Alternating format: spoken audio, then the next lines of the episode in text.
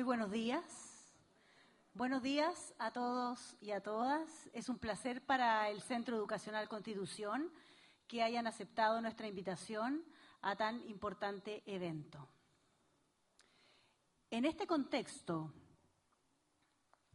en este contexto especialmente desafiante para docentes, profesionales e instituciones que trabajamos en la misión de educar, incluir y habilitar a todos y a todas nuestros estudiantes, niños, niñas, jóvenes y adolescentes, es que nuestro Centro Educacional Constitución pone a disposición de la comunidad maulina nuestro primer seminario, Desafíos y abordajes educativos para él y la docente con estudiantes con trastorno del espectro autista. Se dirigirá, se dirigirá a nosotros la directora de nuestro establecimiento educacional Constitución, para darnos la bienvenida, la señora Tamara Valerio Rojas.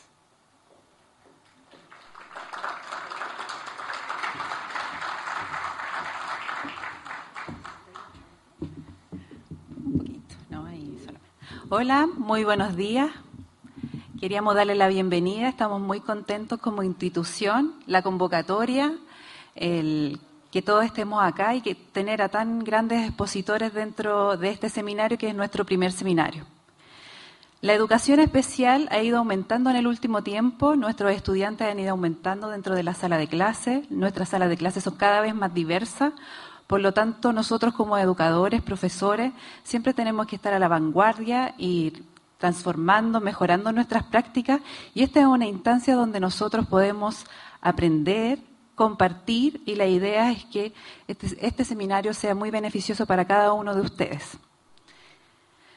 Por otro lado, también tenemos a nuestros estudiantes, los estudiantes y las personas con, en situación de discapacidad, tenemos que relevarles la importancia de que ellos son un aporte a nuestra sociedad, son un aporte a nuestras comunidades, por lo tanto, responsabilidad de cada uno de nosotros es que esto sí así suceda. Como ustedes saben, algunos, eh, la educación especial, nosotros como escuela especial no tenemos eh, ley CEP, ¿no es cierto? Entonces la idea es que avancemos como sociedad a una sociedad mucho más justa, donde todos tengamos igualdad de oportunidades, donde todos tengamos las mismas eh, oportunidades de participación, las mismas oportunidades de acceso.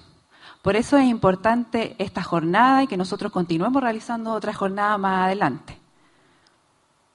Quiero agradecer en esta oportunidad a nuestros expositores que gracias a su voluntad, porque eh, de forma voluntaria están acá, eh, quieren aportar a cada uno de nosotros y ayudarnos y apoyarnos en nuestra labor educativa. Espero que el día de hoy tengamos una excelente jornada. Muchas gracias.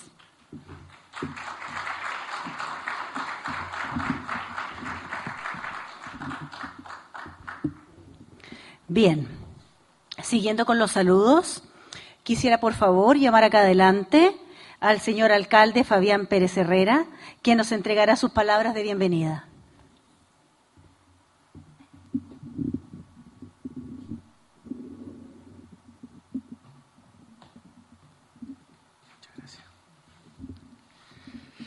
Buenos días a todos y todas, bienvenidas y bienvenidos.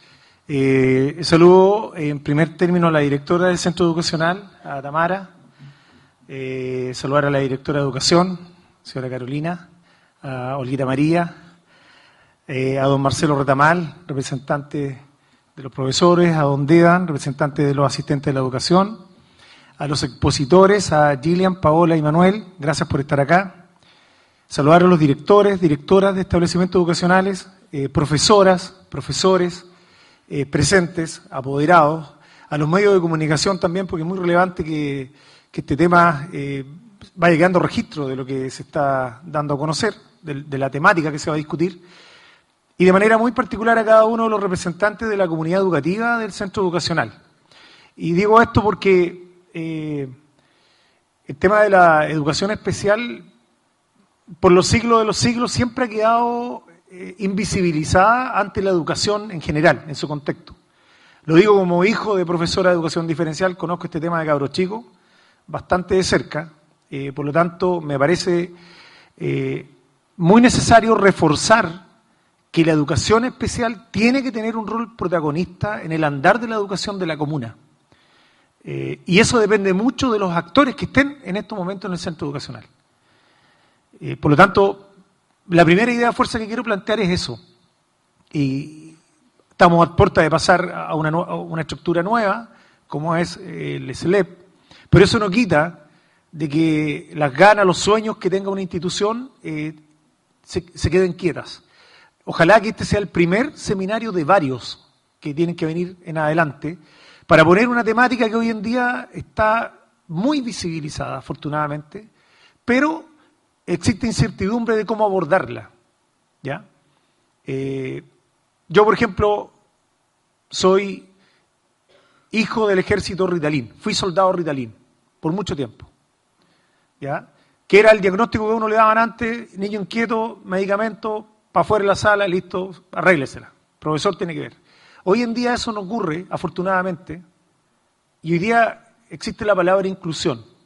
¿Cómo nosotros trabajamos para que un niño o niña que esté en esta condición espectro autista eh, tenga las mismas herramientas que cualquier otro niño? Y ahí empiezan los desafíos, porque un profesor que tiene dos o tres niños en esta condición se ve desbordado y no tiene cómo abordarlo. Bueno, esta, este espacio, esta mañana de reflexión, tiene que ver con eso. Tiene que ver cómo desde el aula somos inclusivos, no tan solo con el discurso en la teoría, porque hoy en día la inclusión es muy manoseada. También tiene que ser algo operativo, cómo esto se aborda, cómo esto se lleva en adelante de buena forma, para que efectivamente sea un aporte para el niño y sea un aporte para la familia. Porque las familias aquí se la arreglan solos. Durante muchos años han caminado solo en este tránsito. Eh, nosotros en la comuna tenemos dos agrupaciones, ojalá que estén por aquí. Eh, saludo también. Bien, qué bueno. Eh, porque necesitamos entre todos empujar esto. Cuando los temas no son transversales en una comuna o en un país o en, un territorio determinado, tienen que estar todos los componentes arriba participando en la toma de decisión en esa mesa. Nosotros estamos postulando junto con el gobierno regional, con la gobernadora, eh, a tener un, espacio para la condición espectro autista. Va a estar acompañado de cinco o seis profesionales, eso está, está bastante avanzado, estamos en la última etapa, y que también va a ser un apoyo para la discusión que estamos dando en estos momentos. Y ahí el desafío, eh, directora, lo hago público, que ustedes lideren esta mesa a nivel comunal. Ustedes son los convocados a tomar esta bandera eh, y poder eh, traspasarla a todos los actores comunales, independiente del alcalde que esté, independiente del de SLEP municipio, independiente de quién sea el director o directora de la escuela, del centro educacional, independiente de quiénes sean los profesores que estamos en los distintos establecimientos, porque, insisto, este es un tema que debe ser abordado entre todos. Eh, por lo tanto, requiere de mucha concentración y de mucho empuje las escuelas especiales, como bien lo dijo la, directora, están en desventaja en todo. Incluso hasta las subvenciones que reciben. Incluso hasta los bonos que le pagan a los profesores y profesoras. Tiene, o sea, hay un tema de arrastre, como muchos otros, que ha estado en silencio. Entonces, ahí también hay un tema legislativo que hay que abordar, que yo también se lo propuse a, Tamara. Nosotros no podemos seguir esperando eh, más y hay que abordar esto en la Comisión de Educación. Eh, yo ahí está toda la alternativa de hacerlo, para que a nivel regional, ojo con esto, no es un tema comunal, a nivel regional se pueda ser abordado, porque tampoco podemos seguir discutiendo el tema sin darle sentido. Eh, por lo tanto, hay hartos desafíos que vienen por delante. Creo que, insisto, y quiero terminar con esto, que cuando en la vida uno tiene alguna dificultad, eh, valora mucho más eh, cuando encuentra una mano amiga o alguien que te ayude, una palabra. Eh, muchas dificultades que tenemos los seres humanos, eh, somos empáticos cuando, conocemos de la situación. Cuando la desconocemos, hablamos desde el podio, hablamos desde la grada, hablamos desde la tranquilidad. Pero cuando uno se involucra en los temas, cuando uno sufre un problema, lo entiende mucho más.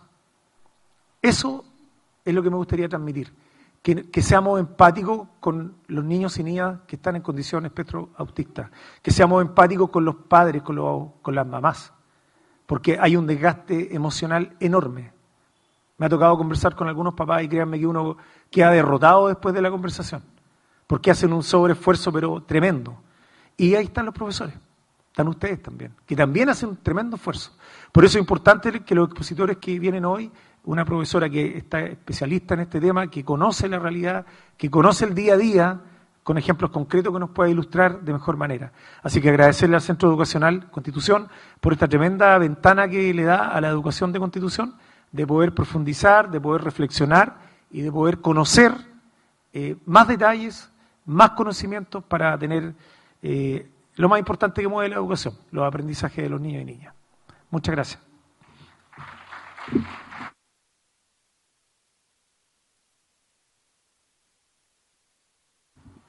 Bien, antes de comenzar quisiera comentarle a todos los presentes y también a los que nos ven a través de la plataforma, agradecidos de la ilustre municipalidad a través del señor alcalde, que nos da la posibilidad de poder visibilizar eh, este seminario a la mayor cantidad de gente posible de la comunidad de Constitución.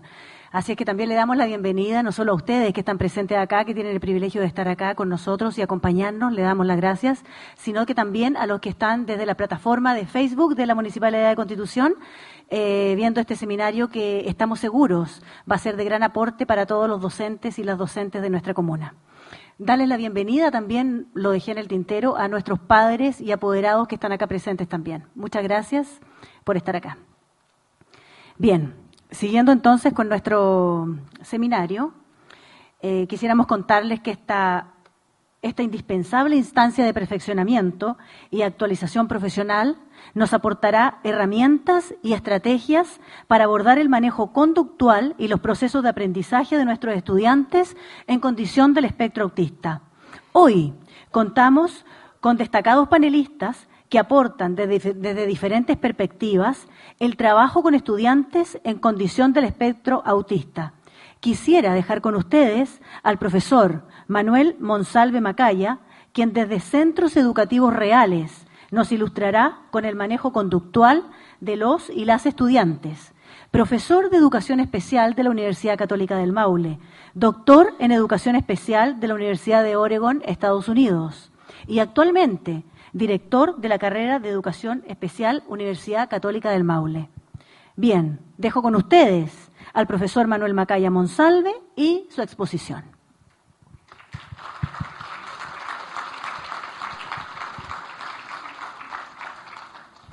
Tengo hasta las 11.30. Ya, súper. Y son las Bien, muy buenos días a todos. Mi nombre es Manuel Monsalve Macaya, soy profesor de educación especial de profesión. ¿sí?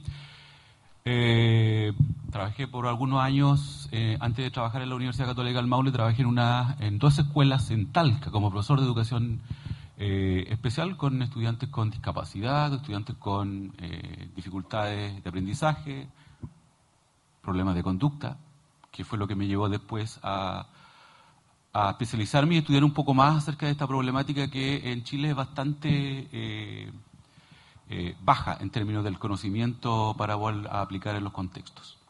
Quiero también agradecer eh, a la invitación, a Tamara especialmente, de poder venir para acá y compartir con ustedes este tiempo eh, acerca de una temática que es poco estudiada, poco desarrollada y por lo tanto eh, eh, es, escaso lo que se puede, es escaso lo que hay en términos de conocimiento basado en la evidencia, el, como dice el título. ¿Qué significa basado en la evidencia? Todo lo que vamos a ver hoy día en este tiempo está demostrado ser efectivo en la investigación. Esto no es un invento mío, ¿ya? Es la investigación científica ha demostrado que estas estrategias que vamos a revisar han sido efectivas para abordar a estudiantes, a niños, jóvenes, adultos que tienen eh, este tipo de eh, problemática. Entonces, eh, el orden, la organización de esta presentación va a consistir en tres momentos. El primer momento vamos a hacer un contexto, vamos a contextualizar. ¿Dónde se centra esta problemática? ¿Cuáles son algunos aspectos eh, centrales y fundamentales para poder entender. Esa es la primera parte. La segunda parte vamos ya a adentrarnos en algunas estrategias de apoyo para todos los estudiantes en un aula. ¿Sí? Y la tercera parte vamos a profundizar en lo que es la evaluación funcional de la conducta y eh, eh, cómo ésta se implementa y cuáles son los fundamentos que ésta tiene para poder generar cambios en las conductas problemáticas que presentan los estudiantes. Esas son las tres partes de esta eh, presentación. Entonces, el título es Estrategia basada en la evidencia para responder a conductas problemáticas en el aula, independiente de que el estudiante presente o no presente discapacidad. Independiente si el estudiante presenta un diagnóstico de trastorno del espectro autista o presenta algún diagnóstico de discapacidad eh, intelectual.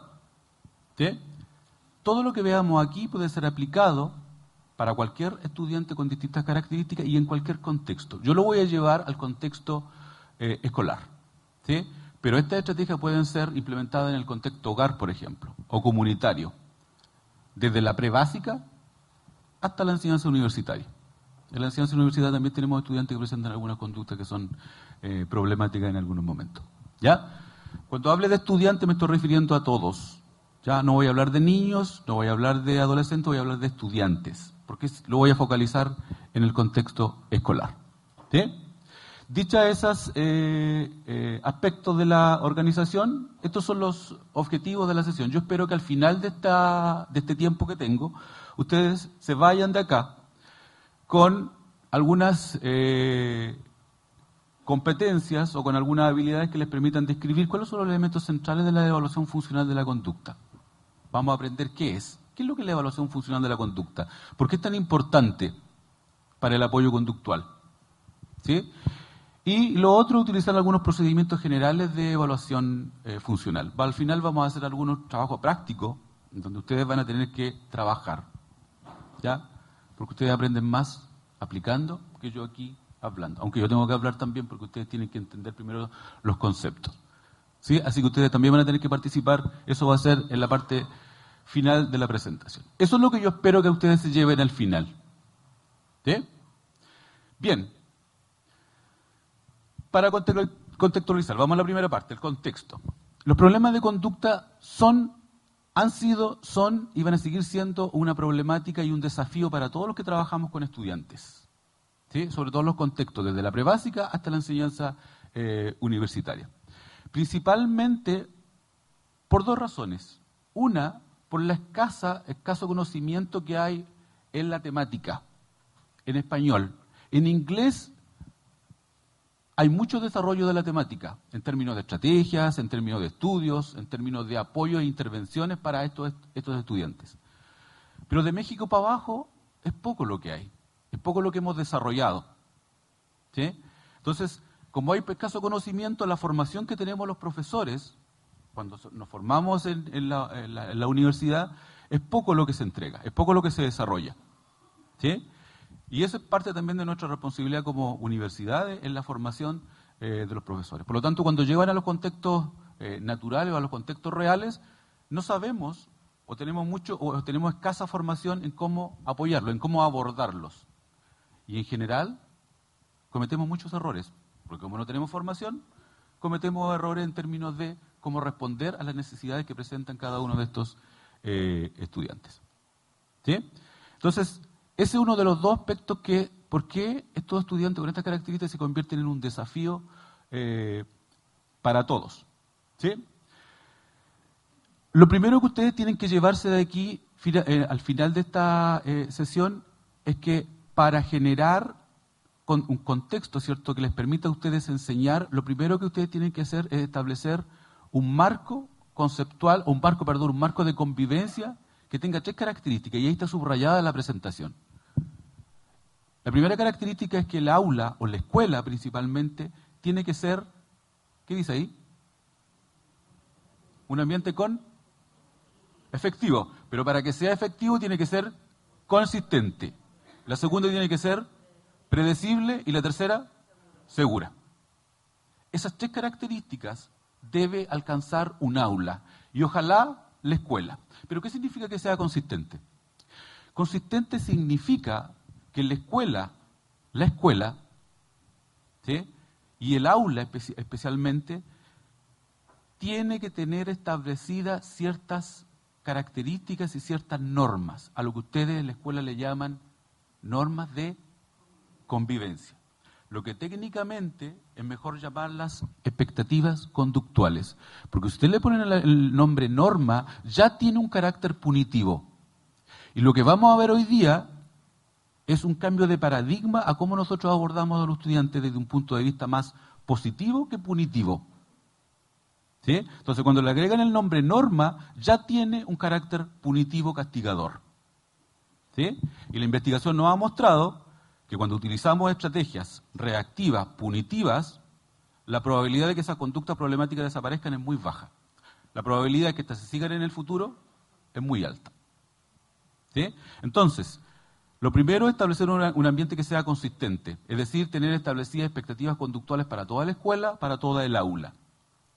Pero esas expectativas tienen que ser conocidas por todos, por todos los estudiantes, por todos los profesores, por todos los que trabajan dentro de la escuela, y trabajar en relación a esas expectativas conductuales. De esa manera nosotros vamos a construir un ambiente que es consistente. Segundo, predecible. ¿Qué significa que sea predecible? Que el estudiante o todos sabemos lo que viene. Cuando nosotros tenemos un ambiente que es predecible, que sabemos lo que va a pasar luego, nosotros vamos a tener estudiantes o personas con un bajo nivel de cortisol en la sangre. Esta es una explicación biológica. Cuando yo sé a lo que voy, yo sé lo que viene, mi nivel de cortisol en la sangre. Si yo tengo un bajo nivel de cortisol en la sangre, estoy menos estresado, estoy menos ansioso, estoy menos nervioso, lo que me permite interactuar con otro de mejor manera y aprender de una mejor manera. Ustedes cuando venían para acá hoy día decían, a ver, ¿de qué se va a tratar esta, este taller? ¿Quién va a ser el profesor? Quizás qué nos va a pedir, quizás qué nos van a preguntar. El nivel de cortisol era un poquito alto, si lo hubiéramos medido acá. Ya ahora ha bajado un poco, por lo tanto están un poco más tranquilas, más relajadas, eh, menos ansiosas. Eso mismo le pasa a los estudiantes cuando ustedes no tienen dentro del aula un ambiente que sea predecible. Y aquí las rutinas, que vamos a ver después, es fundamental. Entonces, el establecimiento de un ambiente predecible no es solamente efectivo para los estudiantes con trastorno del espectro autista, es para todos. ¿Sí? Entonces, consistente, predecible y el último, seguro. Pero no seguro en términos físicos, es decir, que yo tenga un piso bien arreglado para yo no, poder, no, no me vaya a caer y me vaya a golpear. O tener una silla adecuada para no caerme y no golpearme o hacerme daño. Tiene que ver también con la seguridad emocional de los estudiantes dentro del aula. ¿Sí? Entonces, a esas tres características ustedes tienen que apuntar y a fomentar dentro del aula. Y ojalá en la escuela. Ojalá tener una escuela con esas características. Porque pasa a veces que estas características se cumplen en un aula, en el secto A, pero el secto B no las tiene. ¿Y por qué? Si son los mismos estudiantes, son los mismos profesores. O el profesor dice, no quiero ir a hacer clase, el profesor de lenguaje, no quiero ir a hacer clase al, secto A porque los estudiantes se portan horrible. Y el de matemática, el mismo profesor dice, yo no tengo ningún problema con ellos, pero si son los mismos estudiantes. Entonces, eso me indica a mí, esas diferencias, me indica que ese contexto no tiene un ambiente establecido consistente, ni predecible, ni seguro. ¿Y eso de quién depende? Depende de nosotros, de poder establecerlos. Independiente de las características de los estudiantes. ¿Sí? Usted me puede decir, es que estos estudiantes vienen de contextos vulnerables, de contextos de familias funcionales, disfuncionales, eh, es que esta, esta, familia no tiene el papá presente, no está la mamá presente, vive con una abuelita. ¿Sí? Independiente de eso, los contextos escolares y las aulas se pueden construir y se puede llegar a esas tres eh, características. Entonces, ese es el primer mensaje que ustedes deberían eh, llevarse. Pero en términos específicos, fíjense lo que dice la literatura respecto a los problemas de conducta. Fíjense el primer punto. Los problemas de conducta interfieren en el normal aprendizaje de los estudiantes que, las presentan. Es decir, estudiantes que presentan conductas problemáticas van a aprender menos lenguaje, matemática y ciencia, por ejemplo, que aquellos que no la presentan. Segundo, estudiantes que están alrededor de aquellos que presentan conductas problemáticas también van a aprender menos porque el profesor va a gastar más tiempo en establecer un aula disciplinada para poder desarrollar el contenido que, necesita trabajar. Y tercero, una de las mayores causas de por qué los profesores dejan la profesión, ¿saben cuál es? No tengo las estrategias o no tengo la formación para abordar las las problemáticas que presentan los estudiantes con conductas problemáticas. El 50% de los profesores deja la profesión durante los primeros cinco años y se va a trabajar a otra cosa. Y una de las razones es esta, una de las razones de lo que plantean. Entonces, lo que les decía al principio, ¿necesitamos formación en esto? Sí. ¿Necesitamos formación eh, inicial en los futuros profesores de esto? Sí. ¿Necesitamos formación post-título de esto eh, para los profesores en servicio? Sí. ¿Sí? Entonces, esta instancia es una instancia de formación que les va a permitir a ustedes llevarse algo que les puede permitir eh, implementar. Pero históricamente, ¿sabe lo que nosotros hacemos, lo que hemos hecho respecto a cómo responder a las conductas problemáticas de los estudiantes? Responder con, estrategias reactivas y basadas en el castigo. Es decir, el estudiante presenta una conducta problemática y nosotros reaccionamos. Y esa reacción y esa respuesta es generalmente punitiva. Suspensión, sacada de la sala, expulsión ¿sí? reto, amenaza y todas otras. Entonces, ¿qué es lo que nos dice la, qué es lo que nos dice la literatura? Si un estudiante que ha tenido una suspensión durante el primer ciclo, primero a cuarto básico, durante un año, la probabilidad de que ese estudiante tenga suspensiones o expulsiones en el segundo ciclo es muy alta y está en riesgo finalmente de desertar del sistema. Entonces, ¿cómo nosotros cambiamos este paradigma de que eh, la respuesta y el apoyo no sea punitivo, no sea de carácter eh, reactivo? ¿Sí? ¿Cómo lo podemos hacer? Fíjense en esa lámina. ¿Qué, dice, qué, qué ven ahí en esa lámina ustedes?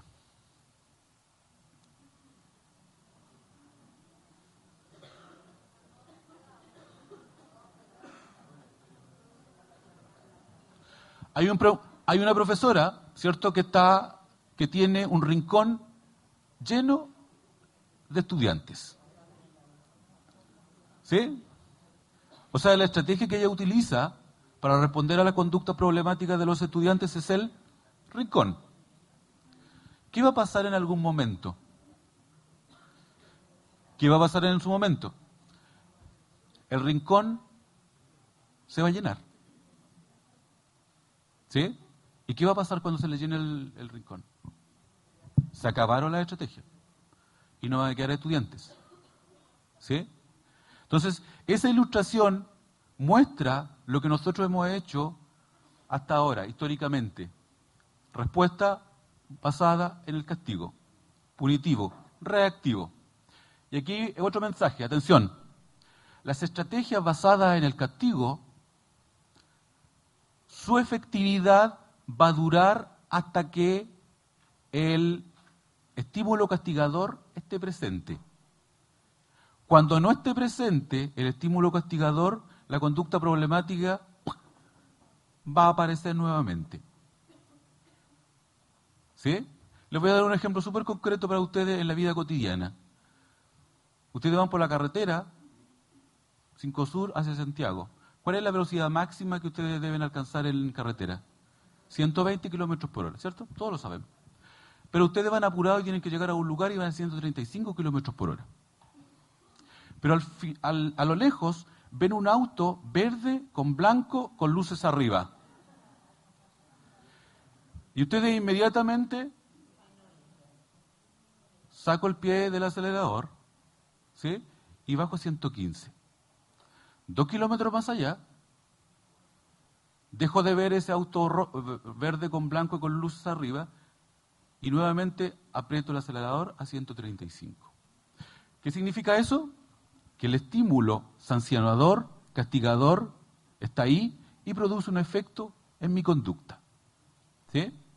Es exactamente cuando nosotros trabajamos en la escuela y utilizamos solamente estrategias que tienen un carácter punitivo, castigador. ¿Sí? Entonces, muy importante. Atención, este otro mensaje que ustedes tienen que llevarse. Lean lo que dice ahí.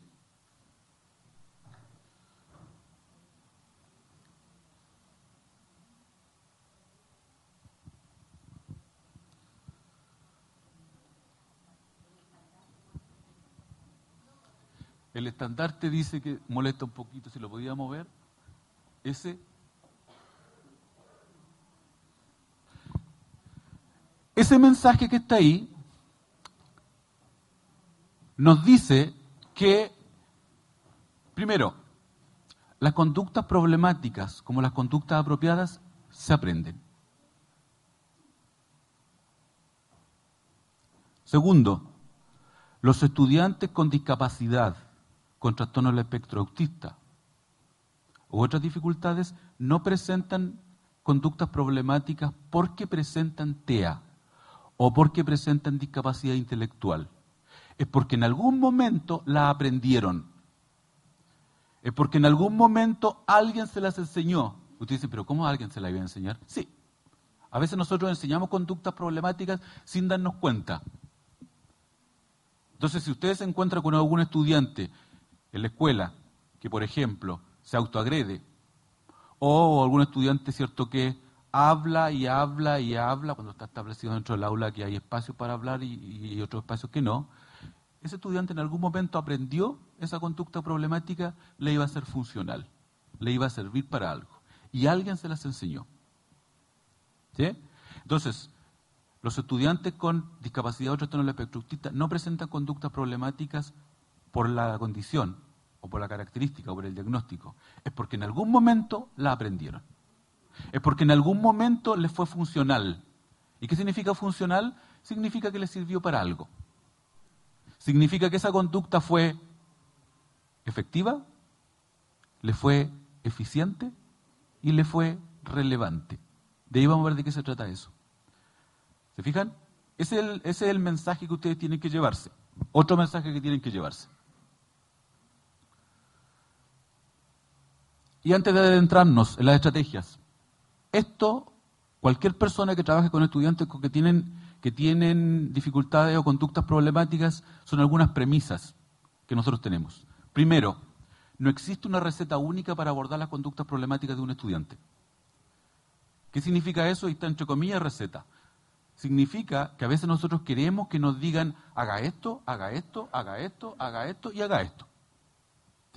Primero, todos los estudiantes son distintos, eso nosotros lo sabemos. Pero lo segundo, y que tiene que ver con el último punto que está ahí en la lámina, ¿qué es el último punto de la lámina? Cada conducta tiene una función. Y después vamos a aprender que la función es el propósito que tiene la conducta problemática. Y si toda conducta problemática tiene una función, esa conducta, esa función puede ser distinta. Por lo tanto, yo no puedo dar una receta para abordar a los estudiantes. Supongamos que Tamara se niega a trabajar, golpea la mesa y se tira al suelo. El alcalde se niega a trabajar dentro del aula, golpea la mesa y se tira al suelo. La misma conducta. Iguales. Un hombre y una mujer. La misma conducta. El error que cometemos nosotros es que aplicamos la misma estrategia para los dos. Porque es lo que vemos. Atención, la función del problema de conducta de ambos podría ser totalmente distinta. De ahí vamos a ver de lo que es la función.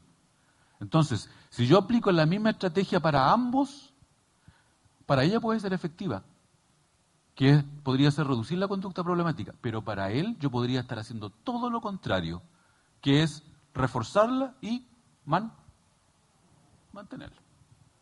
Entonces, es central que ustedes, lo primero que tengan claro es que no hay una receta única. ¿Por qué? Porque nosotros necesitamos, ¿cierto? Lo siguiente es evaluar. Y por eso que nosotros hoy día vamos a ver qué es lo que es la evaluación funcional de la conducta. ¿Sí? Segundo, para modificar la conducta problemática de los estudiantes tenemos que primero modificar las nuestras. Yo les decía adelante, a veces nosotros enseñamos conductas problemáticas a los estudiantes sin darnos cuenta de la manera como nosotros respondemos a ellas. Entonces, eso es lo segundo que nosotros tenemos que hacer, modificar nuestras eh, conductas. Lo tercero, muy importante, y que tiene que ver con lo que viene. A veces nosotros decimos vamos a, vamos a abordar a los estudiantes con TEA, pero los estudiantes con TEA están en la escuela, ¿cierto? Están en un curso, están en el primero A, están en el kinder A, están en el quinto. Y el error que hemos cometido hasta ahora es centrarnos, porque ese estudiante presenta un diagnóstico, en centrarnos en ese estudiante. Pero ¿qué pasa con el resto? ¿Qué pasa si yo tengo este, ese estudiante dentro, dentro de un contexto que no es consistente, que no es predecible y que no es seguro? Y yo solamente trabajo con él. ¿Va a ser efectiva la intervención que yo tenga con él? No. Por eso que el tercer punto de esa lámina dice, el apoyo conductual en un aula debe ser para todos los que están dentro del aula. Y ojalá todos los de la escuela. Porque ese estudiante va a llegar a insertarse y a incluirse dentro de ese contexto. Entonces, si mi aula es, si mi aula es un caos, y yo tengo a este estudiante con TEA, y yo le digo, no, si yo tengo intervención específica para él, para él, intervención individualizada, perfecto, pero él se va a insertar después. La efectividad que va a tener esa intervención específica o individualizada va a ser casi cero. Entonces, por eso que tenemos que centrarnos primero en entregar apoyos para todos los estudiantes. Esto ya lo dijimos, las conductas positivas, como las digas, se aprenden. Ese es el mensaje que yo les decía que ustedes tienen que llevarse. Los estudiantes no presentan conductas problemáticas porque presentan un diagnóstico. Y para establecer estrategias de apoyo conductual, atención, hay que evaluar primero. ¿Cómo? A través de la evaluación funcional de la conducta, que es la tercera parte de esta presentación. tenemos que dejar de establecer estrategias a partir de lo que vemos, del ejemplo que les ponía recién. Primero hay que evaluar e identificar cuál es la función. Cada conducta tiene una función y luego vamos a ver de qué se trata esto. Cada conducta problemática tiene una función. Existen tres funciones. Después lo vamos a ver. Es un adelanto. ¿Bien? Bien, vamos con algunas estrategias específicas. Eso como contexto. Vamos a algunas estrategias generales. Estrategia de apoyo universal, dice ahí. ¿Qué significa universal? Para todos. Es decir, estas estrategias yo las puedo aplicar para todos los estudiantes del aula. Y tengo que tenerlas sí o sí, porque son requisitos para que la otra estrategia más específica funcione. ¿Sí? Estrategia de apoyo universal. Vamos con la primera. ¿Qué dice ahí? A ver, la primera. ¿Qué dice Maxi? Maximizar la estructura y predictibilidad del espacio. Todos nosotros los profesores trabajamos en un aula. ¿Cierto? O en un taller, en un taller si somos el taller, laboral. ¿Qué? Entonces, ¿cómo nosotros organizamos nuestro aula para que esta aula o los elementos que están dentro del aula no se conviertan en gatillantes de problemas de conducta? Todos tenemos un pizarrón, todos tenemos un estante, todos tenemos mobiliario, todos tenemos un basurero, todos tenemos ventanas, todos tenemos puertas. Algunos hay computadora, algunos hay una mesa redonda, hay un espacio en los jardines, hay un espacio donde hay espacio de lectura, donde están los juguetes en, los contextos de prebásica. ¿Cierto? ¿Y eso qué tiene de importante, me dirían ustedes? Está demostrado que en aulas que son bien estructuradas, organizadas, ¿sí? la probabilidad que los estudiantes presenten conducta problemática es mucho más baja o casi cero. ¿Qué significa eso? Fíjense el primer punto. Dice, estructura el espacio físico de acuerdo a las características del grupo. ¿Sí? ¿Cómo yo organizo el aula? ¿Cómo yo eh, organizo el mobiliario? Muchas veces nos dijeron a nosotros, esta distribución que hay aquí, que es tipo conferencia, que ustedes están sentados en fila, probablemente en la escuela tienen la mesa, siempre nos dijeron, en los años 90 sobre todo, nos decían en la universidad, no organicen el aula así porque los estudiantes no van a aprender. Eso no es así. Va a depender del tipo de actividad de aprendizaje que usted esté desarrollando. Entonces usted puede organizar su aula de esta manera, tipo conferencia, o la puede ordenar en grupos, si su actividad implica trabajar en grupo, o de manera eh, individual. Lo importante es que esa organización del aula responda a la actividad que usted como profesor va a desarrollar. Segundo, ¿cómo usted organiza a los estudiantes que están dentro del aula? Esos 25, esos 30, esos 35, esos 40 o esos 45 estudiantes que tiene. ¿Cómo lo organiza? Yo sé, yo conozco cada una de las características de los estudiantes, ¿cierto? Tengo estudiantes que tienen tendencia a desconcentrarse, tengo estudiantes que tienen tendencia a hablar cuando no corresponde, tengo estudiantes que tienen tendencia a eh, pararse. ¿Sí? Entonces, cómo yo los organizo y los distribuyo dentro del aula también es una estrategia que yo tengo que eh, eh, aplicar. En todas las aulas tenemos una ventana, o dos al menos. ¿Sí? Yo no puedo modificar la ventana, porque está ahí. ¿Pero qué puedo modificar?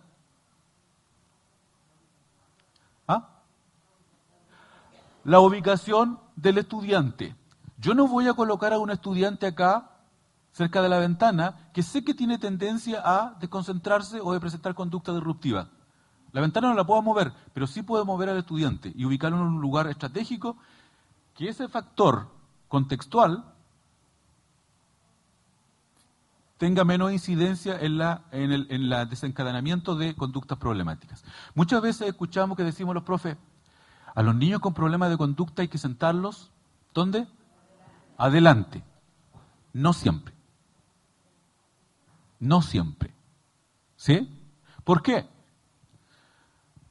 Porque si tenemos un estudiante que su función del problema de conducta, aquí estoy adelantando un poco porque usted no entendió un poco lo que es la función, pero si su función es obtener atención, y yo lo siento aquí adelante, ¿qué estoy haciendo? Le estoy dando toda la atención de los pares y además la mía. Y si yo le doy la atención y le doy lo de los pares, ¿qué estoy haciendo finalmente? ¿Estoy qué?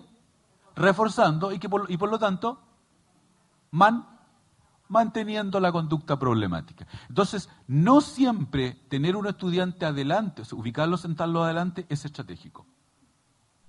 ¿Sí?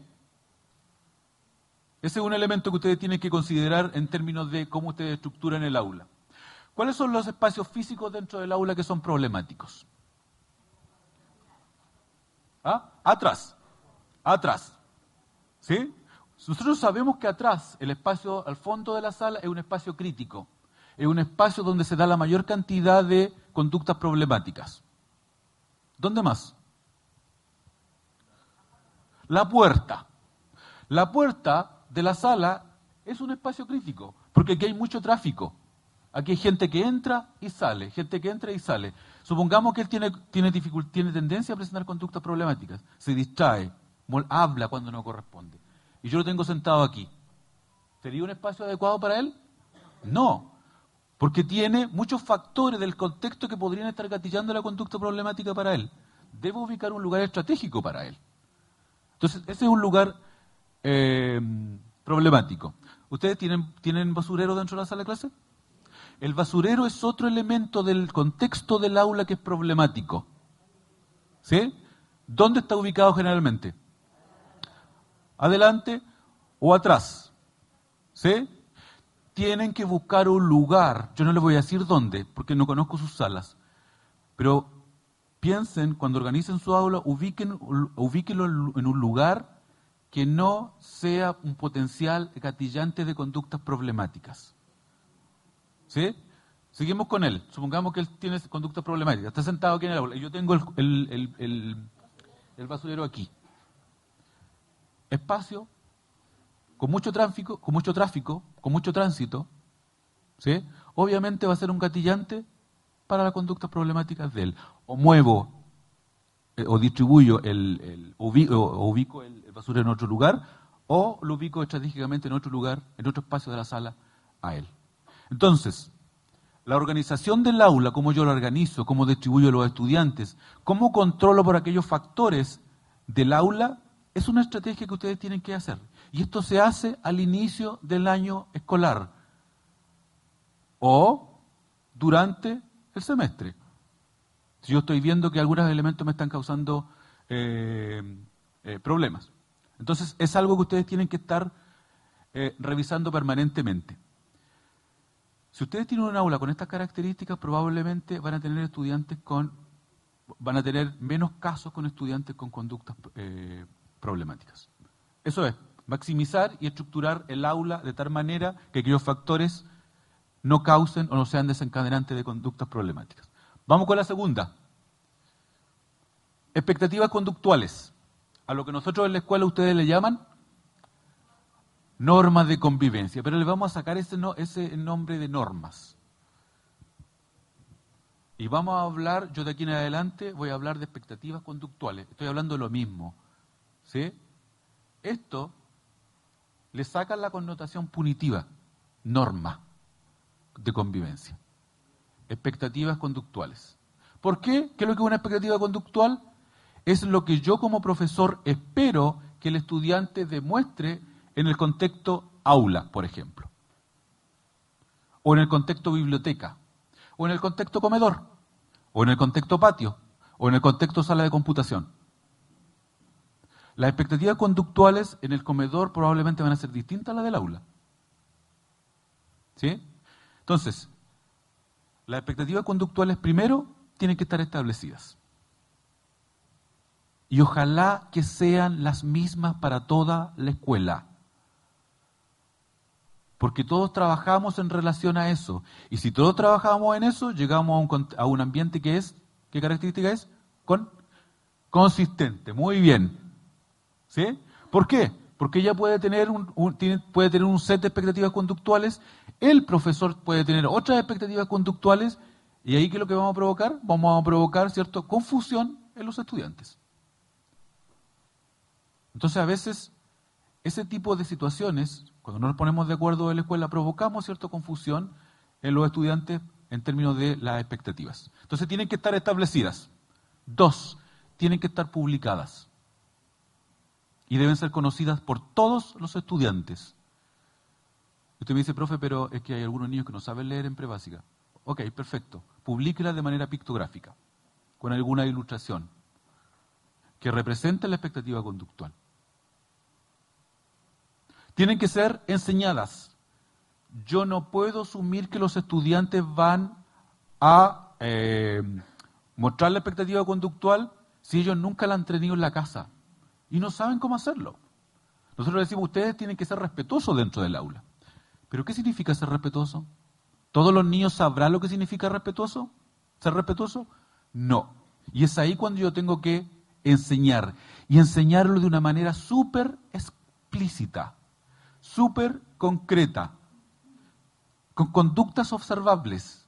¿Qué significa ser respetuoso dentro del aula? Plantea unas expectativas conductuales eh, lo más concreto y lo más claro posible, en términos de que el estudiante me demuestre que está siendo respetuoso dentro del aula.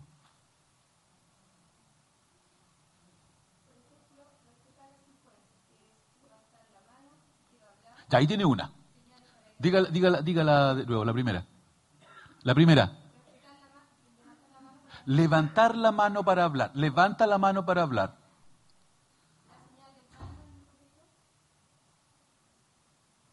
Este es un indicador para solicitar autorización para salir al baño. Perfecto.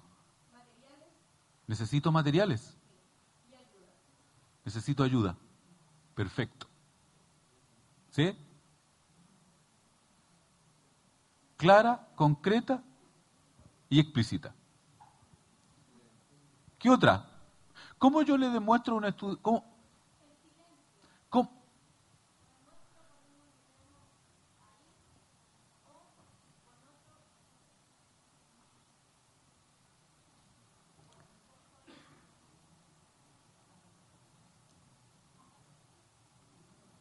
Ya, no importa, más fuerte.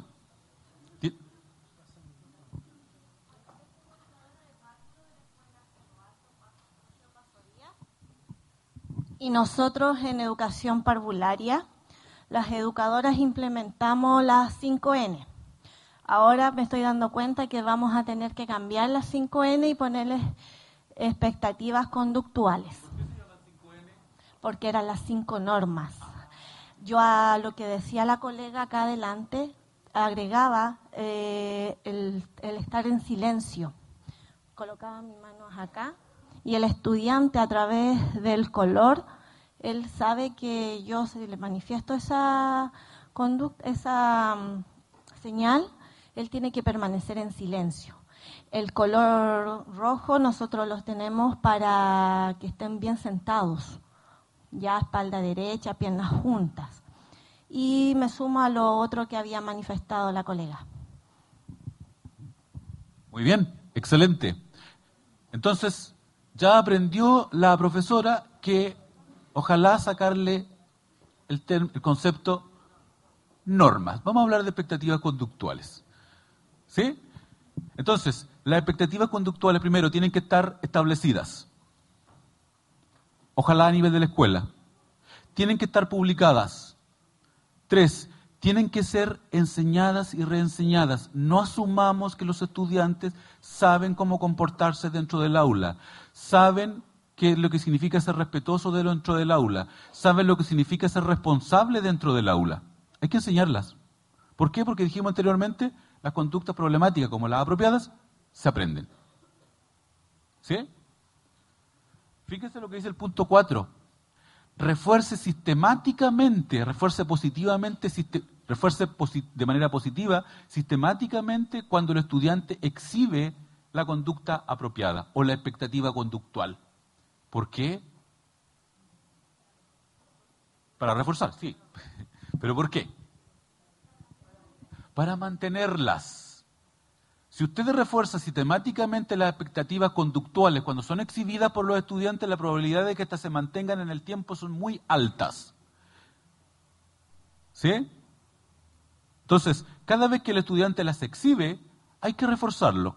De cualquier manera, el más barato refuerzo es el elogio verbal. El más barato, porque no cuesta nada, no nos cuesta nada hacerlo. Y ustedes no saben el impacto que tiene un elogio verbal en un estudiante, en un niño y en un adulto también. ¿Sí? La probabilidad de que ese aprendizaje se mantenga es mucho mayor.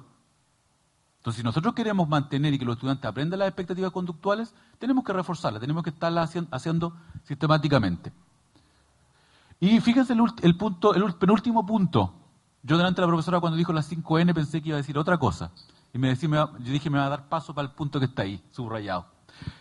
Fíjese el punto el punto 5, perdón. Dice, recuerde la expectativa, recuerde la expectativa conductual en el momento de iniciar cada actividad o rutina, siempre.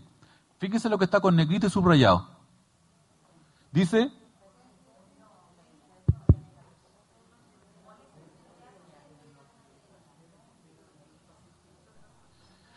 Céntrese en lo que usted espera que haga la persona, no en lo que no quiere que haga.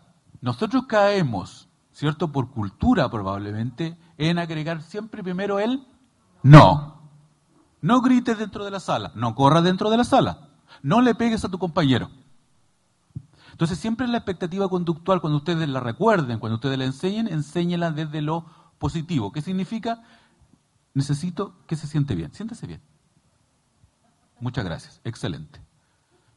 ¿Cuál es la forma que hacemos generalmente nosotros? no te sientes de esa manera, ¿sí? Y luego le agregamos lo otro. Necesito que te sientes de manera correcta. Camina dentro de la sala. Pero nosotros decimos, no corras dentro de la sala. ¿Cómo le decimos no? Nosotros generalmente decimos, no le pegues a tu compañero, no lo empujes. O no lo molestes. ¿Cómo lo cambiamos al otro, al otro paradigma? Trata bien. ¿Ya? Pero todos los niños sabrán lo que significa trata bien a tu compañero. ¿Sí? Porque a lo mejor en mi contexto en la casa tratar bien es que me peguen una palmada o una, o vez al día. Entonces, atención, ¿cómo nosotros concretizamos eso y lo planteamos desde lo que nosotros queremos? El, no, le pegues a tu compañero, no lo empujes, no le pegues con la cartulina en la cabeza, no le cortes la, con la tijera el delantal.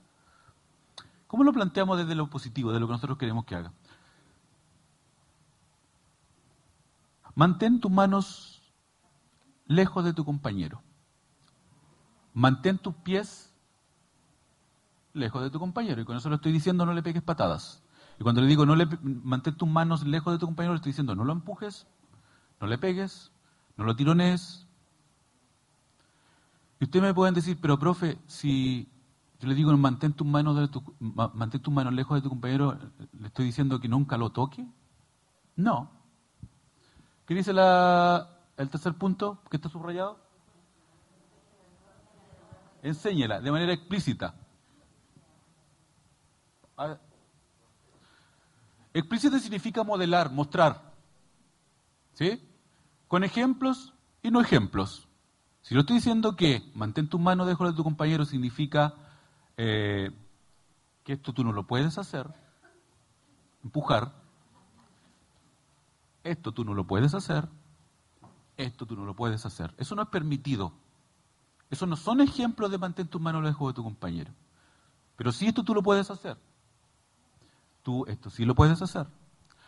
Tú esto lo puedes hacer. ¿Se fijan? Entonces lo estoy mostrando lo que es apropiado y lo que no es apropiado respecto a la misma expectativa conductual de mantén tus manos lejos de tu compañero. Lo que es apropiado y lo que no. Entonces, por eso es que el tercer punto está subrayado. Hay que enseñarla y de manera explícita. Lo que yo hice es de manera explícita. Mostrarlo, modelarlo. Lo que yo hice acá fue con una persona, con una compañera real. Ustedes pueden mostrar un video, pueden mostrar un, eh, una obra de teatro. Ustedes buscan el recurso, ¿cómo pueden hacerlo? Dígame.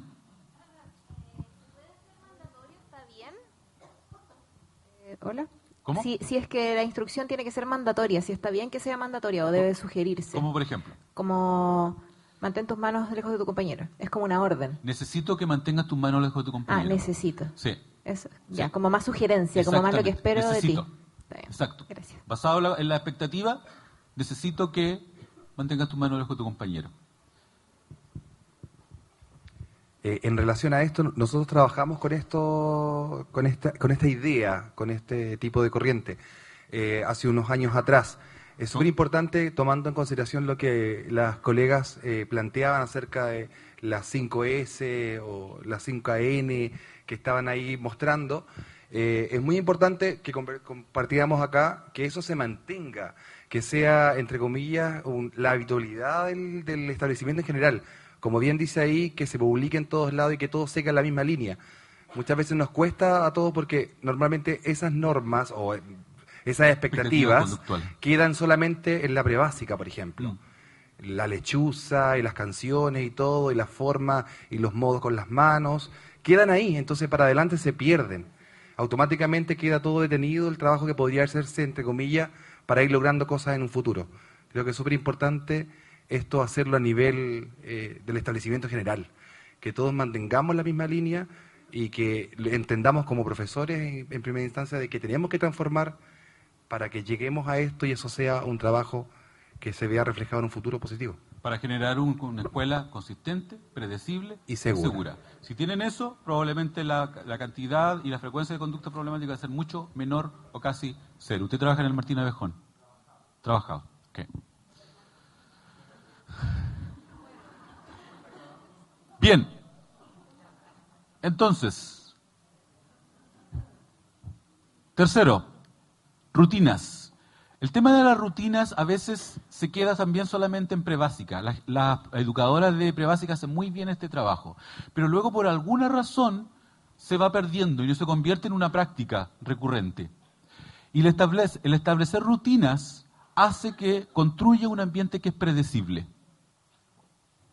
¿Sí? Y tener establecidas rutinas y que sean, que sean establecidas, que sean enseñadas, igual que las expectativas conductuales, que sean seguidas y que sean aplicadas, implementadas sistemáticamente. Eso hace que el estudiante o que los estudiantes de esa aula tengan menos probabilidad para poder, o que, les permita cierto eh, exhibir conductas que son eh, problemáticas. Entonces, a esto apuntan las eh, rutinas. Recordarlas al inicio de la clase, primero establecerlas, enseñarlas, practicarlas, eh, recordarlas al inicio de cada eh, jornada, al inicio de cada actividad. Y fíjense lo que dice en el punto, se repite nuevamente, refuerce positivamente cuando las personas, los estudiantes, sigan las rutinas. ¿Para qué? Para mantenerlas. Entonces estamos viendo aquí que el refuerzo positivo se sigue manteniendo como un elemento que es transversal para mantenerlas. Las expectativas conductuales, el seguimiento de las expectativas y las rutinas, por ejemplo. Sí, eh, tengo una duda con respecto al refuerzo positivo, porque muchas veces, claro, le podemos decir al estudiante, en, mi caso a mi hijo, eh, muy bien, pero no es un refuerzo lo suficientemente positivo para el niño o la niña. Entonces, ¿sirve cualquier refuerzo positivo pese a que no sea algo que le guste tanto a ese niño o niña? No le voy a responder ahora porque viene ahora. Ah, ya, me adelanté, disculpe. para no adelantarnos. La siguiente lámina entonces tiene que ver, ok, entonces tenemos maximizar la estructura, expectativas conductuales, establezca y enseñe rutinas. ¿Y qué dice ahí? Aumente la tasa de reconocimiento positivo para las conductas apropiadas. Recuerden que estas estrategias son para quién? Para todos los estudiantes dentro del aula. Yo tengo que tenerlas establecidas e implementadas. Entonces, un aula bien establecida, bien organizada, bien gestionada, implica que los profesores tenemos que generar y estar constantemente dando reconocimientos positivos a las conductas apropiadas. ¿Para qué? Para mantenerlas. ¿Para qué? Para que los estudiantes las eh, aprendan. Entonces, aquí hay algunas características, y de ahí voy a responder la, la pregunta específica. Fíjense lo que dice. Primero, proporcionar refuerzos positivos a las conductas apropiadas. Cualquier sistema de refuerzo, de reconocimiento a la conducta es apropiada. ¿Sí? Desde el más barato, que es el elogio verbal, hasta el acceso a alguna actividad del gusto del estudiante. ¿Sí? Cualquiera. Segundo, cada vez que ustedes refuercen una conducta apropiada o que el estudiante siga alguna rutina, ustedes tienen que describir lo que ustedes están reforzando o reconociendo. A veces se nos olvida, nosotros decimos muy bien, excelente, súper bien, bien.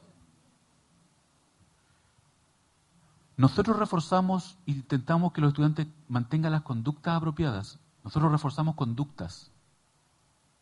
No reforzamos a la persona, reforzamos conductas. Entonces, si queremos mantener esa conducta apropiada, tenemos que describir qué es lo que estamos reforzando.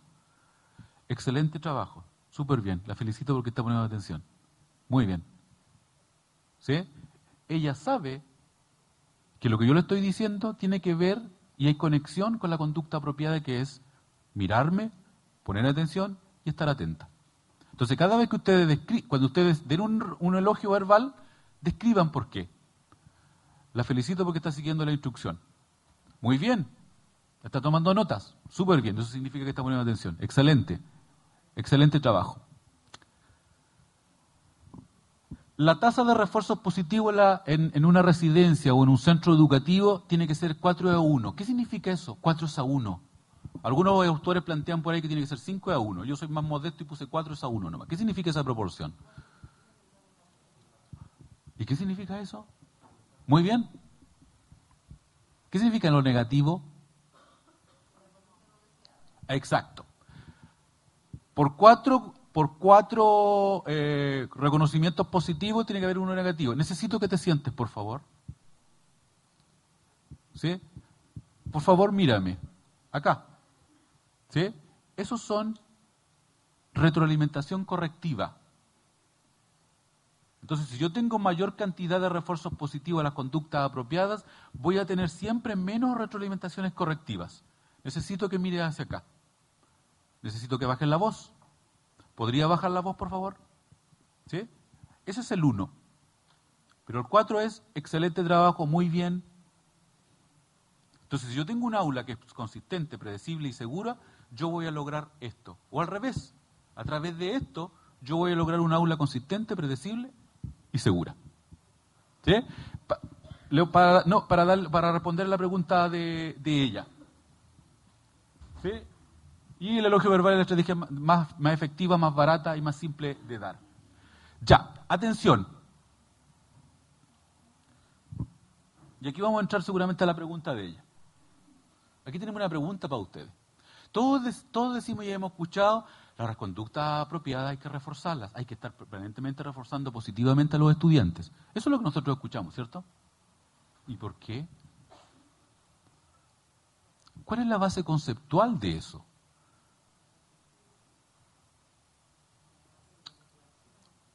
¿Por qué? ¿Ah? Es decir, que usted dice, plantea que cuando nosotros reforzamos positivamente a los estudiantes en sus conductas apropiadas, nosotros vamos a mejorar el autoestima del estudiante. Vamos a fortalecer el desarrollo personal del estudiante. ¿Sí? Ok. Entonces, los refuerzos positivos aumentan primero la motivación del estudiante. Está conectado y está, estudiado que mientras más refuerzos positivos usted entrega a la conducta apropiada, aumenta la motivación. Si aumenta la motivación, aumenta el aprendizaje. Segundo, aumenta la autoestima de los estudiantes. Tercero, aumenta la probabilidad de que los estudiantes sigan las expectativas conductuales. Cuarto, que los estudiantes sigan instrucciones. ¿Sí? Entonces, esas son las características que, está, eh, que por qué nosotros tenemos que estar permanentemente reforzando. Y principalmente porque hacen mucho más probable que los estudiantes mantengan las conductas apropiadas por sobre las conductas inapropiadas. Pero, ¿qué es lo que nos, nos produce un refuerzo positivo? Excelente trabajo, súper bien. ¿Qué nos produce eso? ¿Ah? Lo produce bienestar. ¿Y por qué? nos produce una sensación emocional positiva. ¿Sí? Y esa sensación emocional positiva nos lleva a tener mejor motivación, mejor autoestima, mejores relaciones con otros y todo lo que dijimos anteriormente. ¿Dónde está la base de los de lo que nos provoca esto de que cuando nos refuerzan positivamente? ¿Dónde está la base de eso? ¿Está aquí? ¿Está aquí? ¿Está aquí? ¿Ah? ¿Dónde? En la amígdala, pero la amígdala está aquí. está bien, excelente, excelente. La amígdala. En la autoestima, digo yo. La amígdala es el centro nervioso o es una estructura cerebral del porte de una almendra que está en la base del tronco, tronco cerebral que tiene como función la regulación de las emociones de las personas. Entonces, cada vez que nosotros reforzamos y decimos excelente trabajo, súper bien, la amígdala se activa y secreta neurotransmisores que nos provocan un estado emocional muy agradable. ¿Sí? Entonces, cuando nosotros le decimos eso, lo que estamos haciendo es que estamos activando la amígdala. Y eso hace que los estudiantes los estudiantes sigan, ¿cierto?, exhibiendo las conductas apropiadas porque va a tener un efecto en la eh, recepción del, eh, del eh, refuerzo positivo. Y la pregunta suya, ¿cuál era?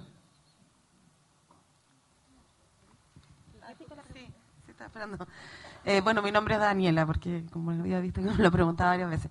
Mi pregunta es si todo refuerzo, porque usted lo acaba de mencionar que desde un elogio hasta quizás otro refuerzo que es más caro, no sé, todo refuerzo, según yo, no tiene el mismo impacto en el niño o la niña. O sea, si yo le digo, por ejemplo, oh, qué bien lo estás haciendo, ya me va a mirar, probablemente en la primera instancia no le va a generar tanto, no sé, voy a exponer como un fruyelé.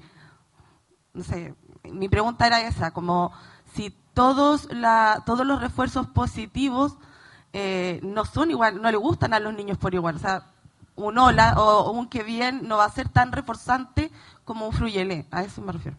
Sí, eh, eh, para, para, establecer cierto sistema de refuerzo que ustedes establezcan, tiene que considerar el nivel evolutivo en que se encuentra el estudiante. ¿Ya? Una carita feliz probablemente va a tener menos efecto en un estudiante de enseñanza media. Eso era así. Exacto. Entonces usted tiene que considerar esos aspectos para establecer el sistema de, refuerzo que usted establece dentro de la escuela.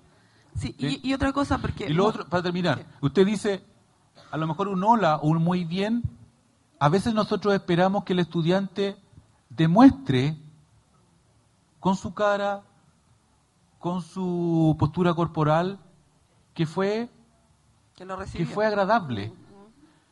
Entonces lo que usted está esperando es que a usted le refuerce él. ¿Cierto? ¿Sí? Entonces, atención. hay niños que no van a demostrar el efecto del excelente, lo hiciste súper bien hoy día, te felicito, no lo van a demostrar. Entonces no espere un refuerzo para usted. A veces nosotros dejamos de hacerlo con ese estudiante porque decimos, ¿para qué lo vamos a hacer si ni, ni toma en cuenta? ¿Le da lo mismo? No les da lo mismo. Sobre todo los adolescentes. ¿Sí? Los adolescentes ponen una cara así súper neutra, pero sabemos que cualquier palabra que nosotros le digamos lo van a, a, integrar. Entonces nosotros, como no recibimos el refuerzo de vuelta, dejamos de hacerlo, porque creemos que no está teniendo ningún efecto. Hay que seguirlo haciendo permanentemente. Claro, pero más, yo digo, si no tiene un, un, impacto en la conducta que nosotros esperamos que tenga el niño, más que si tiene un refuerzo para mí, sino que si yo lo sigo reforzando, con estos elogios y probablemente no logre una modificación de la conducta. Es que el, refuerzo positivo por sí solo, por sí solo, no va a cambiar la conducta problemática. Tiene que ir acompañada de todo lo que hemos visto anteriormente. ¿Sí? Entonces, ¿es un elemento más? ¿Muy importante también como los otros? Sí. Pero por sí solo, no. ¿Sí? Y lo otro importante, que lo vamos a ver más adelante, en la tercera parte, cuando usted quiere cambiar una conducta problemática, cualquiera sea, siempre tiene que tener una conducta alternativa. Porque nosotros siempre queremos, ¿cierto? Quiero eliminar esta conducta problemática, quiero eliminarla, quiero minimizarla. Ojalá al cero. Pero le hemos enseñado cuál es la conducta alternativa que tiene que usar para eh, que reemplaza a la otra. No. ¿Por qué? Porque a lo mejor este niño se golpea la cabeza porque quiere obtener algo. Y él aprendió que golpeándose la cabeza va a obtener algo. Entonces lo que tenemos que hacer nosotros es enseñar una conducta alternativa que tenga la misma función de golpearse la cabeza. ¿Se fija? Entonces, cuando nosotros no enseñamos una conducta alternativa, la probabilidad de que siga utilizando golpearse la cabeza para obtener algo es mucho mayor. Pero eso viene en la tercera parte. Gracias. ¿Sí? Pero muchas gracias. Y lo último, respecto a los refuerzos. ¿Ustedes han escuchado hablar del eh, refuerzo positivo? Seguro. ¿Han escuchado hablar del refuerzo negativo? ¿Sí? Ya. Y con esto cierro el tema, el tema de los refuerzos para que sigamos con lo otro, porque ya ha pasado rápido el tiempo. Pero, pero bueno, creo que es muy, muy necesario que se lleven esta distinción, porque a veces cometemos errores los profesores. ¿Qué significa el apellido positivo? ¿Qué significa el apellido negativo? ¿Ah? Bueno y malo. conduce a un problema de autoestima y el positivo le eleva la autoestima. Y eso es bueno para el niño, para su desarrollo. ¿Ya? Ya. Eso no es. Eso es la creencia que existe. Bueno y malo. Atención. Cuando nosotros hablamos de, dar o entregar refuerzos positivos, el apellido positivo no es que sea con una connotación positiva de bueno. Significa el signo más. ¿Qué significa el signo más? Suma suma. Dar, agregar algo. Y el refuerzo negativo viene del signo de la resta, que es quitar. Entonces, lo que ustedes tienen que llevarse es ambos refuerzos, tanto el positivo como el negativo, mantienen las conductas. Ambos. Y le voy a dar dos ejemplos de cada uno. Refuerzo positivo, el más, el más barato. Excelente trabajo, súper bien, la felicito, estaba atenta todo el rato. ¿Qué estoy haciendo? Estoy reforzando positivamente a ella, ¿por qué? Porque he puesto atención. ¿Por qué positivo? ¿Pero qué hice? Leen, le entregué qué? Un elogio, un elogio verbal, ¿cierto? Positivo. Le entregué algo. ¿Por qué? Porque estaba poniendo eh, atención. ¿Sí? Usted ha estado súper atento, tome, se va a llevar ese clicker para su casa. Súper bien, excelente. ¿Sí? ¿Ese es un refuerzo? ¿Qué tipo de refuerzo? Positivo. ¿Por qué? Porque le di algo, ¿cierto? Porque él estaba poniendo atención. Ya, usted ha estado súper atenta, así que se va a tomar un receso y va a estar un ratito allá. ¿Sí? Libre, haga lo que quiera, un ratito, cinco minutos. ¿Qué estoy haciendo ahí? Reforzando positivo. ¿Qué le estoy dando? Un tiempo a su libre disposición en un espacio. ¿Para qué? Para reforzar las conductas apropiadas. Ahí tienen tres ejemplos de refuerzo positivo. Entonces, sáquense el concepto de que positivo tiene la connotación de bueno, porque es dar o entregar algo por la exhibición de una conducta apropiada. Y el negativo, dijimos que era retirar algo. ¿sí? El negativo tiene un aspecto que por eso quiero que, quiero que se quede la clarificación, porque a veces nosotros lo aplicamos para reforzar conductas inapropiadas. Un ejemplo de refuerzo negativo. A ver, ustedes los que vinieron hoy día a la presentación o al seminario, en la tarde eh, no van a ir a trabajar. No van a volver a la escuela. Se van a ir a la casa. ¿Sí?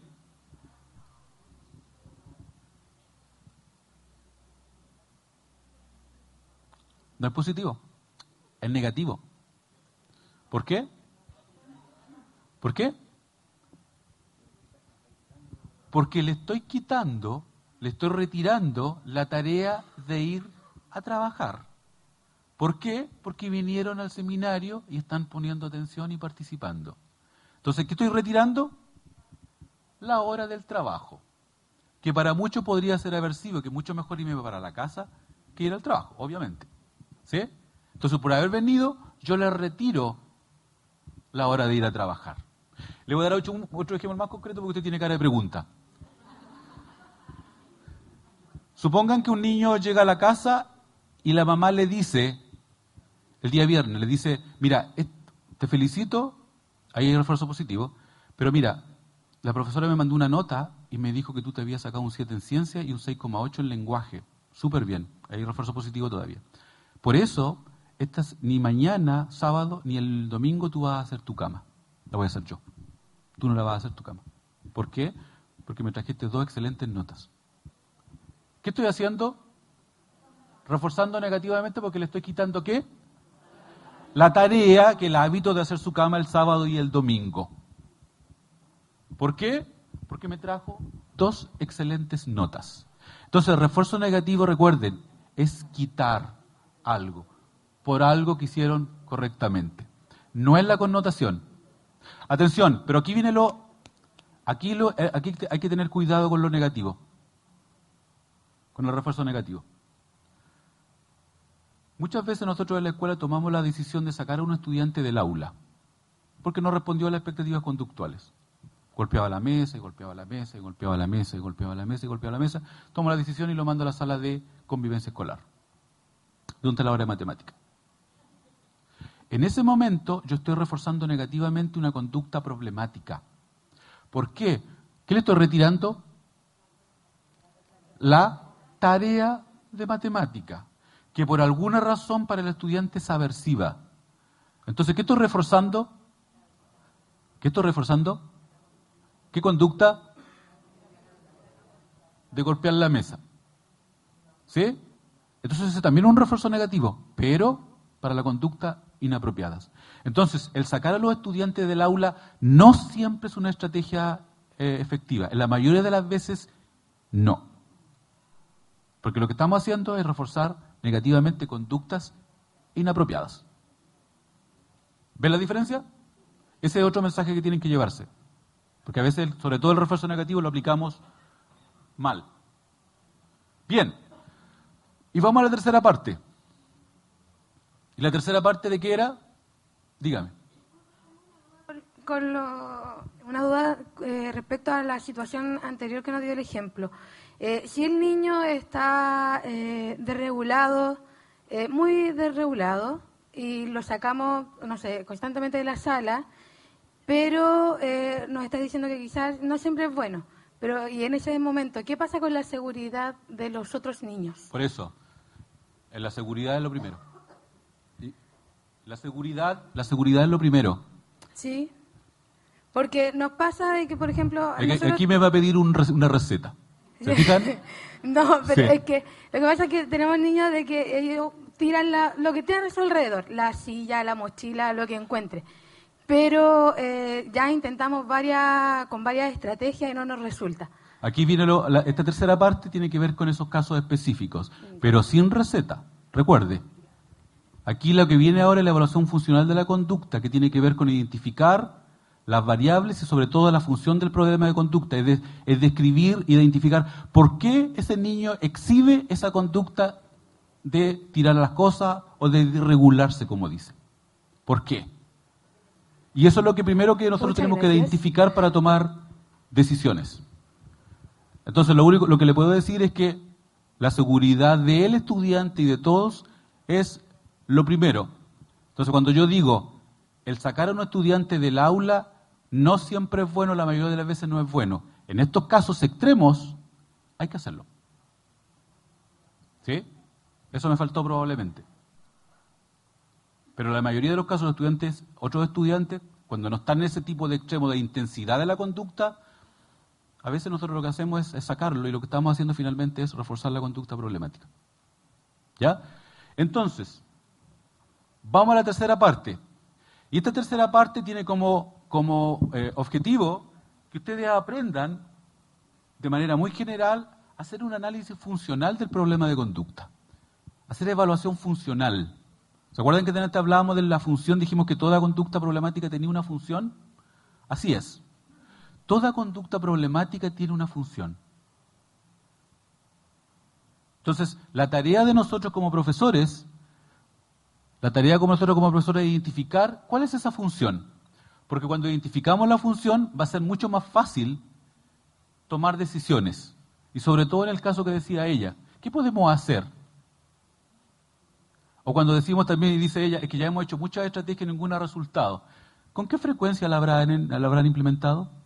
¿Con qué sistematicidad la habrán implementado? ¿La harían una vez y a lo mejor no resultó y la desecharon inmediatamente?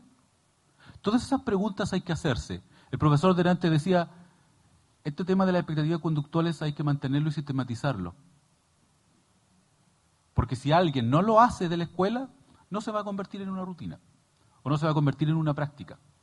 Entonces nosotros a veces cabemos en que implementamos algo una vez, no nos resultó y lo votamos venga otra cosa. No nos resultó, lo votamos, venga otra cosa. Entonces, cuando nosotros implementamos este tipo de estrategias, tenemos que primero asegurarnos que están siendo bien implementadas, porque a veces no resultan porque no las implementamos de la manera como estas fueron eh, planeadas. ¿Sí? Entonces, esta parte tiene que ver cómo nosotros hacemos evaluación funcional. ¿Ya? Esto lo vamos a pasar porque ya lo dijimos, ¿cierto? Los estudiantes, los adolescentes eh, no nacen malos con malas conductas, ellos las aprenden. Eso ya lo dijimos, ¿cierto? Sabemos que las personas con discapacidad que exhiben conducta inapropiada la han aprendido esta conducta en algún momento o alguien se las ha enseñado. Entonces nuestra tarea como educadores es identificar por qué el estudiante exhibe esta conducta problemática. Y el por qué tiene que ver con la función. Grabes esa palabra. Toda conducta tiene una función. Y la función es el propósito de la conducta problemática. Eso quiere decir que toda conducta problemática tiene un propósito. Así es. Existen tres, tipos de funciones. Tres tipos de funciones.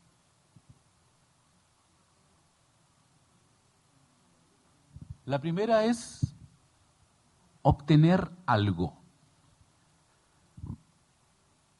La segunda es escapar o evadir algo o alguien. Y la tercera es obtener estimulación sensorial. No hay más.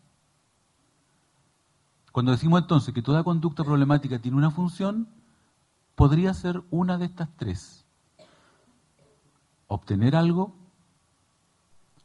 escapar o evadir algún estímulo que es aversivo, y tres, obtener estimulación sensorial. Vamos con la primera. Obtener algo.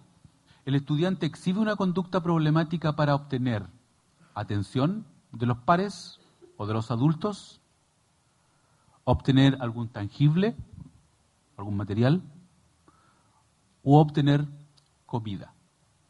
Porque en algún momento ese estudiante aprendió que exhibiendo la conducta problemática va a obtener la atención, va a obtener la comida o va a obtener el tangible. Es decir, esa conducta le fue funcional, le sirve para algo. En los supermercados, ¿cuál es la sección donde ustedes ven más pataletas de niños pequeños. Dulces, juguetes, helados. ¿Sí? Y la pataleta es un conjunto de conductas problemáticas que incluyen llorar, gritar, tirarse al suelo y a veces hasta autoagredirse o golpear a otros. ¿Cierto? Esa, esa, si uno analiza, en esa, en esa situación uno analiza, ese niño aprendió en algún momento que la conducta de pataleta, la conducta, las conductas problemáticas de pataleta le van a servir para algo. La mamá o el papá o el cuidador le enseñó, pero usted me dice, ¿cómo le iba a enseñar? Sí, le enseñó. Le enseñó en el momento cuando él utilizó por primera vez la pataleta y la mamá le dijo, ok. En ese momento le enseñó. Y lo que hizo la mamá en ese momento fue reforzar, ¿qué? ¿Qué apellido? ¿No? ¿Refuerzo? Positivo. Reforzó positivamente la conducta porque le, le dio algo. ¿Sí? Pero reforzó positivamente la conducta negativa, problemática. ¿Sí? Entonces aprendió que usando esta, esta conducta él iba a obtener lo que quería. ¿Sí? La atención. Obtener atención de los pares, de los adultos también. O comida. Ustedes han fijado que los niños pequeños, sobre todo en general, en niveles más altos también, pero en la pre-básica hay niños que muerden. ¿Sí? En general, en general, no estoy diciendo que todo, pero en general, la mordida, la mordida es una forma de obtener atención del niño. Porque dentro de su repertorio conductual no está otra conducta alternativa apropiada, ¿cierto?, que le permita decirle, pásame eso, pásame eso, no, pásame eso. Hasta que lo muerde, ¿cierto? Y el otro niño suelta el material y lo consigue. Y se refuerza. Entonces, como el niño no tiene dentro de un repertorio conductual apropiado una forma apropiada de solicitar el material, utiliza la conducta que para él le ha servido, morder. ¿Sí? Entonces, la primera función, ¿cuál es? Les costó, ¿ah? ¿Cuál es la primera función que encontramos en la literatura? Obtener algo, que puede ser comida o atención. Si yo analizo la conducta de las personas que tienden a postear mucho en las redes sociales, en Instagram, en Facebook, que tienden a postear cosas, ¿qué es lo que, si yo hago un análisis funcional de esa conducta, que no es problemática, ¿cierto? Porque está permitido, todo lo pueden hacer. Pero que, si yo hago un análisis funcional, ¿qué es lo que tienden esas personas a hacer? ¿A obtener qué? ¿De quién? De los seguidores. ¿A través de qué? De likes, de comentarios, no sé qué cosa. ¿Sí? Entonces, esto ustedes lo pueden hacer tanto en, la, en casos que tienen en la escuela como también en la vida en la vida cotidiana, regular, de todos los días. Nosotros funcionamos por refuerzos. La segunda función. La segunda función, escapar o evadir algo o alguien o alguna actividad que para él es aversiva. ¿Sí? Esto se da generalmente, por ejemplo, les voy a poner un ejemplo súper común que lo encontramos en las escuelas. Hay niños, por ejemplo, que están en la escuela, están en quinto básico y saben, un niño sabe eh, cinco, eh, seis consonantes y las vocales. En quinto básico, cuando debería estar leyendo de una manera fluida, con precisión, con entonación y con velocidad. Pero conoce cinco, cinco, seis consonantes y la vocal. Y nosotros trabajamos, vamos a trabajar lenguaje y vamos a trabajar un texto, una, una leyenda, que incluye todas las combinaciones del alfabeto.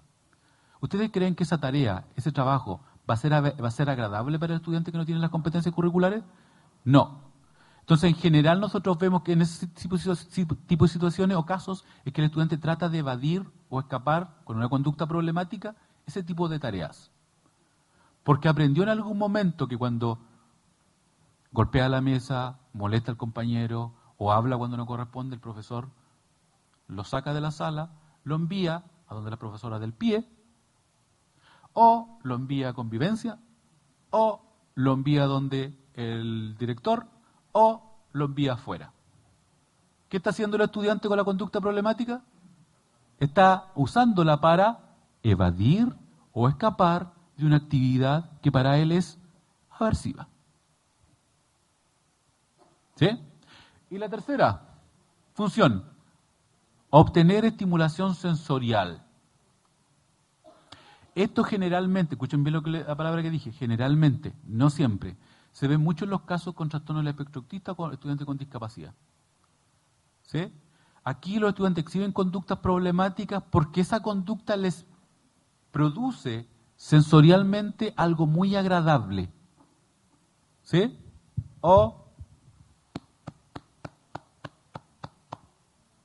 auditivamente, sensorialmente, el golpeteo que es una conducta problemática de estarse golpeando la oreja, no es apropiado, les produce sensorialmente algo muy agradable. Entonces, en ese momento, esa conducta problemática le, le, eh, le produce algo placentero. ¿Sí? No siempre se da en estudiantes con TEA, lo, recalco, pero, eh, es común verlo. ¿Ya?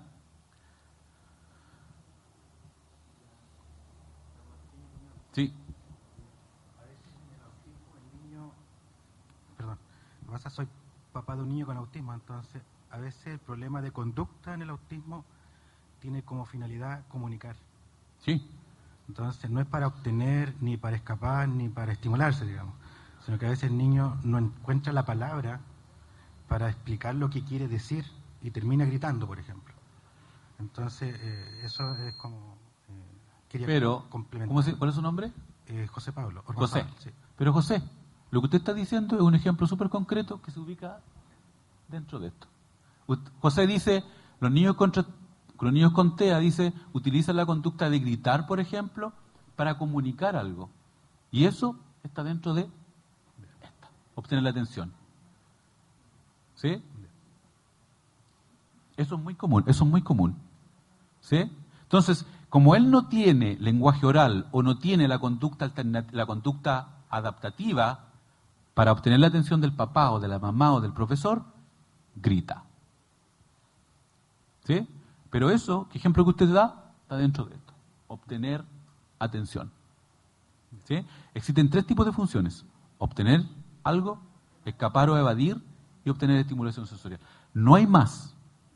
Atención, si ustedes en algún momento me dicen, profe, sabe que yo tengo un caso que tiene las tres funciones, eso está mal hecho. Siempre hay una función que es predominante. Podría haber una segunda como secundaria, pero no una tercera. Si ustedes me dicen hay tres, no está, eh, no está bien hecho el análisis funcional de la conducta. ¿Sí? Entonces esto de golpearse, por ejemplo, podría ser obtener estimulación sensorial o obtener atención o escapar, dependiendo de la consecuencia. ¿Sí? Pero siempre es una la predominante. ¿Listo? Entonces, importante, teniendo claro que, las conductas problemáticas siempre tienen que una función. ¿Y qué es lo que es la función? el propósito de la conducta. ¿Cuántas funciones existen? Tres. ¿Cuáles son? Obtener, obtener escapar u obtener estimulación. Estímulo, claro. Muy bien. ¿Sí? Pero lo otro interesante, lo otro que ustedes tienen que llevarse cuando hacemos análisis funcional, tenemos que analizar otros aspectos del estudiante. A veces nos centramos en el estudiante, en el niño, y ponemos la atención en el niño solamente. ¿Sí? El niño con TEA, el niño con discapacidad intelectual, el niño con TDAH. Atención, cuando nosotros hacemos análisis funcional de la conducta tenemos que centrarnos también en los factores del contexto que podrían estar gatillando el problema de conducta. Las conductas problemáticas siempre son gatilladas por algo del contexto. Y es lo que nosotros le llamamos Hoy se ve poco ahí. Dice antecedente. ¿Sí? Antecedente. El antecedente es la situación problemática que gatilla el problema de conducta. Siempre hay un antecedente, siempre hay un factor inmediatamente antes que gatilla y desencadena el problema de conducta. Siempre. Entonces, por eso que el análisis que ustedes hacen, no lo pongan solamente en el niño, pónganlo en qué contexto se da esa situación problemática. Y es lo que tiene que aprender la profesora que me preguntaba adelante, algo que tiene que llevarse. ¿En qué situaciones se da es, eh, esa conducta problemática que, decía ella? ¿Qué es lo que gatilla que lance sillas? ¿Qué es lo que fue lo que pasó primero? ¿Por qué llegó a eso? ¿Qué pasó? ¿El profesor le pidió hacer una tarea? ¿El profesor le pidió salir? ¿El profesor le entregó el material? ¿El profesor encendió la luz? ¿El compañero lo tocó? Ese es el factor denominado técnicamente antecedente, que es el factor que gatilla el problema de conducta. Cuando nosotros somos capaces de identificar ese gatillante, vamos a ser capaces de controlar por ese gatillante. Es decir, si ya lo identificamos, ¿qué hacemos para modificarlo, ajustarlo o minimizarlo o finalmente eliminarlo del contexto? ¿Sí?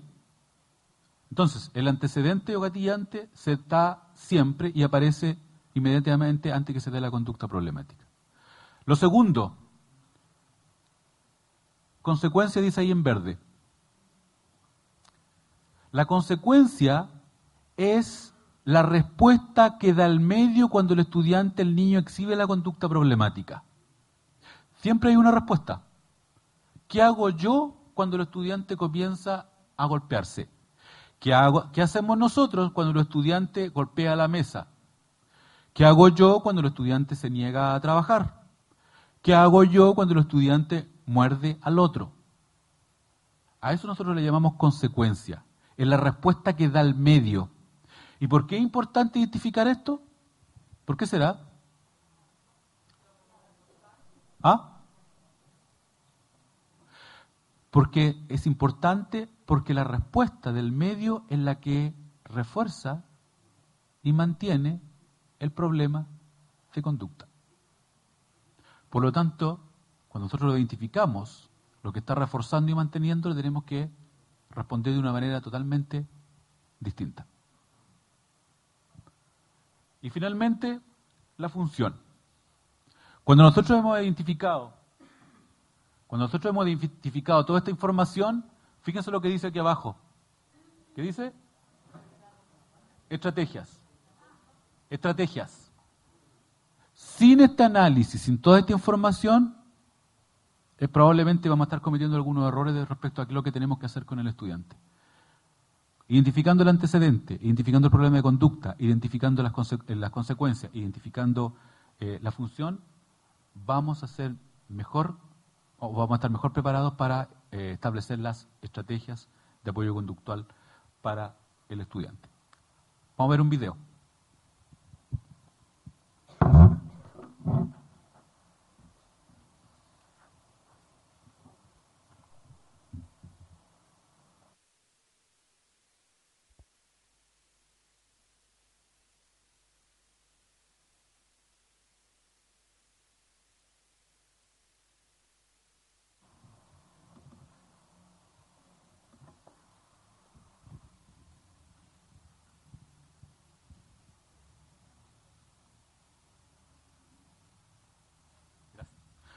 Entonces la tarea es la siguiente. Van a ver un video cortito que dura como dos minutos.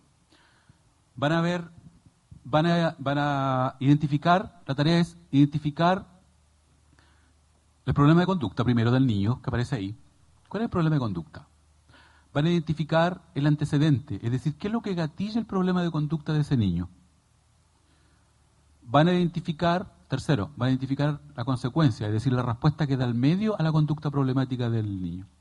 Y cuarto, van a hipotetizar acerca de cuál es la función del problema de conducta. ¿Cuántas funciones hay? Tres. Ustedes van a hipotetizar con la poca información que tienen, esto es algo rápido, ¿ya? Para que lo puedan practicar. ¿Cuál es la función? ¿Será obtener, será escapar o será obtener estimulación sensorial?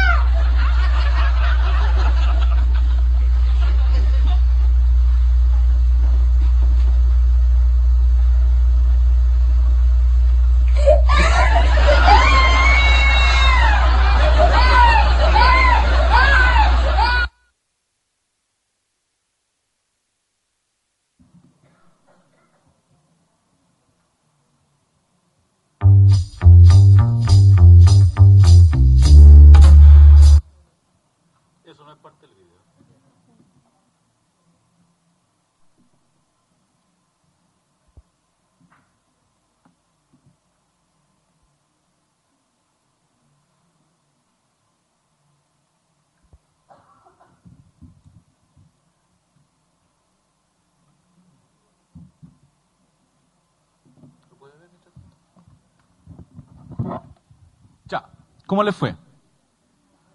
A ver, lo primero, hay un niño pequeño que presenta conductas problemáticas. Dijimos, cuando nosotros hacemos el análisis funcional, no nos centramos sobre, solo en el estudiante.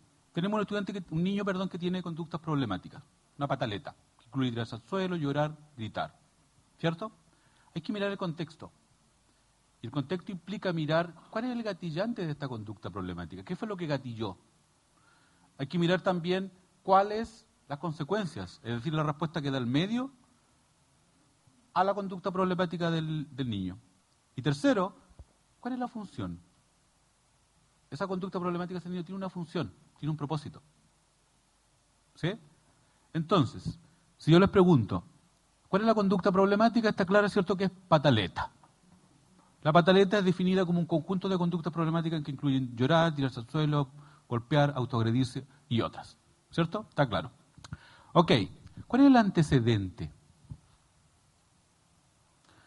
¿Cuál sería aquí el gatillante? ¿Qué es lo que ustedes vieron? ¿Cuál?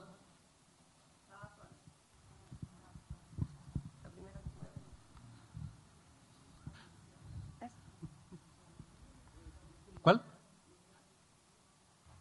¿No funciona? Que estaba solo. ella dice, ella plantea plantea que al estar solo gatilla la pataleta. ¿Eso es lo que plantea usted? Ok. Para mí la indiferencia de pasar el perro y el adulto por el lado y no tomarlo en cuenta. ¿Ya? Es decir, cuando se mueve el adulto y el perro por el lado, gatilla la conducta problemática. ¿Ya? Yo pienso que los juguetes estaban a un lado, como que se restaron los juguetes de él. O un adulto le quitó los juguetes. Ok. Yo, yo difiero de lo anterior. Yo quiero que requiere la atención de la persona que está grabando. No sabemos si es la mamá, el papá o alguien más, porque pero cada no, vez... Pero no hipoteticemos todavía, ah, Tamara, sobre la función. Estamos identificando el gatillante. ¿Qué fue lo que gatilló eh, que exhibiera la pataleta? Ya, vamos con la última. Y vamos a, allá hay una persona que está Lo que gatilló al niño a hacer esa pataleta es el teléfono, la grabación. Ok, usted plantea que, que, lo estén grabando. Sí. Eh, Porque si la, persona se aleja, el niño deja de llorar, deja de gritar y el teléfono, el niño ve que lo están grabando nuevamente y vuelve a gritar, vuelve a, a llorar. Ya, paramos aquí, la última para que sigamos, porque nos queda todavía. Y nos queda poco tiempo. El niño simplemente quiere obtener algo. Ya, pero esa es función. Usted está hipotetizando ahí ah, sobre la función y no hemos llegado todavía a eso. ¿Ya? Ok, antecedente. ¿Qué fue lo que gatilló, esto? Dos cosas. Una es que nosotros en el video nos falta información. Porque no sabemos, nosotros vemos cinco, cinco lanzadas al piso pero no sabemos, no tenemos el dato de cuál fue lo primero que pasó. No tenemos ese dato. Sí coincidimos, coincido con ustedes que plantean que el movimiento del adulto o el teléfono hace, catilla, la conducta de tirarse al suelo. En las cinco que vemos, pero no tenemos claro, y a lo mejor usted se acerca a eso, es una hipótesis, porque no tenemos el dato, que a lo mejor fue que le hayan quitado algo. ¿Sí? Lo que, o, no, acceso a algo. Pero no tenemos ese dato en el video. ¿Ya? Podría ser lo que plantean ustedes, el moverse, el, el que lo estén grabando o el dejarlo solo. ¿Sí? ¿Cuál es la respuesta del medio, la consecuencia? Pero, pero analicemos, cuando ella dice inatención, no dale atención, describan lo que ustedes vean. Porque usted me está interpretando. ¿Cuál es la consecuencia? El adulto se mueve, se aleja del niño. Esa es la respuesta que da el medio. ¿Sí? Entonces la respuesta que da el medio es el adulto se mueve de un lado a otro con el perro. Cada vez que sale, eh, cada vez que el niño aparece, se lanza al suelo, el adulto se mueve. Esa es la respuesta que da, esa es la consecuencia. ¿Cierto?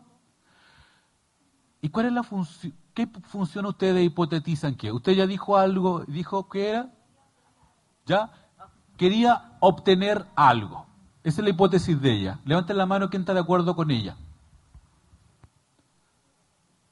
El 43%. Ya. ¿Alguien tiene otra hipótesis distinta? Porque el 43% dice que es obtener algo. ¿Alguien tiene otra hipótesis distinta?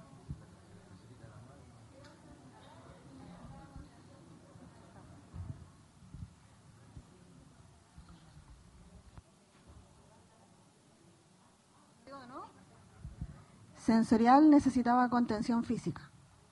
O sea, ella, ella postula, ella hipotetiza que puede ser para obtener estimulación sensorial. ¿Ok? Y la última.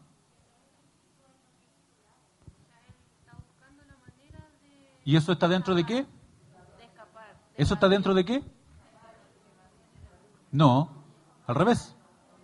Ella dice, lo mismo que le decía a José Denante, a través del grito dice, no quiere que lo graben. O sea, está dentro de obtener algo. ¿La atención de qué? Del adulto que está ahí. ¿Sí? Entonces tenemos dos. Atención, aquí va la respuesta. La función del problema de conducta de este niño primaria es obtener atención del adulto. Y la secundaria podría ser esa. ¿Sí? Esa no está aprobada, la que plantea ella. ¿Sí? Entonces están esas dos, obtener atención del adulto y obtener estimulación sensorial. Pero la segunda, la secundaria no está probada. Podría ser. ¿Sí? Entonces, este ejercicio, este ejercicio muestra cuál es el tipo de análisis que ustedes tienen que hacer. ¿Se fijan que pusimos, no pusimos toda la atención en el niño, sino que lo pusimos en el contexto? ¿Cuál es el gatillante de esto? ¿Qué es lo que gatilla siempre la conducta de este niño? ¿Cierto? ¿Qué es, lo que, ¿Qué es lo que mantiene? ¿Cuál es la respuesta que da el medio? ¿Qué es lo que ha estado manteniendo la conducta problemática? ¿Y cuál es la función? Vamos con el caso de Sofía. Vamos a ver el caso de Sofía. Este caso es real. Sofía es una adolescente que tiene discapacidad intelectual moderada. Léalo.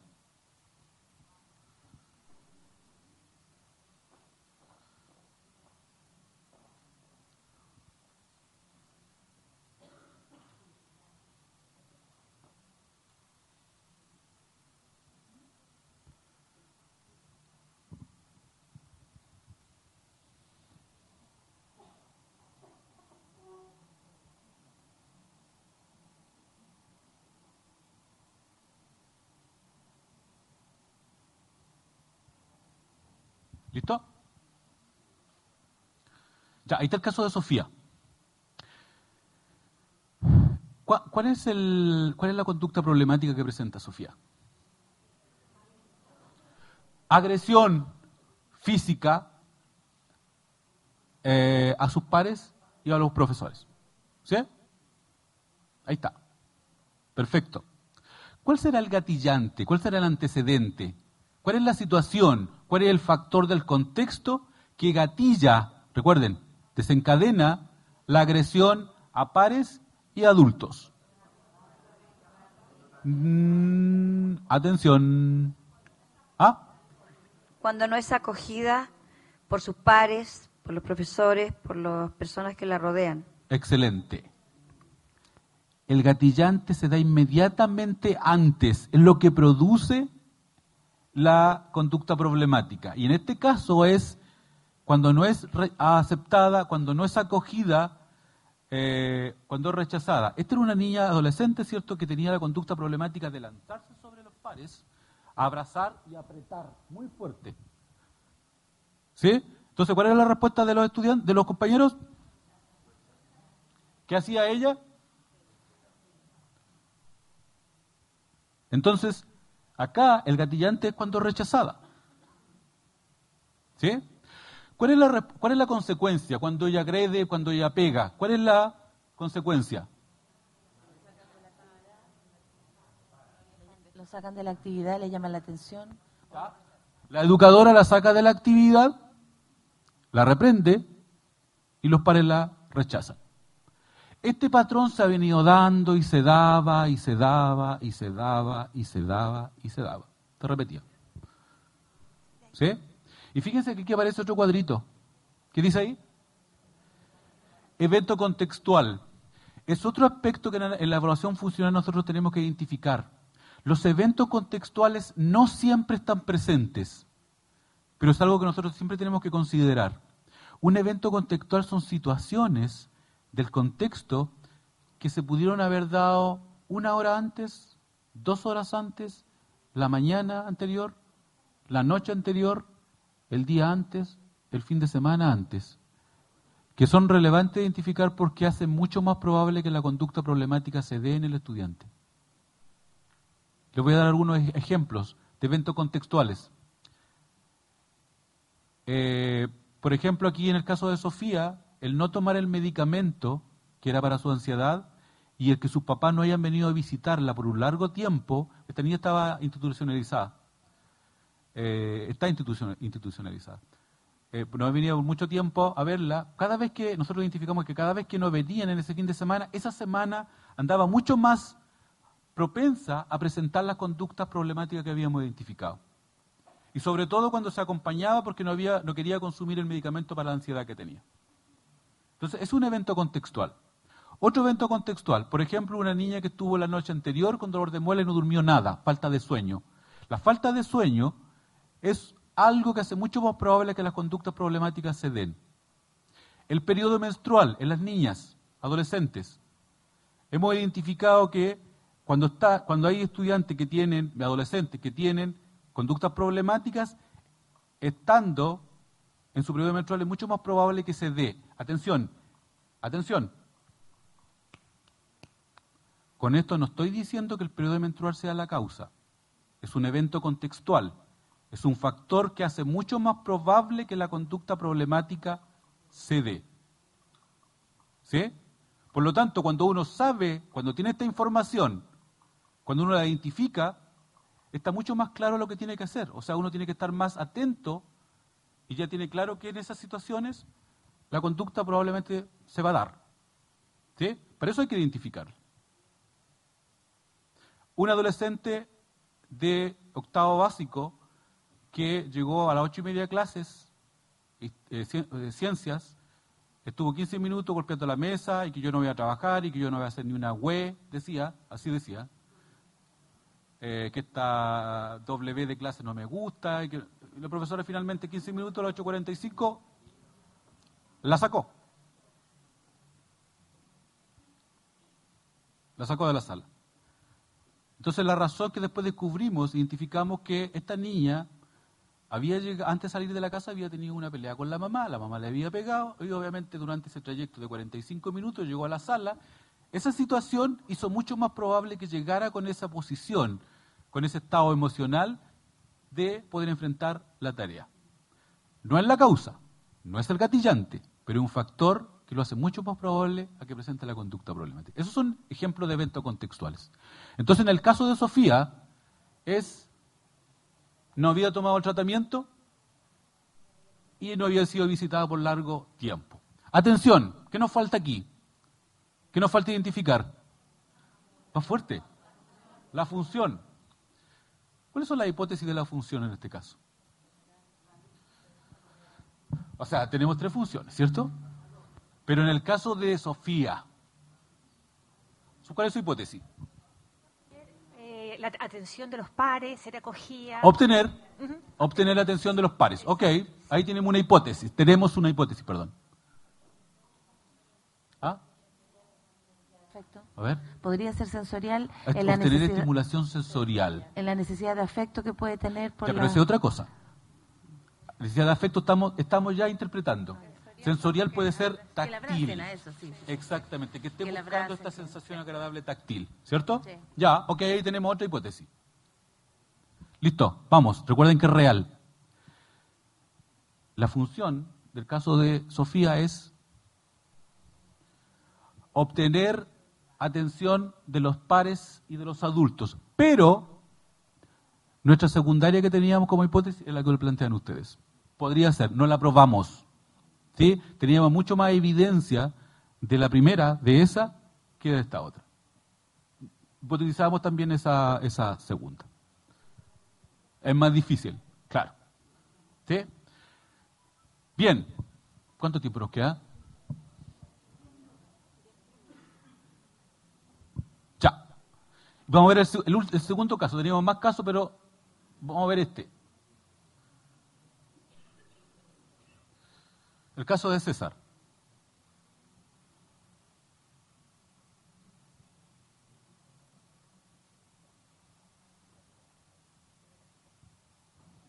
César se ha teñido el pelo de tres colores y sus amigos se han burlado muchas veces de él antes de entrar al taller. Cuando él entra a la clase, su educador mira fijamente su cabeza. César inmediatamente dice, ¿qué me está mirando usted? Su educador inmediatamente lo envía fuera del taller. También real. ¿Cuál es el problema de conducta de César? ¿Cuál es la conducta problemática? ¿Cuál es la conducta problemática? ¿Sí? problemática. Él no está siendo aceptado ni por sus pares ni por el educador. Aquí está interpretando. En análisis funcional, profesora, nosotros describimos hechos, lo que observamos. Bueno, dice que el niño tiene el, pelo teñido, ¿verdad? ¿Cuál es la conducta problemática que presenta él? El pelo, para el resto. ¿Ah? Para el resto es una conducta problemática, que tenga el pelo teñido de tres colores. Es es que no es el pelo. Fíjense lo que le dice. le molesta que lo observen. ¿Qué, está, mire, ¿qué está haciendo ahí? ¿Cuál es la conducta problemática? ¿Qué me está mirando usted? exacto. ¿Es apropiado? ¿Es una conducta apropiada? No. ¿Es grave? Mm, no, pero es una conducta inapropiada. ¿Cierto? ¿Sí? Entonces la conducta problemática aquí de César es... ¿Sí? Responde con un tono inapropiado a la situación, ¿cierto? ¿Cuál es el antecedente? ¿Qué es lo que gatilla el problema de conducta? No. Recuerden que el antecedente es lo que inmediatamente antes de la conducta problemática se la da. No es las burlas. Su profesor mira fijamente su cabeza cuando va entrando al taller. Eso gatilla que responda de esa manera. ¿Sí? ¿Cuál es la respuesta? ¿Cuál es la consecuencia? El profesor lo envía fuera. ¿Habrá algún evento contextual aquí? Sí. Dijimos que los eventos contextuales son situaciones que se pueden dar a media hora antes, una hora antes, la noche anterior. ¿Qué pasó aquí? La burla de los pares él ya venía, ¿cierto?, con una carga emocional negativa respecto a esta situación que había pasado y probablemente hace mucho más probable que él responda de esa manera. ¿Sí? ¿Y cuál es la función? ¿Cuál es la función del problema de conducta? A ver. ¿Evadir dijeron? ¿Evadir qué? ¿Evadir qué? Pero hagámoslo técnicamente, en este caso la burla, pero es evadir la aten evadir la atención o escapar de la atención de los pares y los adultos. Yo a veces me encuentro que el profesor dice que aquí eh, el, el, niño se pintó el pelo para obtener la atención. El pintarse el pelo no es un problema. ¿Sí? Aquí el tema es que él responde de esa manera o aprendido en, su, en su historia que respondiendo de esa manera a él lo van a sacar del aula. De esa manera él escapa de la atención de los adultos y del profesor. ¿Sí? Entonces, este es el tipo de análisis que ustedes tienen que hacer cuando ustedes enfrenten a un estudiante o estén evaluando a un estudiante con conductas problemáticas. Evaluar tanto al estudiante, la conducta problemática y el contexto y sobre todo la función. Para cerrar, les voy a mostrar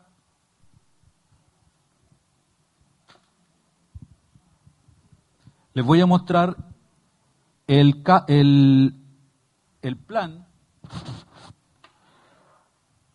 Les voy a mostrar el plan que nosotros hicimos para Sofía.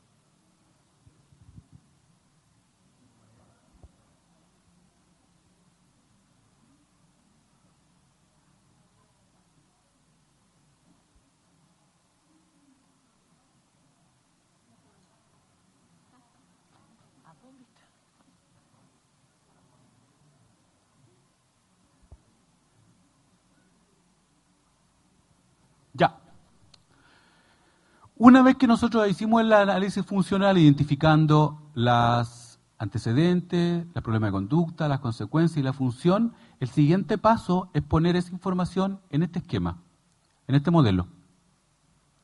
¿Sí? Yo se lo voy a leer. O agranden un poquito, a ver.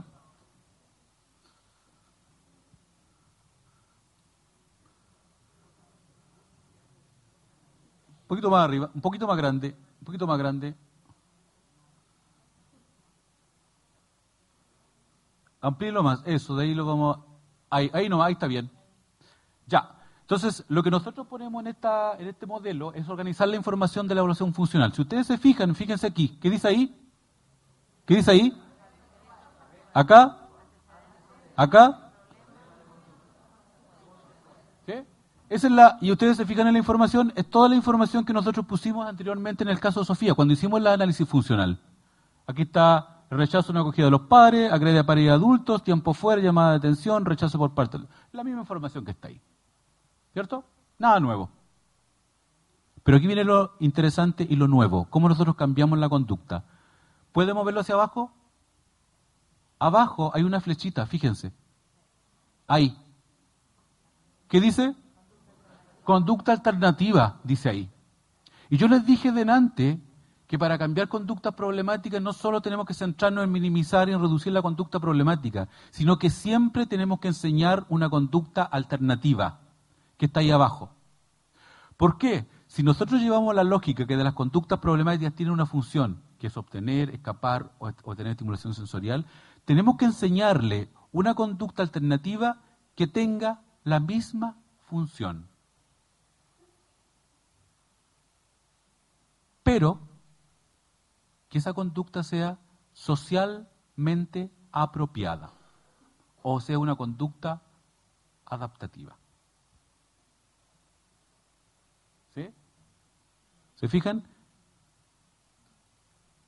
Y aquí en el caso de Sofía, nosotros le enseñamos a ella que a través de, a través de un gesto indicara que quería un abrazo y que dejara de lanzarse sobre los compañeros para hacerlo. Porque lo que iba a pasar, lo que estaba pasando hasta ese momento y lo que había pasado por años, era que se lanzaba encima, abrazaba, los, compañeros la, la empujaban, ella respondía golpeando con, con lenguaje inapropiado. Entonces lo que hacemos acá es pararlo. Le enseñamos a ella, de ahí les voy a mostrar el plan, le enseñamos a ella un gesto que si ella quería un abrazo, ella lo iba a solicitar de esta manera. Si no había respuesta, ella aprendió que no había abrazo. Pero en general ella tenía la respuesta, que era un abrazo.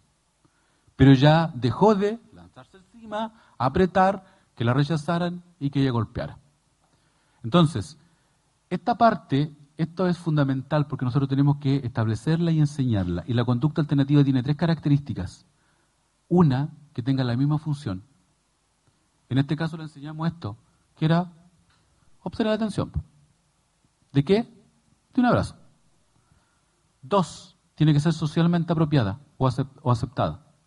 Y tres, lo más importante, tiene que ser enseñada. Yo no puedo, nosotros no podíamos asumir que, que Sofía la iba a hacer por sí sola, teníamos que enseñársela, porque si no ya lo hubiera hecho antes.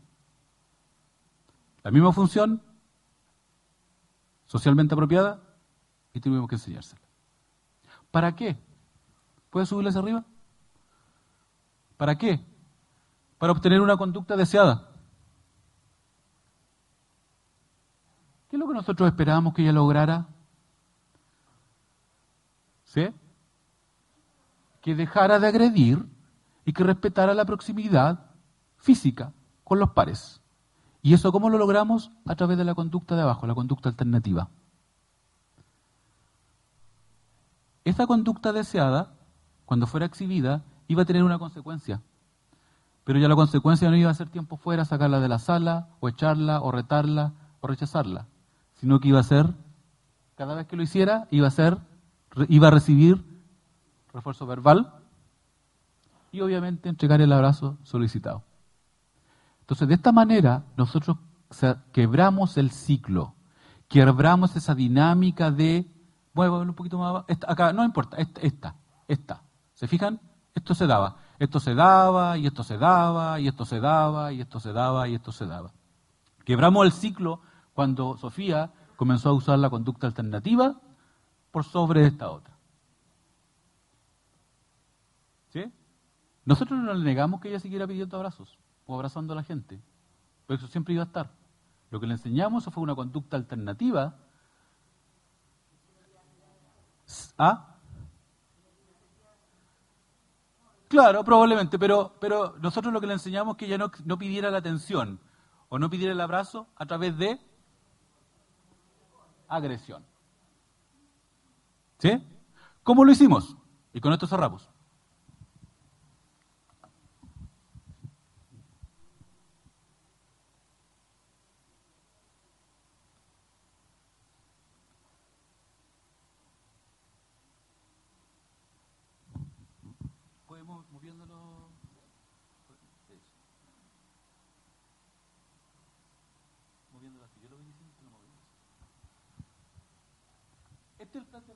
El plan de apoyo conductual. Entonces, evaluación funcional, el análisis que hicimos delante de la conducta.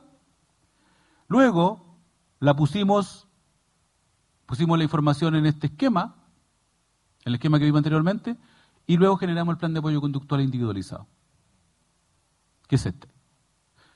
Y el plan de apoyo conductual individualizado es un set de estrategias que nosotros vamos a implementar, que implementamos con Sofía o con el caso que nosotros estemos trabajando. ¿Sí? Entonces, los planes siempre incluyen estrategias para abordar los antecedentes. ¿Podemos verlo hacia abajo? Estrategias para la dos, nos faltó la dos. Estrategias para, la segunda es estrategias para enseñar la conducta alternativa. Ahí, ahí, ahí está bien. estrategias para enseñar la conducta apropiada, alternativa principalmente. La tres, estrategias para reforzar la conducta apropiada. ¿Cómo lo vamos a hacer? Estrategias para responder a, la conducta, a las conductas inapropiadas. Y el número cinco es cómo nosotros vamos a monitorear y evaluar la implementación de este plan. Entonces, todo plan de apoyo conductual individualizado, este plan es para Sofía, para nadie más. ¿Sí? Porque está basado en la evaluación funcional. Incluye este set de estrategias. Entonces, si usted se fija, ¿lo podemos ver hacia arriba?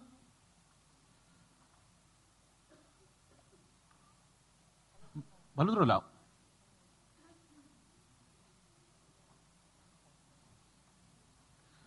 Ahí. Entonces, estrategia para abordar los antecedentes. Este, esta parte es súper importante, porque aquí se incluyen estrategias para, cuando nosotros identificamos cuál es el antecedente, aquí nosotros lo que tenemos que hacer es implementar algunas acciones para minimizar que ese antecedente sea lo menos gatillante posible. ¿Sí? Es decir, ¿cómo nosotros bajamos la probabilidad de que ese antecedente, que ese factor del contexto se convierta en un gatillante? Y aquí el psicoeducar al educador de trato directo y compañera en relación a las respuestas que deben tener frente a las demandas efectivas del estudiante, Dentro de este están responder a los abrazos, mostrar límites de proximidad corporal, adecuadamente valorizando y demostrando a través de un role-playing, favorecer compañerismo por parte, utilizando el lenguaje positivo durante la intervención realizada, anticipar rutinas diarias con la finalidad de disminuir niveles de ansiedad. En la parte 2,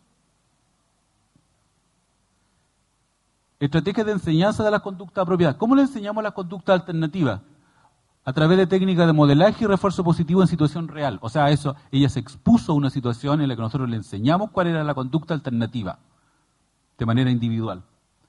A través de intervenciones individuales de psicoeducación con psicóloga, porque teníamos acceso a una psicóloga también ahí que trabajó en el equipo, la cual se utiliza en láminas interactivas que reflejen situaciones reales y conductas adecuadas. Conducta alternativa y las conductas inapropiadas que ella tenía. Utilización del lenguaje positivo durante las intervenciones realizadas. Luego, estrategias para reforzar la conducta apropiada es decir, cómo nosotros íbamos a reforzar la conducta apropiada de ella, la conducta alternativa y la deseada. Está escrito ahí también. Después, estrategias para minimizar el refuerzo de la estrategias para minimizar el refuerzo del problema de conducta. ¿Qué es lo que íbamos a hacer nosotros cuando Sofía no utilizara la conducta alternativa y utilizara otra o volviera nuevamente a lo que ella tenía? Porque en algún momento volvía. Y finalmente, lo que lleva siempre un plan es cómo nosotros íbamos a evaluar la implementación del plan. O cómo el equipo que estaba a cargo de esto iba a implementar, iba a evaluar la implementación del plan. ¿Estaba funcionando? O, estaba funcionando o no estaba funcionando, ¿por qué? Y ahí se le fueron haciendo algunos ajustes. Les puedo decir, para ir cerrando ya, que este caso, la conducta problemática desapareció, la, la niña eh, adquirió la conducta alternativa y actualmente la usa como una forma de obtener la atención de los pares eh, y de los adultos. Importante que los planes de apoyo conductual, este plan de apoyo conductual, ¿saben qué se hizo? Fueron socializados para todos los que trabajaban con la niña. Todos conocían las estrategias, porque pasa a veces que los planes luego construimos en una oficina ¿sí? Y solamente los conocemos los que trabajamos con ella. Entonces, el plan tiene que ser conocido por todos los que, trabaja, los que trabajan o los que van a trabajar con el caso que ustedes quieran eh, apoyar. Y a veces las estrategias, atención, si yo veo este plan, súper bien, está súper bien hecho, técnicamente muy adecuado. A veces los planes o las estrategias no funcionan porque no las implementamos de buena manera. Esa es una cosa. Y segundo, las estrategias a veces no funcionan porque las aplicamos una vez y además las aplicamos mal y luego las desechamos. Porque nosotros tenemos, algunos tenemos muy baja tolerancia a la frustración y como no nos resulta la primera vez, la eliminamos. Esto no fue un caso fácil, esto no cambió de un día para otro. Sofía no adquirió la conducta alternativa de un día para otro. Fueron, yo creo que al menos tres semanas, cuando ella ya se comenzó a ver el uso de la conducta alternativa como una forma de obtener la atención. ¿Sí? Les agradezco la atención, les agradezco la participación. Si tienen alguna duda, alguna pregunta.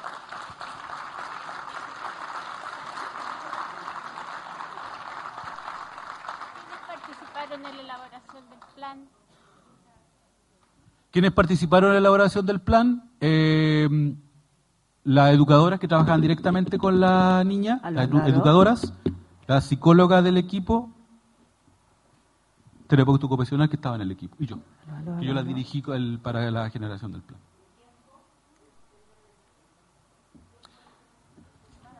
¿Cuánto se implementó?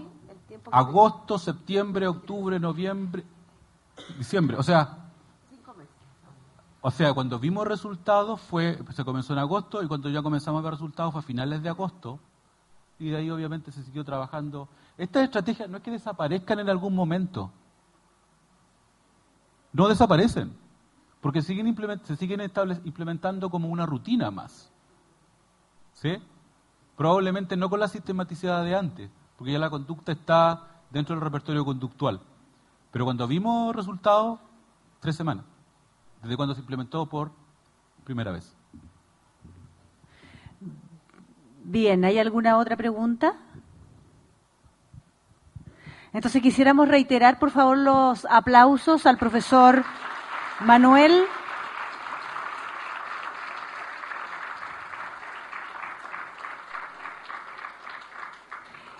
El arte es la expresión más sublime del ser humano, donde se plasman las emociones, sentimientos y percepciones sobre la realidad a lo que imaginan con fines estéticos y simbólicos utilizando diferentes recursos plásticos, lingüísticos o sonoros.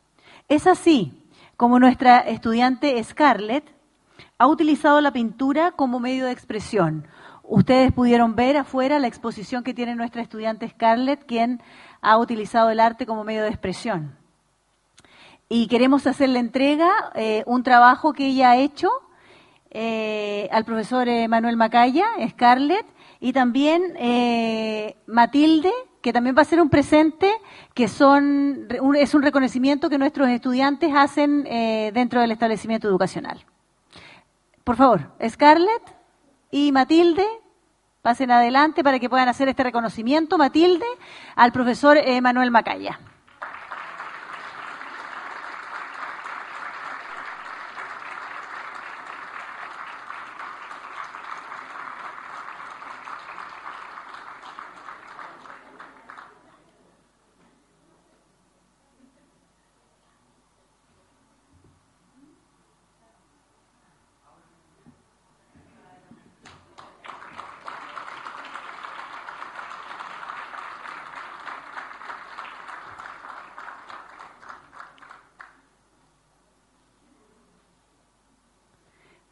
Profesor Manuel Monsalve Macaya, estoy dando vuelta los apellidos.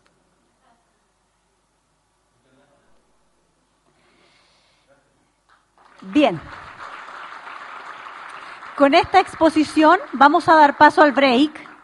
Siendo las 11.45 horas, quisiéramos ser bien majaderos en esto y decirle que tenemos solo 15 minutos para poder tener un break que tenemos ahí atrás para seguir con nuestras siguientes expositoras. Por favor.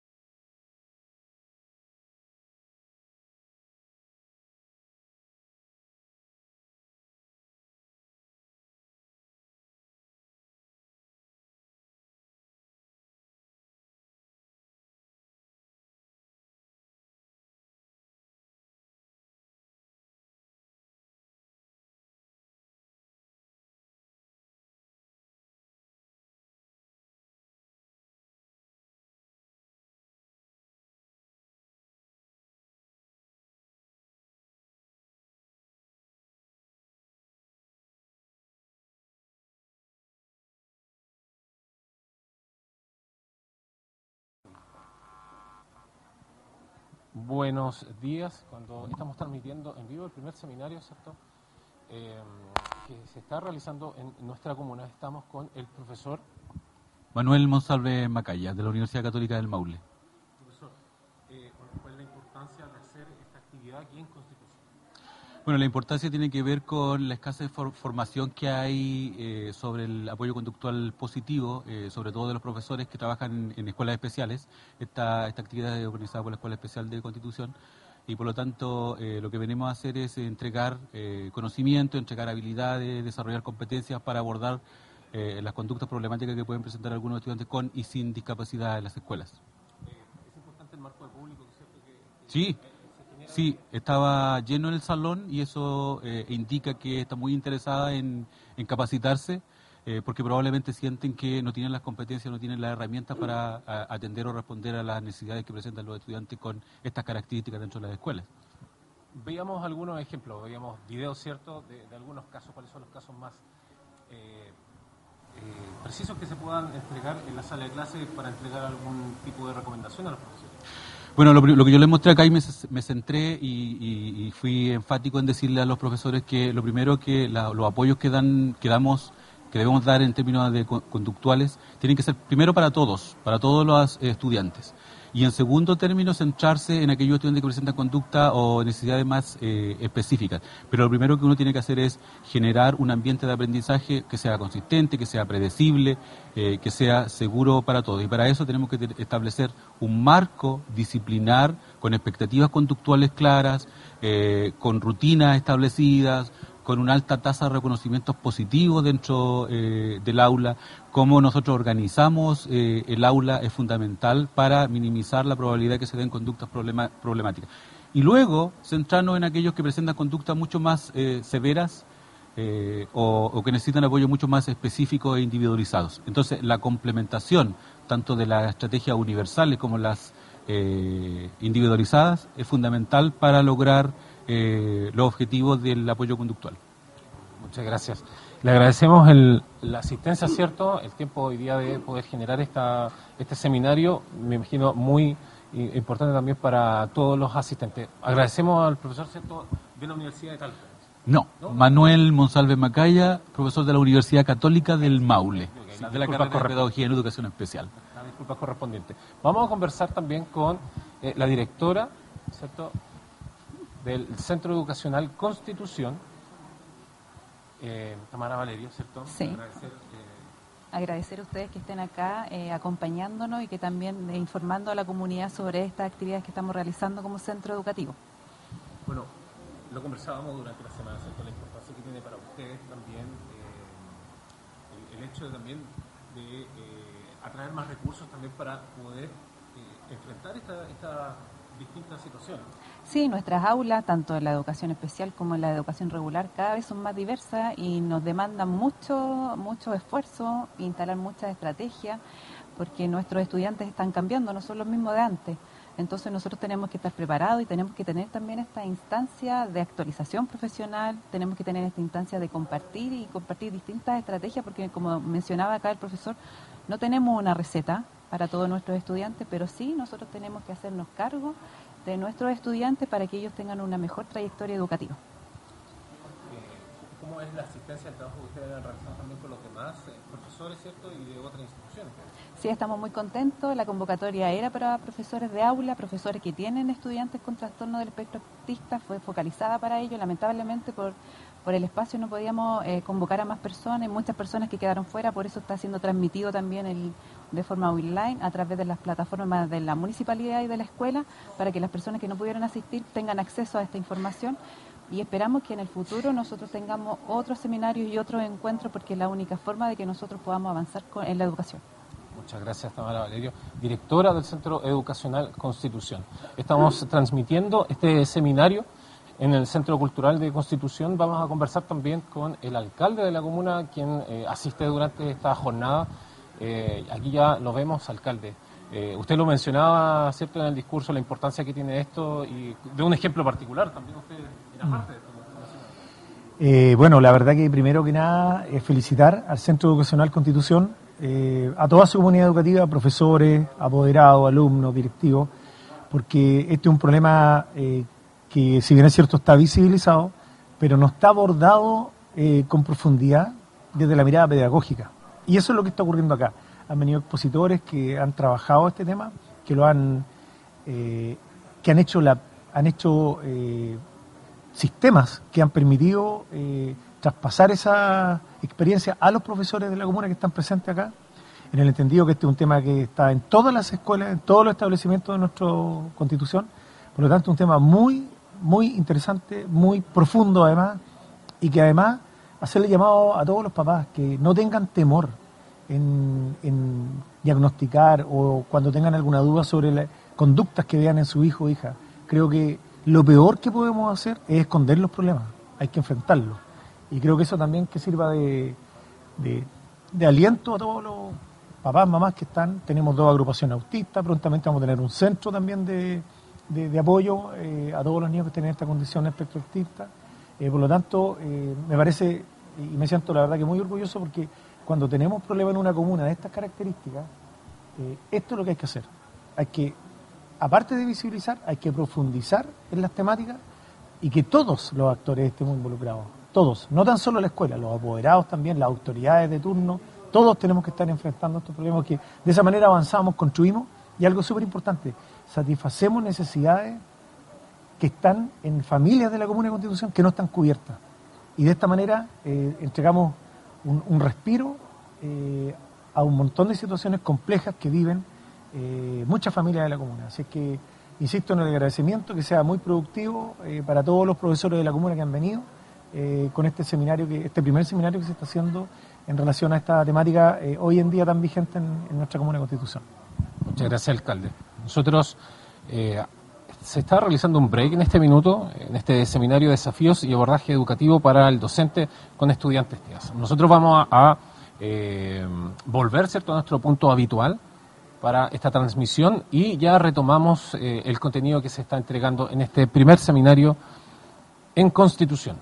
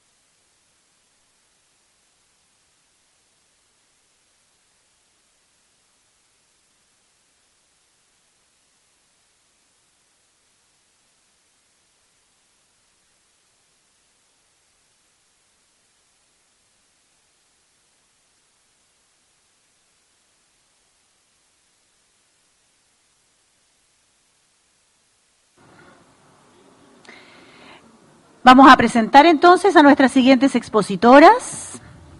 Nuestras siguientes expositoras, Gillian Navea Becerra, profesora COSOC por la discapacidad, y Paola Vázquez Fuentes, dirigente Colegio de Profesores encargada del Departamento de Inclusión Santiago.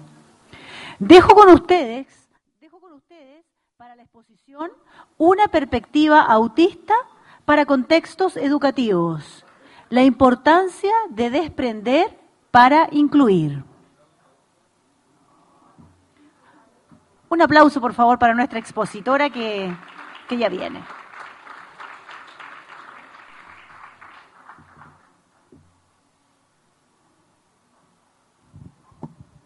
Ya está, está re bien. ¿Bien? ¿Qué hora es?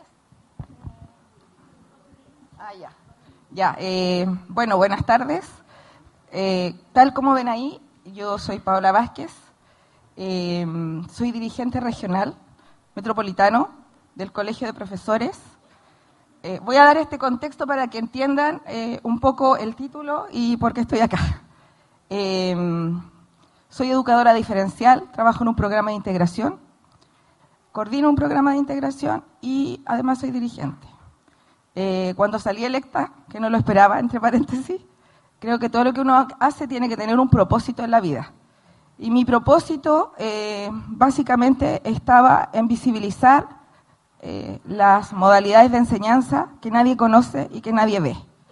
Eh, en esas modalidades de enseñanza está la educación especial, la escuela especial, los programas de integración, las aulas hospitalarias, las escuelas cárcel, en fin, todas esas modalidades de enseñanza que de pronto se echan en un cajón, nadie conoce, nadie se las imagina, eh, la educación rural.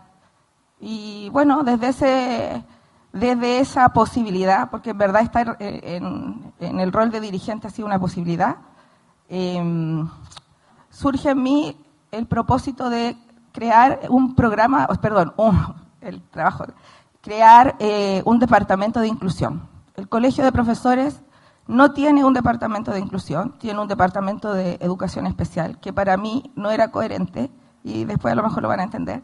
Em, y bueno, eh, dentro de lo que está en el propósito es armar una red de educadoras, de educadores y de gente que eh, de alguna manera la inclusión le calce desde un trabajo comunitario. ¿ya? Eh, por eso estamos hoy día acá me costó pensar en un título porque nuestro enfoque y nuestra trayectoria o camino eh, básicamente tiene una mirada biopsicosocial, no patologizante y bajo un enfoque de derecho. ¿ya? Eh, yo soy una persona que me cuesta mucho concentrarme.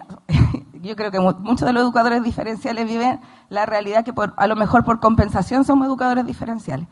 Eh, me cuesta concentrarme, me distraigo, me pongo nerviosa. Entonces, em, bajo ese contexto, hoy día vamos a conversar con ustedes y... ¿Si puede avanzar el auto? El título decía, ni ángeles ni demonios, sujetos de derecho. Y desde ahí nos queremos emplazar nosotros con ustedes.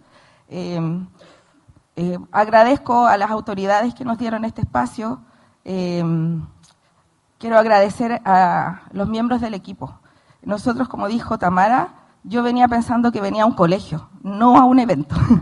y, en este desafío se sumó voluntariamente Gillian y, me acompañó el abogado, la abogada, perdón, Silvia. Eh, y lo digo porque nos vencimos muchas barreras para llegar acá. Eh, fue muy difícil difícil en términos personales y logísticos. Entonces, tengo que decirlo porque creo que uno tiene que agradecer cuando eh, le pasan cosas buenas y le pasan cosas malas. En este caso, frente a toda la adversidad que tuvimos, hay gente de corazón, como yo sé que hay muchas colegas acá, que tomó el desafío de venir. ¿ya?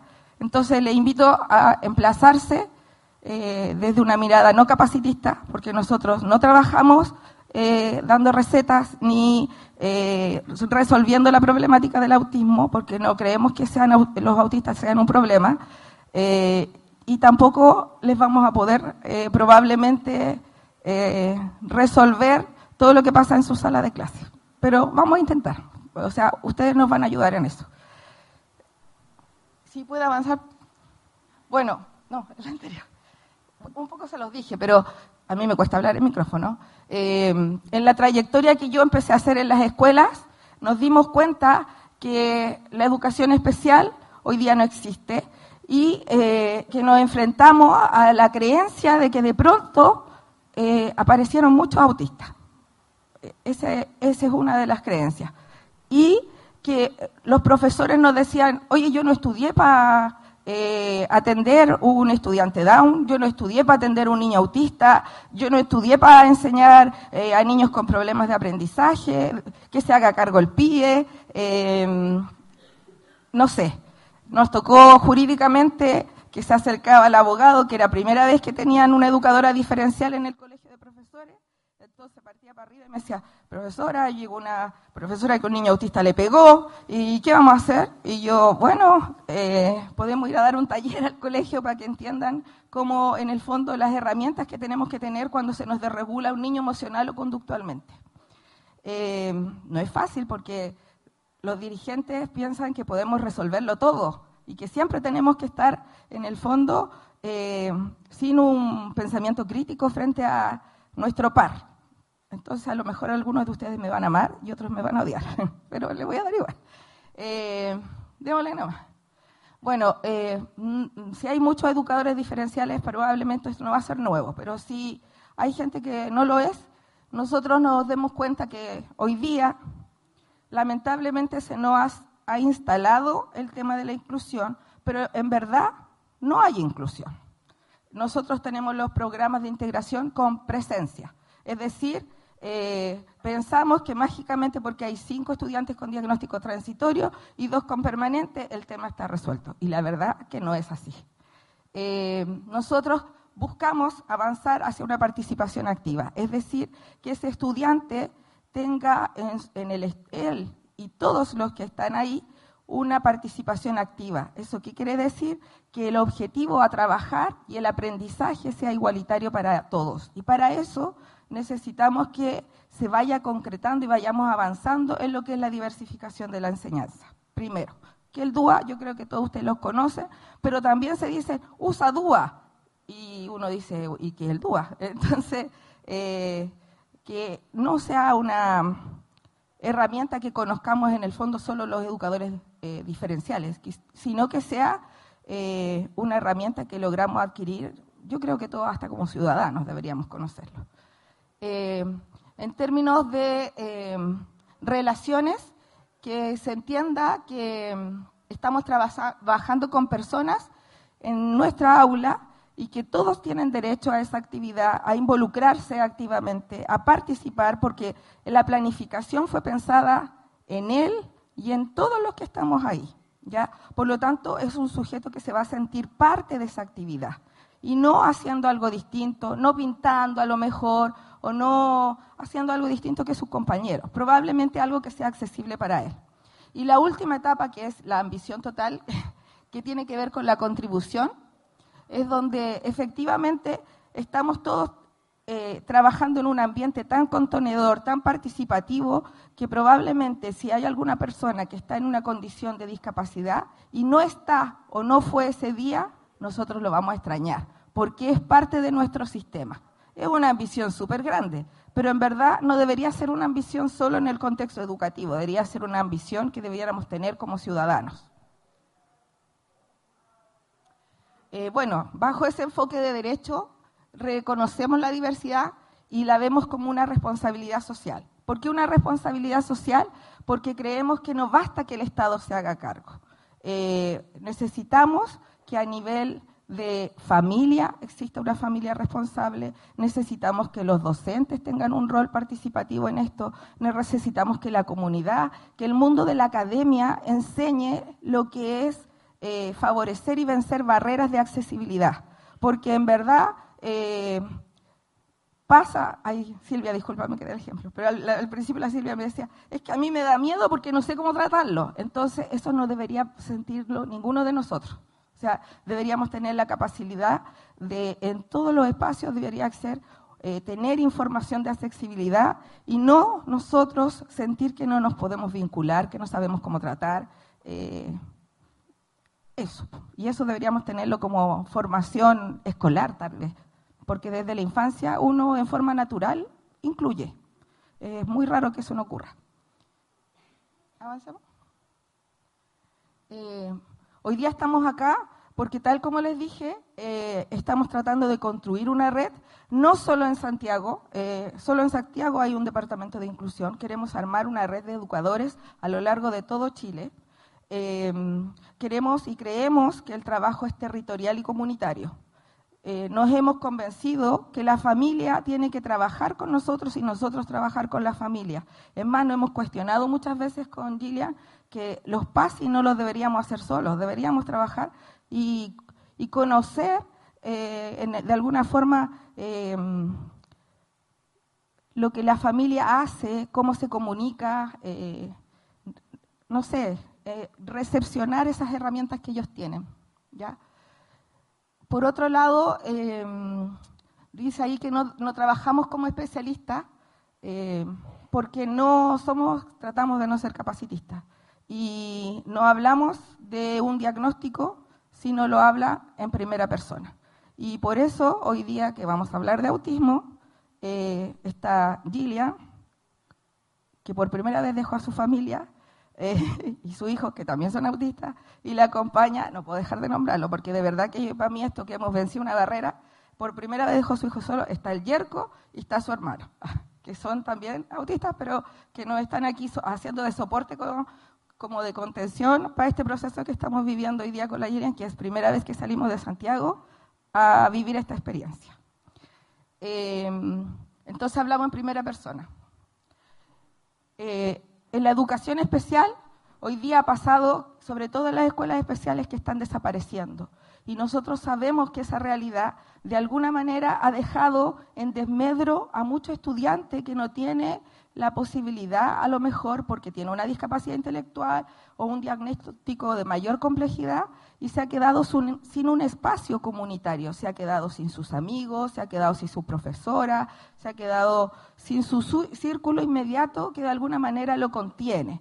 Entonces nosotros hablamos de que la educación tiene que estar a lo largo de la vida y resulta chocante para algunas personas porque piensan que estamos infantilizando probablemente a la persona con discapacidad.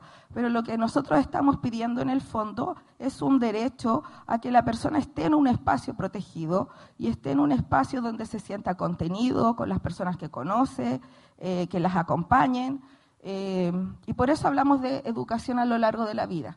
Eh, trabajamos en una iniciativa de norma que lamentablemente no se ha llevado a cabo y no se va a poder llevar a cabo tampoco, porque nuestra constitución lamentablemente no tiene garantizado el derecho a la discapacidad, no tiene sus derechos garantizados. Em, queremos que existan en la realidad, en lo inmediato. Hoy día se ha instalado la ley de inclusión, tenemos una ley de inclusión anterior, hoy día se ha instalado la ley de inclusión de autismo, pero lamentablemente se pensó la ley primero antes que cómo vamos a trabajar para que nuestros estudiantes sean derivados de forma inmediata en la escuela. Eh, lo más probable es que muchas de sus escuelas todavía no tengan eh, todos eh, los, los especialistas que se requieren, no tengan todas las horas. Es decir, se hizo la ley, pero no se resolvieron los problemas, sino que fuimos enfrentados a una situación que no tenemos la capacidad de dar respuesta muchas veces. Esto es como desde el NOA, que yo sé que a lo mejor suena un poco fuerte, pero eh, dice ahí, no aceptamos funcionar con el mínimo de horas. Hasta ahora la educación especial habla solo de orientaciones y la, hablar de orientaciones es poner el piso mínimo. Funcionamos con el piso mínimo, con las horas eh, mínimas para un eh, psicólogo, las horas mínimas para un fonoaudiólogo, Muchas veces no hay terapeuta ocupacional y si hay autismo necesitamos terapeuta, eh, terapeuta ocupacional. Em, entonces nosotros estamos exigiendo que eso se dé ya. Eh, que las tareas, hoy día tenemos un decreto que tampoco es amable para nosotros y hemos realizado un análisis del decreto 170 con una propuesta en verdad en algún momento hablamos de eliminarlo, pero como fue manoseado políticamente, tomamos la decisión de hacer un documento con algunas mejoras, por así decirlo, pero donde se entienda eh, básicamente que las tareas administrativas no pueden estar por sobre nuestro rol y nuestro rol como garante de derechos básicamente está en intervenir con el estudiante, en intervenir con la familia. Eh, tener una cantidad excesiva de horas en tareas administrativas nos saca de nuestra verdadera función. Y nuestra verdadera función es estar con nuestro estudiante. Eh, trabajar en la accesibilidad, trabajar en, eh, bajo un enfoque de derecho. Nosotros no nos podemos alejar del enfoque de derecho.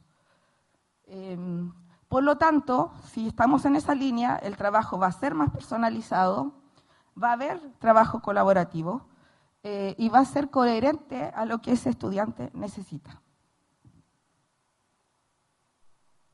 Y ahí desaparecimos. No. Ahí no sé, ¿se acabó? No, no, no debiera. A ver, creo que no. Déjeme ver. Les dije que me distraía, pero quedaba. No. Ah.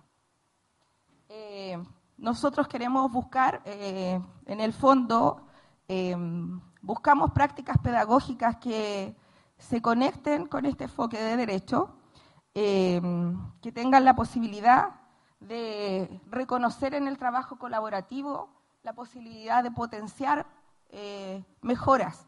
Y esas mejoras probablemente no van a venir desde lo intelectual, eh, ni de grandes teorías, eh, van a venir desde lo que pasa en el aula. nosotros somos los que conocemos la realidad en el aula. Eh, hay muchas teorías que son espectaculares y se ven maravillosas, pero cuando uno las lleva en el terreno, en la práctica, eh, uno apela al sentido común, eh, apela a lo que a un compañero le funcionó, porque está tan tremendamente de pronto estresado, nervioso, que no se va a acordar en el paso uno, en el paso dos, en el paso tres. Entonces, nosotros los queremos dar confianza. en el fondo, que frente a esta tremenda crisis que estamos viviendo, no vamos a poder saltar o zafar si no existe un trabajo colaborativo, un trabajo comunitario, eh, donde podamos eh, de alguna manera en conjunto salir adelante. ¿Mm? No, no hay otra posibilidad. Lamentablemente tenemos además como eh, un gran problema que hoy día eh, la asistencia, por ejemplo, perdón, eh, el sistema de financiamiento en educación especial es perverso, porque si uno piensa que todavía siga funcionando en base a asistencia, cuando tenemos estudiantes con alta comorbilidad, que probablemente muchas veces se va a desregular, muchas veces va a tener problemas emocionales, muchas veces va a tener una alergia alimentaria y una serie de cosas que van a intervenir en, su asistencia. Eh, no podemos limitar los recursos a, esa eh, forma de sostener la educación. No, no, es viable. Eh, yo sé, que, y los veo algunos que hacen así, eh, que de alguna manera, esto es una visión personal, estamos, veo harta gente joven y por eso me voy a atrever a decirlo, Em, nos hemos alejado un poco del colegio de profesores porque em, a mí también me pasaba, por eso lo voy a decir. Sentimos que el foco está puesto, y lo digo como educadora diferencial, el foco está puesto mucho en el tema reivindicativo, en el tema eh, gremial, en el bono, em, y uno le da rabia porque dice, oye, ¿cuánto va a salir el término conflicto? Y uno dice, oye, ¿en qué conflicto? Entonces, eh, la invitación es como a construir un colegio de profesores donde la importancia también esté puesta en lo pedagógico.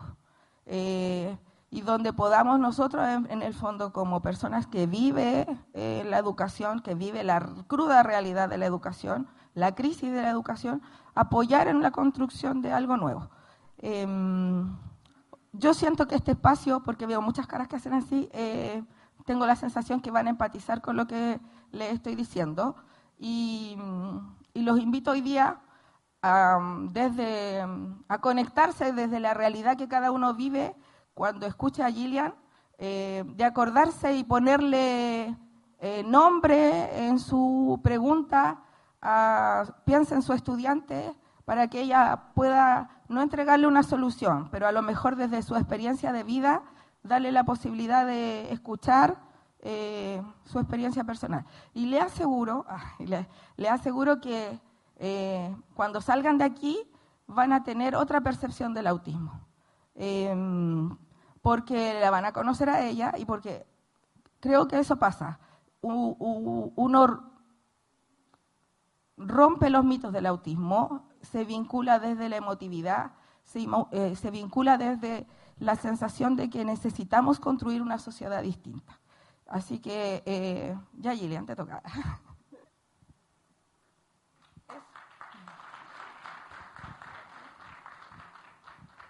Em, bueno, hola eh, a todos y todas. Em, es el 2.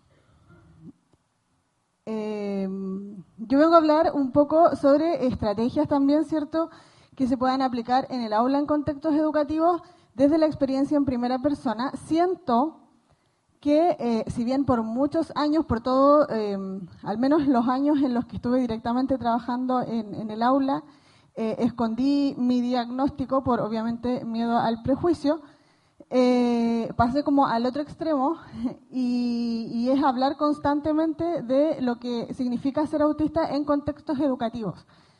Eh, a veces cuando escuchamos la experiencia en primera persona em, tiene un sentido. Entonces, la estructura más o menos de, lo que vamos a hacer ahora va eh, un poco apelando a la sensibilización desde la experiencia y después, ¿cierto? Eh, estrategias, voy a tratar de pasarla rápido, me gusta como respetar eh, sus tiempos también, sé que tengo media hora, así que eh, si hablo muy rápido, como que me detienen.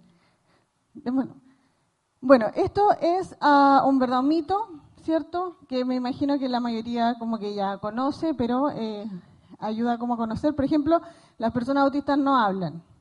Mito.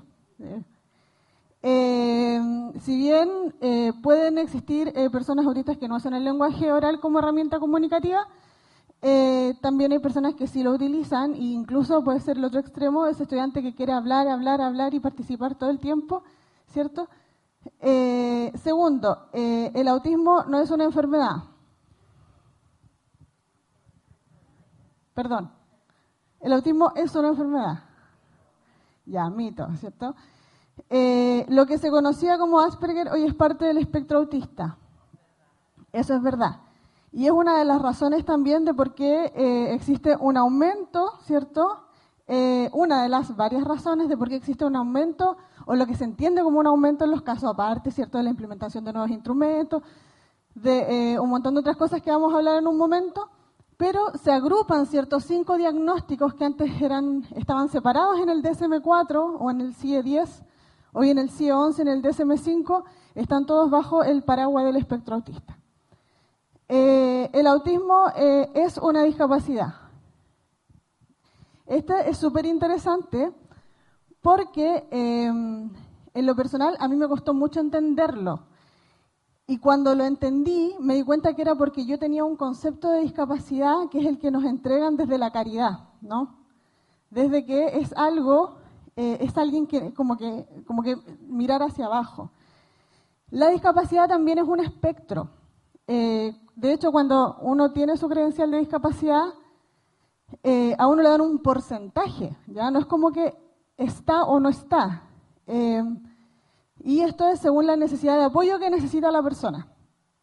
Entonces, ¿cuándo es, ¿cuándo es el momento en que yo digo, ok, algo, algo sucede en el fondo? Cuando reprobé el primer año de universidad porque me daba miedo el sonido del metro. Entonces, siempre que iba en el metro, tenía una crisis en la estación Irarrázaval, no sé si ustedes lo, yo estudiaba muy lejos, y el metro allá en Irarrázaval desciende, y cuando desciende a la parte subterránea suena muy fuerte. Si alguien anda en Santiago en algún momento y pasa por Irarrázaval, se va a acordar de mí. Y ese, ese momento, de hecho en Irarrázaval los guardias ya me conocían, porque siempre me pasaba y ya, me daba mucha vergüenza.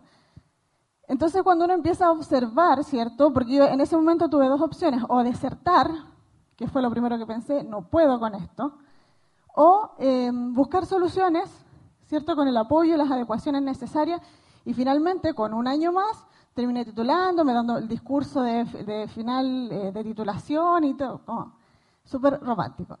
Pero eh, a lo que voy es que es una discapacidad. Sea en un menor o mayor grado, se necesitan adecuaciones. Y eso igual hay que, hay que entenderlo y hay que tenemos que reconciliarnos con la palabra discapacidad. Yo creo que eso, eso es como lo principal. Ya entenderla no como una problemática, sino como una posibilidad de enriquecernos desde la diferencia también. Y como obviamente un, un espectro muy amplio, ¿no? Donde pueden haber personas que necesitan un determinado apoyo y otras que a lo mejor necesitan mucho más. Por último, el autismo sea en niños y no en niñas. Está súper mal hecho el juego. Siempre digo, lo voy a corregir, pero bueno, eh, digo que está mal hecho porque, em, porque estoy hablando yo, pero sí, ese es un mito. De hecho, hasta el año 2014 se creía que cada, eh, cada, espérame, déjame ordenar mi cabeza, cada una eh, persona socializada en femenino, ¿cierto? Habían 14 eh, personas socializadas en masculino. Hacia el 2018 se decía que cada una eran 8, o sea, ya como que algo... Hacia el año, más o menos el tiempo de la pandemia, ¿cierto? Ya era una cada tres. Y hoy en día se habla que es una cada 1.5. ¿Por qué se da esta diferencia? Y aquí igual me gusta explicarlo con ejemplos concretos. Eh, cuando yo caminaba en puntas de pie, por ejemplo, mis papás me metieron a ballet. Cuando mi hermano caminaba en puntas de pie, ¿cierto? Perdóname por centrar la atención. algo pasaba. A él no lo metieron a ballet. Cuando yo aleteaba, hoy era como, hoy qué pituca. Cuando mi hermano aleteaba, algo pasaba, ¿no? Entonces, si bien hay eh, instrumentos, todo, más que que el autismo sea distinto en niñas y en niños, tiene que ver con las conductas que esperamos. ¿ya? Las conductas de las personas autistas de repente son más feminizadas, por así decirlo. Entonces pasan desapercibidos en nosotras. ¿no? Entonces cuando sonaba la campana del colegio y yo me ponía a llorar, eh, ah, no, es que es muy fundida, ¿cierto? Y era como... y aquí pasan dos cosas. Esta situación por mucho tiempo eh, invisibilizó, ¿cierto?, a, las mujeres autistas. Y por otra parte también aumentó la discriminación a, los hombres autistas, el bullying, la burla, ¿cierto? Entonces, eh, estos roles de género tienen mucha, mucha incidencia en este punto, por favor. Entonces, objetivos son un poco ambiciosos para 30 minutos, pero vamos. Eh, esto, esto es anticipar, ¿no? ¿Qué es lo que vamos a hacer ahora? Primero, ¿cierto? Vemos el objetivo, después hablamos un poquito de lo que es autismo. Eh, luego nos detenemos en las experiencias y desafíos desde una persona autista en el sistema educativo. ¿ya? Estas son tanto personales como eh, experiencias que han nacido en conversatorios con personas autistas, eh, verbal y, no verbal. y ya las estrategias que ya son más desde lo docente, ¿no? ¿Qué, ¿Qué, hago como profesor? O sea, ya eh, entiendo, me sensibilizo con el tema, pero ¿qué, hago ahora? Y finalmente las conclusiones. Entonces, objetivos. Primero, empatizar con la experiencia autista desde eh, las experiencias concretas y reales, ¿no? Porque si yo digo acá, las personas autistas tienen lenguaje literal, lo entendemos. Pero si, digo, por ejemplo, cuando pasa determinada situación, eh, a lo mejor nos va quedando un poquito más eh, en la memoria. Reconocer el autismo como un espectro heterogéneo, ¿no? Eh, cada persona es distinta. Eh, el estudiante, el mismo ejemplo de sexto que da el profesor, el estudiante del sexto A no, no va a ser, aunque tenga el mismo diagnóstico, no va a ser igual al del sexto B. fomentar desde el pensamiento crítico prácticas que nos permitan la inclusión en el aula y eh, reconocer la importancia de entender cómo funciona una mente divergente en contextos educativos. Ahora sí me presento. Eh, mi nombre es Gillian Navea. yo pregunté si había alguna persona con algún tipo de discapacidad visual por el tema de contraste y me dijeron que no, así que puse hartos colores, ¿ya? Espero que nadie le...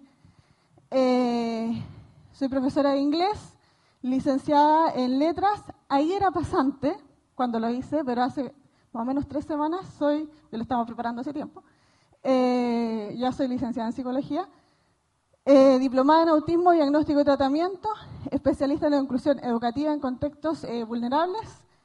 Y bueno, esa, esa, es como la presentación, ¿cierto? un poquito más capacitista, también participo en Planea, que somos personas autistas que nos dedicamos a la investigación y la capacitación. Participo también con, la, con la PAO en colegio de profe en, estas instancias. Eh, y esta es la parte que a mí me gusta mencionar más, ¿no? La, la eh, mi, mi, padre eh, es una persona en el espectro autista, que tiene hermanos también, con distintos tipos de funcionalidad. soy mamá de tres niños con el diagnóstico. Idealmente iban a ser dos, pero los segundos fueron gemelas. Mis hijas, eh, las, gemelas no usan el lenguaje oral porque a mí me pasa muchas veces, y esto se lo digo, me pasa muchas veces que de repente, sobre todo desde el, área de los cuidados, cuidadores que de repente tienen casos de autismo que necesitan más apoyo, ¿cierto? Como que se enojan un poquito con, no sé, algo pasa, algo sucede. Y desde eso igual me gusta explicarle que eh, mis hijas no usan el lenguaje oral como herramienta comunicativa. Tienen mayor necesidad de apoyo y también conozco esa experiencia, obviamente, desde el rol del cuidado. Em, bueno, eh, muchas cosas. Y también soy una persona eh, con diagnóstico. Démoslo. Ah, eh, soy consejera también de la sociedad civil, pero de la sociedad civil, con Cenadis, de la sociedad civil, por la discapacidad. Em, me gustaría saber cuántas caras ven acá.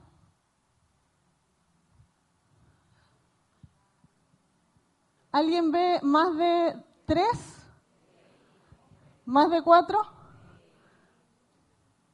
¿Alguien ve ocho? ¿Siete dijeron por ahí? ¿Ocho? Este ejercicio un poco lo que busca es entender que la realidad, si bien es una, siempre va a estar influido por cómo la percibimos. ¿no? Somos sentidos, ¿cierto? En el caso de las personas autistas, nosotros nuestros sentidos están un poquito más o menos, eh, dependiendo de cada persona, ¿cierto?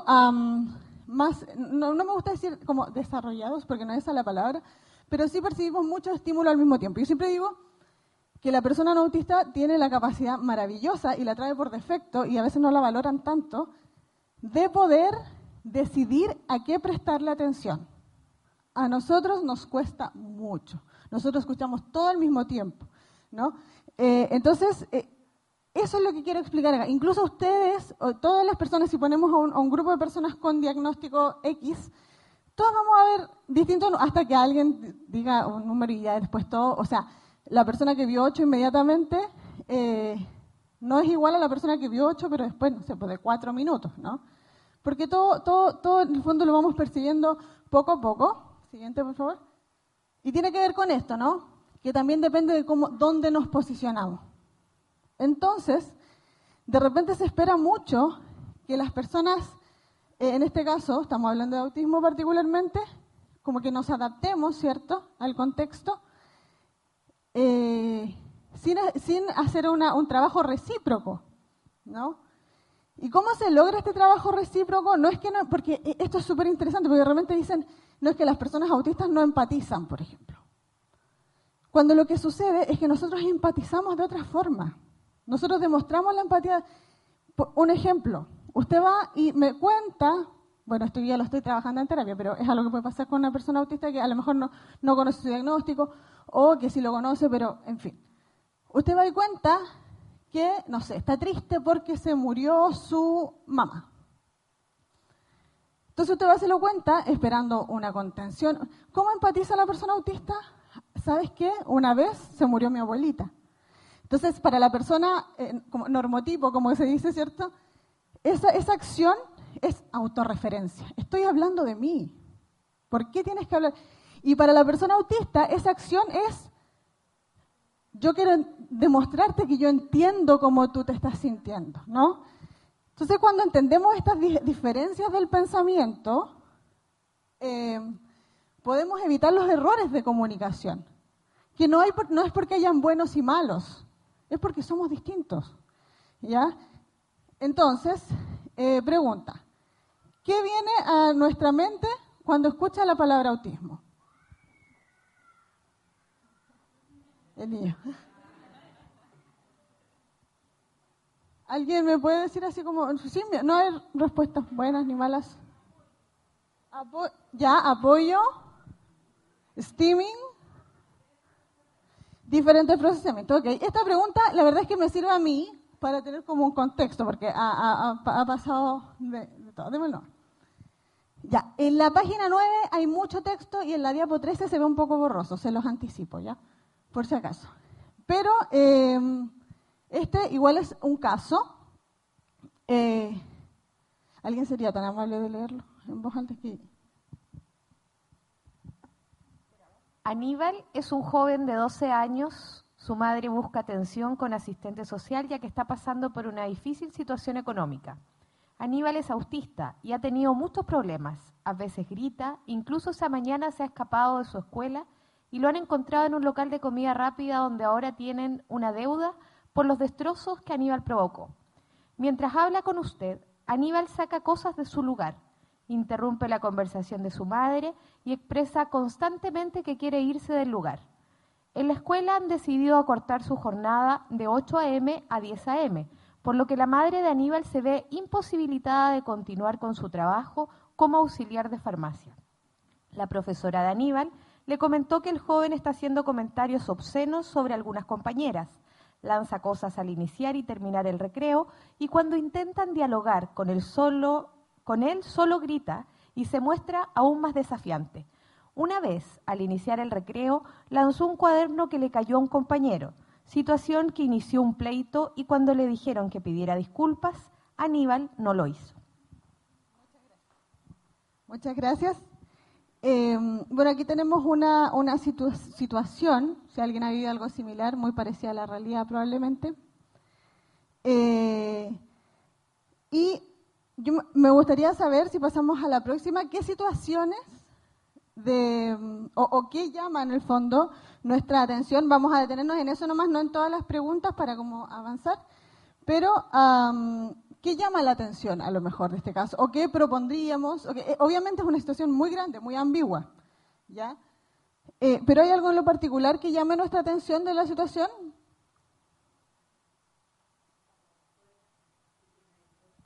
ya, que salga de la escuela sin que nadie lo vea. ¿Algo más?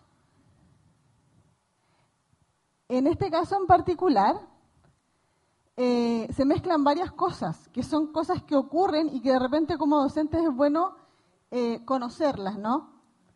Em, lo primero es el empobrecimiento, por ejemplo. ¿no? Hoy en día, de hecho, desde la misma ley de autismo ya no se habla de eh, de suspensión, de, ahora se habla de reducción de jornada, ¿no? Que suena precioso. Y que claro, por cierto tiempo yo lo considero, o sea, mientras la persona se va adaptando, pero eh, a mí me ha pasado como madre, todo un año de marzo hasta diciembre, mis hijas una hora en el colegio, ¿no? Entonces yo básicamente iba y me quedaba afuera esperando. Y pasa mucho, ¿no? Eh, personas que el colegio les queda 45 minutos y los hijos están con reducción de jornada y van una hora. Entonces la mamá se tiene que dar la interperie, ¿cierto? Esperando que... Y estas situaciones suceden, ¿ya? Eh, suceden. Em, tenemos también el tema, ¿cierto? Conductual, que también se estaba eh, conversando anteriormente, ¿cierto? Y en general, un montón de factores que están generando, hablábamos del empobrecimiento, del no poder trabajar, ¿cierto? del necesitar cuidado, de, eh, vivimos también, hay un tema también de género, vivimos en un país donde prácticamente el 80% de las personas que cuidan son mujeres. Em, pasemos a la siguiente. Y entramos de lleno, esa era como una introducción que vamos a retomar al final, si es que nos da el tiempo, em, que tiene que ver, ¿cierto?, con esta es una lámina un poquito antigua, ya, pero igual la, seguimos usando porque resume un poco eh, lo que es eh, el autismo, el espectro autista. A mí me ha pasado que cuando hablo de autista, persona autista, porque es persona primero, ¿cierto? Entonces bueno, ¿y cuál es tu nacionalidad? Chilena, persona chilena, porque eres persona antes de ser chilena. Es como si ser autista fuese algo malo, ¿no? Es como que por decir, es autista, ah, es que tengo que recordarle que es persona porque se le puede olvidar, ¿no? No es necesario, hay, algo más profundo ahí que tenemos, que, similar a lo que pasa con el tema de la discapacidad. Em, entonces, es un espectro heterogéneo, ¿cierto? Sí, por manual diagnóstico se habla de niveles de autismo, pero no significa que una persona que sea nivel 1 sea menos autista que una persona que sea nivel 3. Significa que probablemente la persona que tiene un diagnóstico de nivel 3 tiene más concurrencias o comorbilidades asociadas que hacen que requiera más apoyo. Entonces el tema de los niveles tiene, obviamente una persona que no usa el lenguaje oral, por ejemplo, que tiene un perfil sensorial un poquito más eh, alterado, por así decir. Obviamente va a necesitar más apoyo, ¿cierto? Con una persona que usa el lenguaje oral, ¿cierto? Que ha tenido a lo mejor em, comprensión en el hogar, eh, que, ha trabajado también en, la autoestima, que ha tenido una buena aceptación escolar, que ha tenido una buena experiencia, etcétera, ¿cierto? Hay un montón de, factores ahí. Eh, es una condición del neurodesarrollo o un neurotipo, ¿ya? Eh, nosotros, dentro de la comunidad eh, eh, de personas autistas, preferimos hablar de neurotipo. Ya no usamos mucho la T, pero entendemos que por un tema reglamentario, eh, como por, ley, porque para poder sacar la ley de autismo era necesario justificarlo en los manuales oficiales, obviamente, y se ocupa la, sigla TEA. Hay personas a las que no, no, tienen ningún problema, ¿cierto?, con la T, y se ha peleado tanto que si la T, que no la T, que la C, que si la C, que, no, que nosotros hablamos de espectro autista, ya como que ya no vamos, si como que tratamos como de resumirlo ahí, porque en verdad, eh, eh, para centrarnos como un poquito más en lo, esencial, ¿no? Eh, particularidades conductuales, y esto, voy a respirar, me canso de esto. Eh, esto también tiene que ver con, em, con los steamings que decía cierto el, profesor, y me parece súper interesante vincular eso con un, pedacito de lo, lo, que decía el profe anteriormente también, que cuando tenemos, los, los steaming son movimientos repetitivos que usamos para autorregularnos.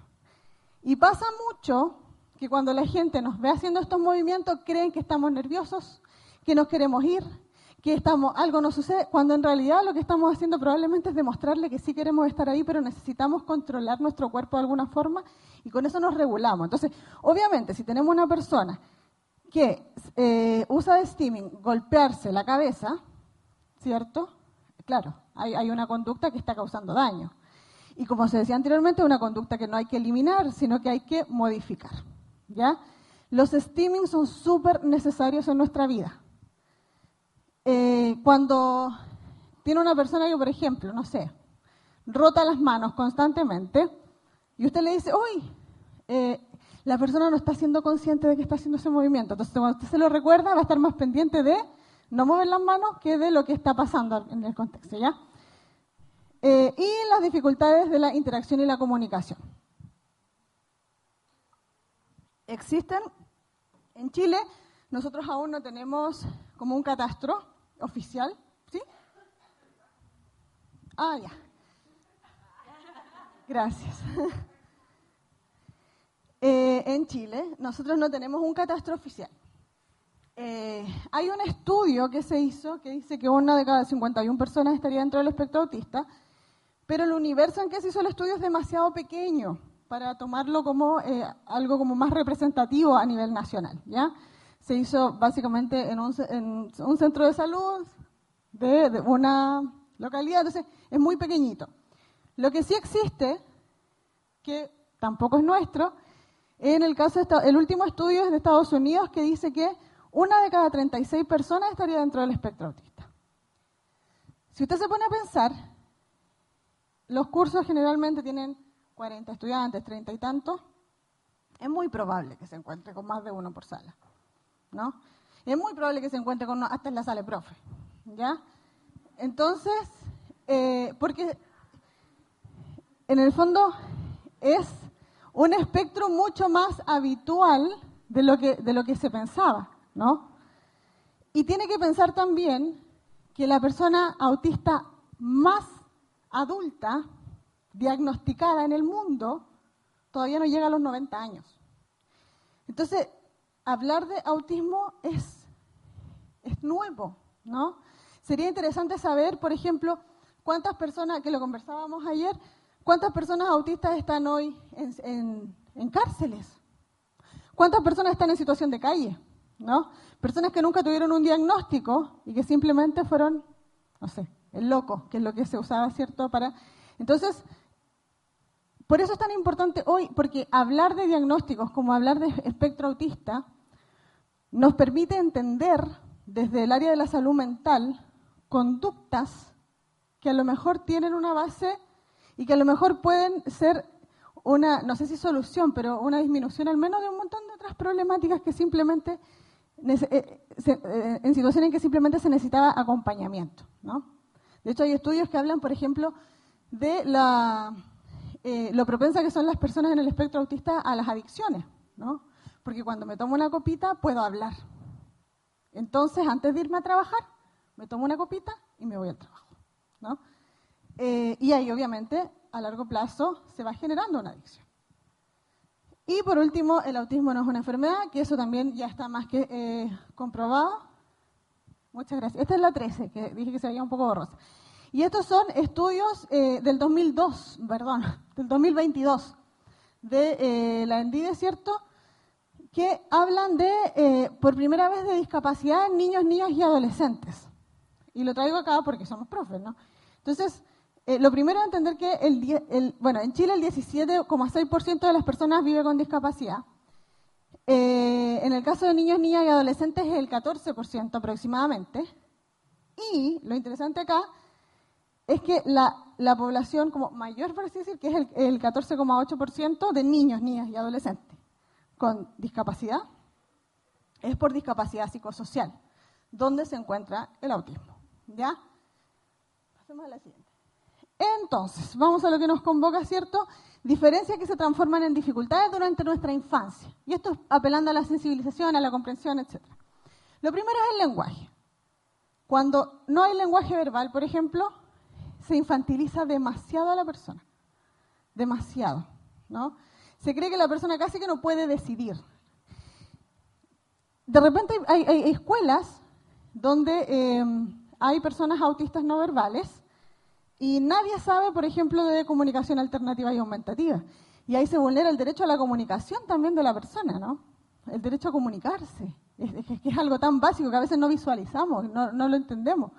Y nos pasó una vez en, un colegio donde eh, se, le da la palabra a un estudiante y todos los compañeros inmediatamente, no, él no habla. ¿no? Y después, trabajando, obviamente vimos una, una necesidad importante, trabajando con ese estudiante en particular, participaba constantemente, solo que sin lenguaje oral.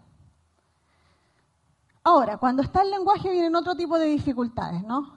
Cuando aparece el lenguaje en el caso del autismo, la discapacidad se vuelve invisible. Y eso es complejo. ¿Por qué? Porque pueden haber dificultades, o más que dificultades, vamos a hablar de diferencias, diferencias, ¿cierto?, en el lenguaje expresivo.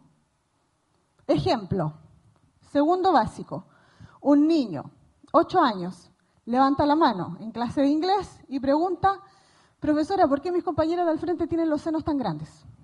Esa es la pregunta. Habían tres opciones. Opción número uno, enojarse, ¿cierto? Que... Opción número dos, eh, no, no, se habla de cuerpo ajeno, donde quizás más, porque sabemos que el estudiante tiene un diagnóstico, entonces quizás después ya no va a querer participar, porque dice, cuando participo siempre lo arruino. Y la opción tres es entender que si yo como adulta pienso que un niño de 8 años está sexualizando a sus compañeras, quizás habla un poco de mí también, ¿no? Entonces, indagando, obviamente, siempre con la explicación que no tiene que hablar de cuerpos ajenos, eso, eso es obvio, ¿cierto? Pero indagando, en la clase anterior, que era la clase de ciencias, le habían explicado a la clase el cambio que tenía el cuerpo hacia la adultez. La clase de al frente era un tercero medio. La mamá le había dicho que al colegio iban los niños y niñas. Y lo que él quería preguntar es, ¿por qué hay adultos estudiando en el colegio? Esa era la pregunta, ¿no? Imagínense la media vuelta, porque es complejo igual, eh, pero siempre es importante que entendamos que a veces lo que nosotros como cerebro normotipo interpretamos no es exacto. Y yo sé que es súper... Es, es, básicamente para, para, para, bueno, yo sé que para ustedes también con su estudiante, pero para uno también como persona autista, es como estar en un país donde no conozco la lengua materna, ¿no? Esa es un poquito la sensación. Después viene el comprensivo, el cómo comprendo algo. Y aquí también se, se generan demasiadas dificultades, sobre todo en el aula. Ejemplo, yo, ah, de cinco años, kinder, ¿Qué es algo que puede pasar no solamente a estudiantes autistas, por lo general los estudiantes son muy literales. La profesora me dice que por qué soy tan buena para cazar moscas. Entonces, yo sonreí y ella me miraba seria. Yo ahora como adulta lo analizo. Yo tengo recuerdo muy chica. Eh, y después, en el fondo, yo llego a la casa y mi mamá me llama la atención porque estoy recogiendo bichos con el colador de la cocina. Y yo no le doy ninguna explicación y cuando llego al colegio nuevamente le digo, ahora no caso solo moscas, también caso chanchitos de tierra, porque no había moscas, pero habían chanchitos de tierra. Y la profesora como que me ignoró, siento, eh, y hoy día como adulta, después de entender que cazar moscas significa estar distraída y que ella me quería decir que por qué yo era tan distraída y no porque era tan buena para cazar moscas, entiendo que probablemente ella pudo haberlo tomado como una burla, ¿no? Ahora, si ayer era distraída, hoy día voy a destruir tu clase, no sé, se imagina algo así. No, no logro entenderlo bien, pero yo no me estaba burlando y de repente esta literalidad en la comprensión nos juega en contra, porque las personas creen que estamos burlándonos.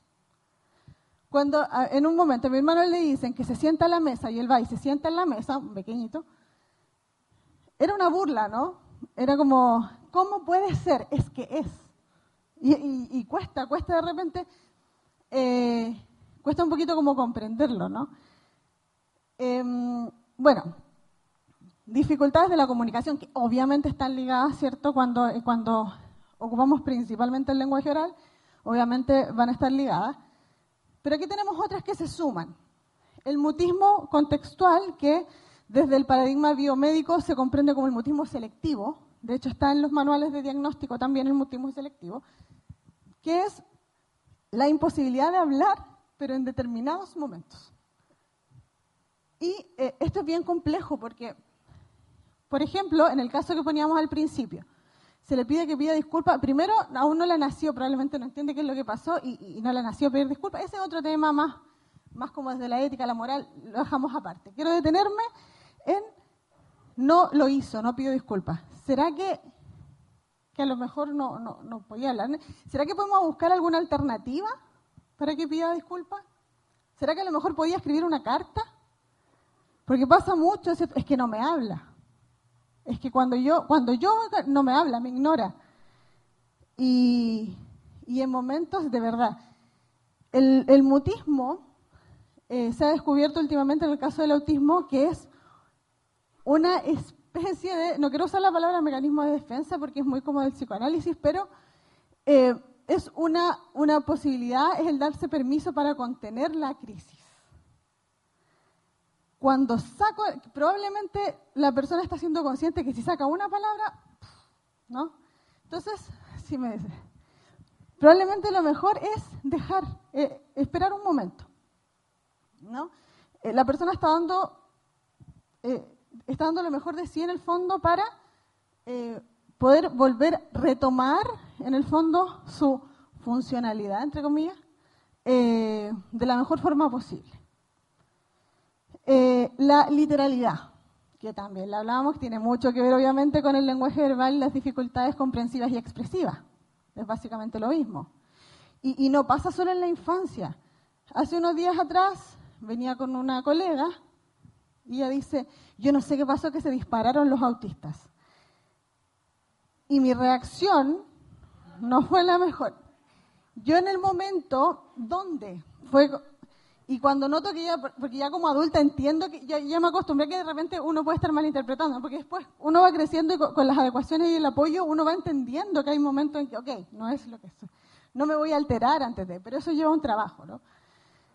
Em, y ahí, claro, explica, no, que disparar significa que sube, que aumenta y todo el tema. Entonces, estas situaciones eh, de literalidad también traen otras problemáticas que vamos a ver en la siguiente, que viene con la escolarización. Aquí nos, entramos como vamos al grano, con la escolarización, ¿cierto? Primero recordar, antes de pasar netamente a lo que como es la educación, recordar siempre que eh, hablamos de educar y educar, que es hacer nutrir, que es traer desde adentro, es, es en el fondo sacar lo mejor de cada persona, ¿ya? No que todos sean iguales. Esa no debiese ser el propósito. Porque si ese es el propósito, ya fracasamos. ¿no? Em, el propósito, ¿cierto?, es eh, sacar la mejor versión de cada uno. Esto sale a partir de un conversatorio, que son en el fondo estas dificultades que aparecen con, con la escolarización propiamente tal, ¿cierto? Bueno, eh, dislexia y discalculia, por ejemplo, instrucciones ambiguas y falta de anticipación. Y aquí nos vamos al tema de la anticipación, que es fundamental, que también se conversó.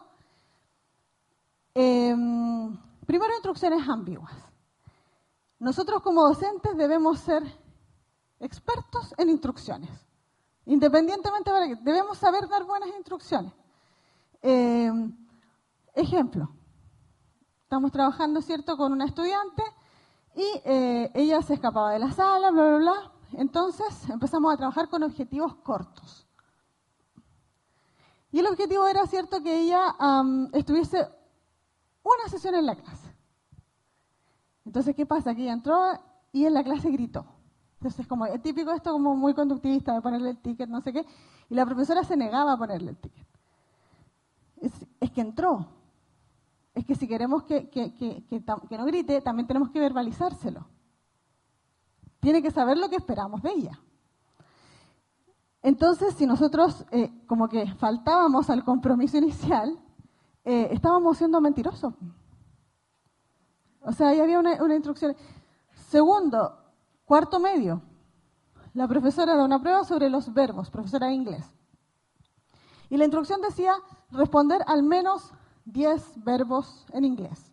Y la prueba tenía 17 como preguntas. Entonces, eh, yo respondo los 10 y era una profesora, la misara, que dejaba salir al patio cuando no terminaba. Entonces yo respondo los 10 y me voy al patio. Y a mí siempre me iba muy bien en inglés. Entonces a ella le sorprendió mucho que yo me haya ido tan mal en la prueba. Y me decía, pero ¿por qué no respondiste la prueba? Y yo le explicaba que yo había respondido 10. Y que ella decía que era al menos 10, entonces yo, o sea, si tenía que responder. Entonces, fue una situación bien compleja, al final me quedé con mala nota, hoy día lo hubiese peleado, pero en ese momento como que ya lo asumí, ¿cierto? Eh, pero ahí hay un tema de instrucciones, ¿cierto? Falta de anticipación.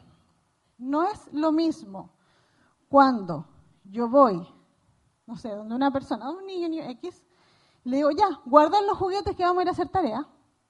Aquí yo le diga, hoy, quedan 10 minutos. Estoy probablemente la frustración es la, porque ¿quién quiere hacer tarea esa edad? La frustración va a estar, pero voy a tener un tiempo para dosificarla y para pasar a la siguiente actividad con otra actitud. Entonces, la, anticipación en, este caso es fundamental, siempre. Pero eh, eh, en, este, en el caso del autismo puede incluso prevenir crisis, puede prevenir un montón de situaciones, porque da seguridad, la anticipación es fundamental para nosotros y nosotras. Eh, el bullying, ¿cierto? O el acoso escolar, también es otro tema que se nombró muchísimo. Y, hay tres posibilidades acá. La primera, la primera es que sea un bullying eh, en el que la persona no se da cuenta. Yo siempre tengo esto muy marcado y, es un momento eh, que yo creo que fue muy doloroso ver un grupo de estudiantes en una escuela especial donde estaba, el juego era tirarle la, pelota a un compañero en la cabeza. Y al compañero evidentemente le dolía. Pero ¿qué hacía? Él se reía. porque todos estaban riendo. Entonces, estoy tan acostumbrado a equivocarme y a no entender cuáles son las situaciones que dan risa, y como quiero ser parte del grupo, lo acepto, ¿no? Y me río, siento que soy parte de algo. Y eso pasa, por eso también es necesario estar un poquito alerta. Pero también pasa, por el otro lado, que es lo segundo, que como tenemos dificultades para entender, por la literalidad, para entender bromas, dobles intenciones, chistes, bla, bla, bla, puede que todo sea bullying. Y que tenga una experiencia que me haga, ay, con la música de fondo, y que tenga una experiencia que me haga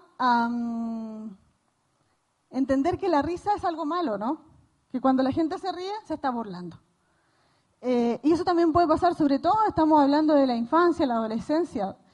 Eh, entonces, claro, cuando de repente algo pasó que, fue en el fondo un momento, no sé, ahora mismo ya, que dije, y nos reímos todos, no sé qué, y, y, en ese momento de la vida puede ser, todos se están burlando de mí, ¿no? Y eso también pasa, y es difícil. ¿Cómo entendemos cuándo? Es súper, para, para, en el fondo, para la mente, es súper complejo entender cuándo. Entonces, eso también hay que tenerlo, tenerlo en consideración, porque eso también genera ah, que me aísle del grupo. ¿No? Es tan difícil entender cuándo se ríen porque se están burlando, cuándo se ríen porque pasó algo gracioso, cuándo se ríen porque que ya prefiero, ay no. Y eso no significa que la persona no quiera ser parte, porque también de repente se cree que la persona, no, es que él no se quiere juntar. Significa que la persona está agotada, pero sí quiere, pero se cansa. ¿Ya?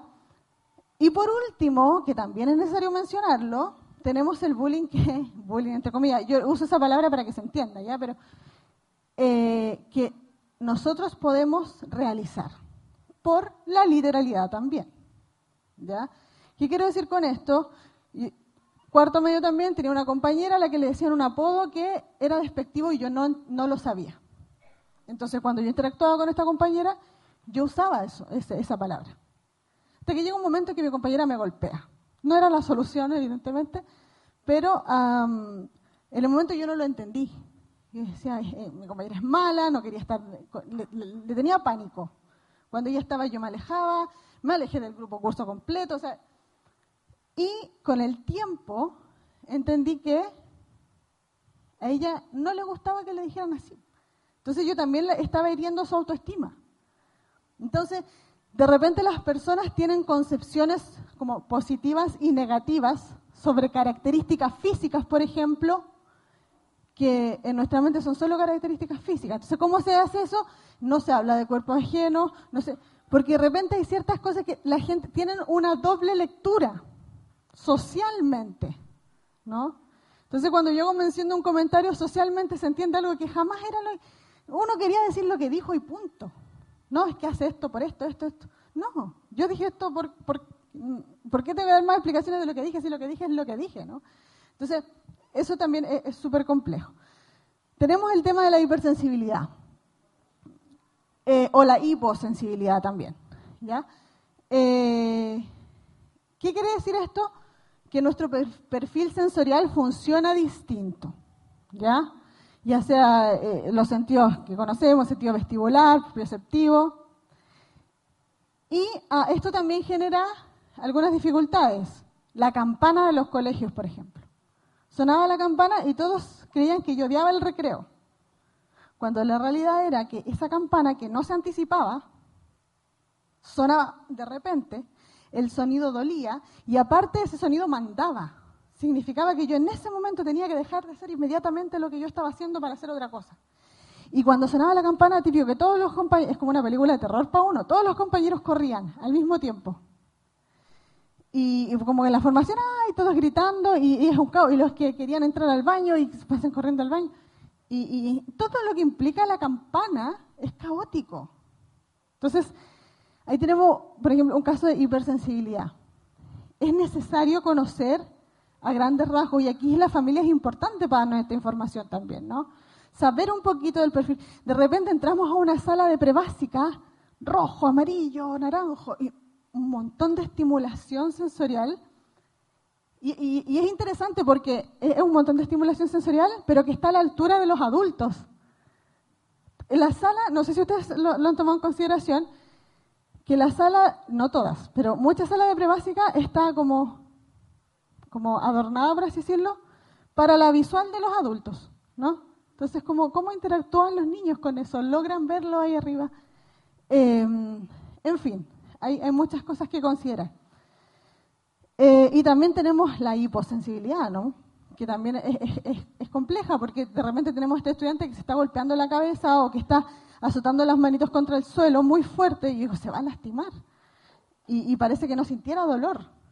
Eh, entonces, ¿qué pasa? Si yo no siento dolor como físico, o, no es que no eh, lo tengo como menos desarrollado, no sé, lo siento menos, como quiera decirle, a lo mejor lo que yo sienta cuando golpeo a otra persona no es tan grave si ni duele. ¿no? Entonces, ay, si esto es, eh, a mí cuando, cuando yo hago esto en la pared, a mí no me duele, ¿por qué tanto? ¿no? Entonces, eh, esas situaciones se van haciendo un poquito más complejas, porque vamos entendiendo la realidad desde la infancia, desde nuestra propia eh, forma de percibirla. Y finalmente las etiquetas, ¿no? Que esto se da mucho, que de repente pasa, por ejemplo, tenemos un estudiante que ha progresado y de repente, no sé, em, no termina una actividad. Y pasa otro día y vuelve a no terminar una actividad. Entonces llega la profesora y dice, ay, nunca terminan las actividades. ¡Ah! Esta profesora no está viendo todo lo que yo he hecho todo el tiempo. no, porque ese nunca es como que, ah, doloroso. Em, ay, tú nunca haces tu pieza. Cuando fueron dos veces que no hice la pieza. Entonces, esos nunca, esos siempre, desde la literalidad son complejos. Ojo, también nos vamos, nos vamos a equivocar, ¿ya? No es como, ay, tengo que ser perfecto y esa presión de que, ay, son literales, no puedo decir nada. Eh, pero también asumirlo, ¿no? Y entenderlo, entenderlo. Una, una vez una, la directora quería que un estudiante dejara de decirle Yasmín a la profesora. Yo decía Yasmín, buscaba Yasmín. Entonces un día llega y dice, Está Yasmín y la directora le dice, no, no, no, se murió Yasmín. Y eso, tuvieron que ir a buscarlo, ¿no? Y, después todo un trabajo para que entendiera que la profesora no se había muerto, la profesora tuvo que... Entonces, claro, entonces, claro, se entiende que ella lo hizo con la intención de, eh, de que no estaba o que no le dijera así, ¿cierto? Pero son cosas que obviamente eh, a las personas normativas se les van a salir, por así decir. Pero a medida que su estudiante vaya conociendo su forma de comunicar, se va a ir adaptando a usted también. Y a, su, y, a, su, experiencia. Y bueno, y es mutuo. Bueno, esa soy yo. Eh, me gusta poner esta imagen porque en ese periodo donde aún no había lenguaje verbal, eh, donde esa foto me decía, enderece la cabeza, y, le, y estaba así de nuevo, y yo juraba que estaba con la cabeza derecha, pero parece que no. Eh, cuando yo digo, por ejemplo, que eh, eh, tengo dislexia eh, desde muy pequeña, o sea, ella no era tan pequeña, pero igual, y lo que dice arriba, la papi y mamita, porque eso era un regalo para mi abuela, y mi abuela usaba el pelo corto. Entonces, por un tema de roles de género, había aprendido que los hombres se cortaban el pelo y las mujeres usaban el pelo largo. Entonces, para mí ella era la papi. Entonces, mi mamá, para no hacer todo de nuevo, me, hizo escribir mamita. entonces, para optimizar el proceso de aprendizaje de una persona autista, el profesional necesita aprender cómo aprende nuestro cerebro. Si yo quiero educar, si yo quiero, necesito saber cómo aprende, cómo procesa la información, cómo la entiende. Y desafortunadamente, bueno, hasta, al menos hasta el momento que yo salí de la universidad, pero nos preparan mucho para los estudiantes como ideal, ¿no? Entonces, eh, de repente falta aquí un poquito no habrá aprendizaje sin significado ni habrá enseñanza significativa sin motivación. Aparte, las personas, eh, la mayoría de las personas de tener esta habilidad extraordinaria de poder poner atención entre un montón de estímulos a lo que quiere poner atención, tienen otra habilidad de que poder poner atención en cosas que no les interesan, que yo se lo encuentro maravilloso. Porque para nosotros es súper complejo. Y es acá donde tenemos que rescatar el interés restringido o interés profundo, ¿no? de repente tenemos un estudiante que, no sé, es fan de los dinosaurios, que es como típico. Em, ¿Cómo relacionamos eso con las matemáticas, por ejemplo? ¿Cómo relacionamos a lo mejor con, el lenguaje? hay, un montón de formas en que se pueden ir relacionando. Es súper importante conocer de repente esos intereses significativos. Y, y puede ser un videojuego, puede ser Roblox, no sé, ¿Cómo, ¿Cómo lo relacionamos en el fondo para que la experiencia de aprendizaje tenga sentido? Démoslo. Ya, estamos ya llegando a las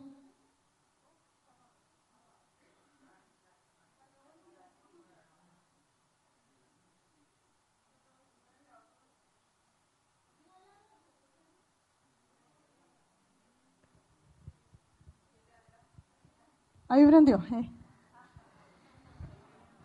Entonces, vamos a la estrategia muy rápidamente. Primero, lo que decíamos, perdón, aló, lo que decíamos recién, conocer el contexto cierto personal y social. Lo segundo es la contención, la contención afectiva, ¿no? Luego, espacios menos restrictivos. ¿Qué quiere decir esto?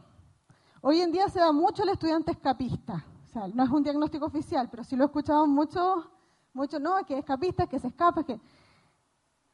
Bueno, la estructura a esa escapada, ¿no? Bueno, esta semana vas a poder salir a, no sé, cada 20 minutos, que después sea cada 30, que después sea... Démosle sentido, porque puede ser, incluso después de hacer la evaluación que mencionaban antes, ¿cierto? Se puede, en el fondo, analizar si es que hay una necesidad sensorial detrás de esta, escapada, por ejemplo. ¿no? A lo mejor hay una necesidad eh, y aquí lo vinculo con la contención afectiva. Es muy distinto decir, es que no puedes salir porque no, porque yo soy la profesora y yo mando. Que decir, es que ¿sabes qué pasa? Que si hay un temblor, un terremoto, ¿cómo te cuido? Ah, la profesora, la profesora se preocupa por mí, por eso no quiere, no es que me quiera dominar. Se habla mucho de que en el espectro autista hay mucho este, este, este diagnóstico que es el oposicionismo desafiante. Eh, y, tiene un poco que ver con que más que sea oposicionismo porque sí, es porque las cosas tienen que tener un, un significado, una razón de ser. De repente tenemos un pensamiento un poquito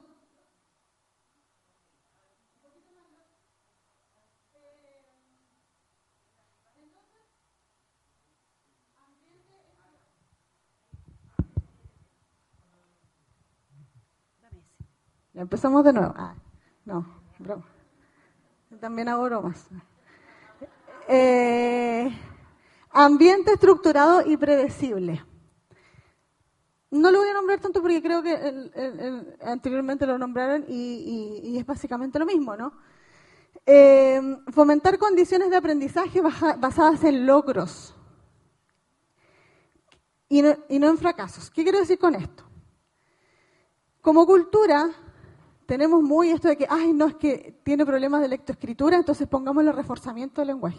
No, es que tiene problemas, pongámosle reforzamiento, reforzamiento, siempre nombrando lo que falta. No, es que tiene problemas de conducta. No, es que tiene... Cuando en realidad, a lo mejor si hay problemas de lectoescritura, pero a lo mejor también hay, hay, no sé, el arte se le da muy bien, ¿no? Entonces, no, no, nos perdemos una tremenda artista por enfocarnos solo en el error y dañamos irremediablemente la autoestima también. Entonces, darnos la posibilidad de no centrarnos solo en el error. Promover experiencias de aprendizaje significativo, que ya lo explicamos también, proporcionar formas alternas para favorecer el proceso de comprensión. Ahí tenemos, por ejemplo, la comunicación alternativa aumentativa, etcétera. El rol de la familia, a mí el rol de la familia es fundamental, ¿eh? fundamental. Pero lo que como docente, lo digo, lo que es complicado es que este no se puede anticipar. Entonces ahí es como, es como muy desafiante, pero necesario. Bueno, anticipar, delimitar espacios, crear rutinas, aprovechar el hiperfoco, utilizar técnicas de encadenamiento hacia atrás. ¿Qué es esto? Em, vamos a imaginar que tenemos un estudiante de prebásica y queremos hacer la rutina de inicio. Entonces, la rutina de inicio es que yo recibo al niño, ¿cierto? Eh, nos vamos a los percheros, va a colgar la mochila, se desabotona, no, perdón, se pone el delantal, la cotona, la botona, se sienta y, no sé, le entregamos unos legos para que juegue mientras hasta que lleguen todos y qué sé yo. La siguiente semana vamos a hacer lo mismo, pero después él va a ir a buscar los legos. El último paso, suelto. Semana siguiente, lo mismo, pero ahora él va a ir solito a sentarse. Suelto Semana siguiente, lo mismo, pero ahora él se abotona, ¿no? Hasta que llegue el momento en que la persona haga la rutina completa. Y eso sirve siempre. Cuando yo les conté que yo tenía dificultades el primer año porque eh, me daba miedo el metro, mi papá me iba a dejar a la universidad. Después me iba a dejar hasta el metro abajo y no subía conmigo. Después me dejaba hasta la combinación. Después me llevaba solo al metro. Después me dejaba en la micro, hasta que llegó un punto donde yo puedo hacer todo el recorrido completamente sola. Y hoy no me transporto nada más allá en la región metropolitana que no sea metro. Entonces, eh, el encadenamiento hacia atrás es distinto de dejar a la persona como, ya, hazlo. Es como esa sensación de inseguridad, pero cuando sé que me vas a acompañar y me vas a ir soltando paso a paso, eh, cambia. ¿ya? Em, actividades estructuradas, claras y sencillas, ¿cierto? Elementos, usar elementos visuales, anticipar, respetar, entender y contener el caos en proceso de adaptación. Cuando hablamos de comunicación alternativa es esto. No sé si ustedes lo han visto. ¿Sí? Súper. Eh, entonces son todas las, modalidades, ¿cierto?, de comunicación eh, y particularmente los PEC, ¿cierto?, que es a través de intercambio de imágenes. Y esta de repente la gente se complica harto, es como, no, pero ¿qué es eso? Y la usamos siempre, siempre, siempre. Por ejemplo, eso es comunicación alternativa. Y lo hablábamos con, con Jerko la otra vez y al, stop, el stop está en inglés, pero usted sabe que es un pare. Y si lo ponemos en chino mandarín, usted vuelve a saber que es un pare. Porque es el símbolo, no es la imagen. Por eso a mí me encantan las leyes de tránsito. La encuentro maravillosa porque es casi todo con imágenes, ¿no? Entonces, em, esto es, básicamente. Entonces, ahora, ya terminando, las prácticas que evitar, es un poco impositiva la, imagen, pero la encontré como... Lo primero es las preguntas en negativo. Por ejemplo, son difíciles. Muy, cuando usted dice a su estudiante, oye, ¿y no quieres ir al recreo? a ver, si le digo que sí, sí, no quiero. Positivo con negativo, es súper complejo. Porque claro, somos un poquito más literales y somos un poquito más como lógicos, por así decirlo, no siempre, pero eh, las preguntas en negativo son, son difíciles.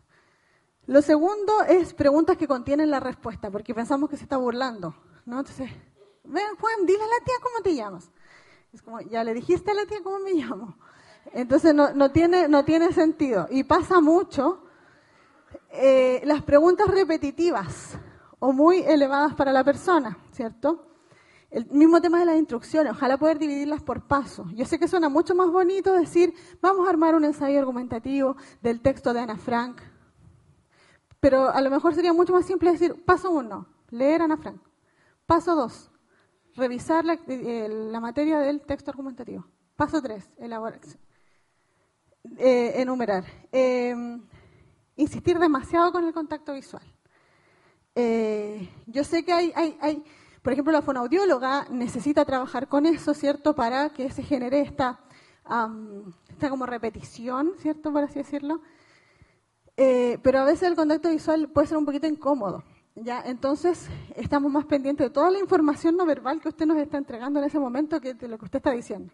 Entonces, tengo un estudiante que cuando está en la clase está dibujando. Eh, y cuando le pregunta, a ver, ¿qué dije? Y me dice todo lo que dije. ah, ok, me estaba poniendo atención, ¿no? Eh, asumir lo diferente como un desafío a la autoridad. No todo lo diferente es un desafío a la autoridad. Eh, el motivo selectivo no es un desafío a usted, eh, ni a su rol docente, ¿no? Ahora igual la palabra como autoridad genera conflicto de partida. Nosotros somos muy literales. no pedir ayuda. De repente pasa que tenemos un estudiante que, no sé, tiene un, súper buena adaptación en la clase de historia y a mí que soy de inglés, por ejemplo, me está costando mucho. Entonces, en vez de decir, hoy, ¿qué hará el profe de historia? Le voy a preguntar para ver qué podemos hacer. Digo, ay, el profe de historia estar puro malcriando. Y le veo lo malo, ¿no? En vez de ver cómo trabajo colaborativamente eh, en ello. Faltar un compromiso. Eh, eso es como, es mentir. Entonces le dijimos, esto termina en la bona, nosotros le mentimos. Fue una mentira. Fue un engaño. Eh, generalizar, generalizar, generalizar. Que eso es lo mismo em, que hablábamos de la etiqueta. Va como por, la misma línea.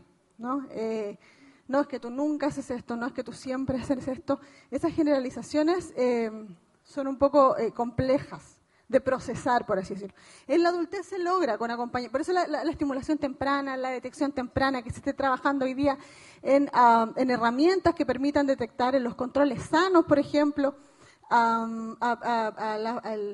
como riesgo o posibilidad de autismo, es fundamental, ¿ya? porque mientras antes llegue este acompañamiento, es mucho más probable que hacia la adultez las dificultades sean un poquito menores y entender, aprender que ciertos términos pueden ser como una hipérbole y no necesariamente son lo que son literalmente.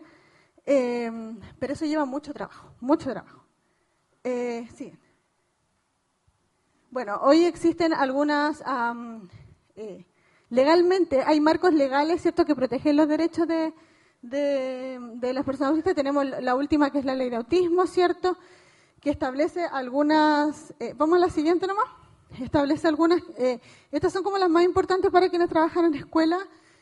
Primero, el derecho al acompañamiento, que esto tiene más relación con el servicio de salud, ¿cierto?, que la persona autista puede eh, estar acompañada de, de un familiar para evitar la sedación, básicamente. Nosotros tuvimos a nuestra hija prácticamente con neumonía sabiendo que si la llevábamos al hospital la iban a sedar y eso era más peligroso que estuviese en ese estado y la sedación. Entonces, tratando de ver, fue hace tiempo, no se asuste, tratando de ver como la solución, porque eh, hay un exceso de farmacológico y se entiende porque el niño se puede sacar. Entonces, la idea es eh, reducir esto. Eh, la derivación intersectorial. Próximamente se supone que el Ministerio de Salud está trabajando eh, la herramienta con la que se va a hacer, pero desde los colegios se va a poder derivar directamente a los centros de salud. ¿ya? Aquí lo que se pretende es que las personas dejen de esperar los dos años para que llame el neurólogo y tener que todo este, este paso y que a través de, la, de, las instituciones educativas pueda ser más rápido. Eh, el tema de las emergencias, ¿cierto? Que las personas se pueden inscribir, las personas que cuidan se inscriben en, eh, siempre se me olvida la palabra, trabajo, inspección del trabajo. La inspección del trabajo y pueden asistir. Pero aquí igual, esto hay que trabajarlo un poquito más, porque hay casos de mamás que las están llamando casi todos los días y sí están teniendo problemas en el trabajo. Eh, se reconoce a la persona cuidadora por primera vez en el caso del espectro autista. Y bueno, aquí estamos, ¿cierto? Sé que el proceso ha sido agotador, sé que faltan muchas cosas por mejorar, sé que el tiempo es escaso, sé que el contexto no siempre está a nuestro favor, pero ¿qué más sabemos? Que todo esto jamás será culpa de nuestros niños y niñas. Porque docentes y estudiantes no son enemigos, somos comunidad. Y somos fundamentales, ustedes son fundamentales, el profesor en la conformación de identidad y se les necesita. Yo eh, no entiendo en qué momento eh, se genera esta, esta, enemistad cuando las dificultades que estamos teniendo en el aula eh, tienen mucho que ver con factores externos también, pero no es culpa de nuestros estudiantes. ¿no? Nuestro, nuestro, nuestro estrés, nuestra presión eh, descargarla con una persona que se supone que es a quien deberíamos estar cuidando y conteniendo, eh, es complejo. Y se entiende también, si es agotador ser profesor. ¿ya? Pero, pero yo creo que esta mirada de, enemigos hace más daño. Yo creo que es, momento de... Y también se lo, cuando hago, hacemos jornadas como con padres, es lo mismo. Los profesores no son los enemigos de la familia, ni la familia de los profesores. Em, entonces, somos seres en constante evolución. Educar el autismo implica desaprender para aprender. ¿Por qué? Porque hay que desaprender algunas cosas que tenemos instauradas, ¿cierto? Si en el fondo es, algo nuevo. Aprender para enseñar, enseñar para transformar y no olvidar que el progreso no emerge en línea recta. Un día podemos tener un avance maravilloso y un día pasó algo y no es que, ay, se, se vino abajo todo el trabajo que he hecho. No, fue un mal día. Y a veces eh, decimos que nuestros estudiantes son muy intolerantes a la frustración, pero a veces nosotros también un poquito, ¿no? Entonces, ante no, es que ya todo se arruinó. Y no necesariamente es así. Entonces, aquí es el mismo caso del inicio, ¿cierto? Puse en rojo las partes, por ejemplo, a veces grita, no, perdón, busca atención. Ah, algo sucede. Cuando hablamos de, de estrategias, por ejemplo, desde el conductismo, que también lo hablábamos ayer, el conductismo actúa como el ibuprofeno, ¿no? Em, cuando vamos al, médico porque nos duele la rodilla, tenemos tres opciones. Uno, nos mandan con ibuprofeno para la casa. Dos, nos dicen, tiene que hacer todos estos exámenes porque tenemos que descubrir el origen, qué es lo que está pasando. Tres, tenemos que descubrir el origen, pero le vamos a dar ibuprofeno mientras lo hacemos. ¿no? no podemos quedarnos solo con el ibuprofeno, porque puede pasar el tiempo y después eh, voy a necesitar un, no sé, claro, una operación en mi rodilla. ¿no? Tampoco podemos quedarnos solo con buscar el origen porque a lo mejor no voy a ser capaz de ir a tomarme los exámenes porque me duele mucho y mi calidad de vida va a empeorar y puedo perder mi trabajo, quién sabe. Por eso es necesario que estas actúen juntas sin dejarse la una de la otra. Obviamente estamos hablando en casos extremos. Si tengo un estudiante que muerde a sus compañeritos, tengo que ver por qué está haciendo eso. Pero también que deje de morder mientras tanto, mientras trabajamos el origen. ¿no? Eh, entonces, a veces grita. ¿Por qué? Interrumpe la conversación. Problemas de comunicación. Comentarios obscenos. ¿Será así o a lo mejor está queriendo decir otra cosa? Voy a averiguar. Y si lo está haciendo, ¿por qué? Eso igual es, es complejo. Lanza cosas al iniciar y terminar el recreo. ¿Será que le está molestando algo? A lo mejor tiene algún tipo de hipersensibilidad. Solo grita. ¿Sabe comunicarse de otra forma? ¿Damos espacio para, otro tipo de comunicación? Eh, no pidió disculpas. ¿Será mutismo? Si buscamos. Entonces, ah, no, parece que esa es la última. Eh, lo que quiero como que quede, lo que queremos que quede un poco, es, bueno, obviamente las estrategias para trabajar en el aula, pero también siempre desde el sentido. O sea, ah, no es solo porque sí, es porque entiendo que tenemos una forma distinta de procesar la información y en base a eso se pueden desencadenar ciertas conductas. Eso, muchas gracias.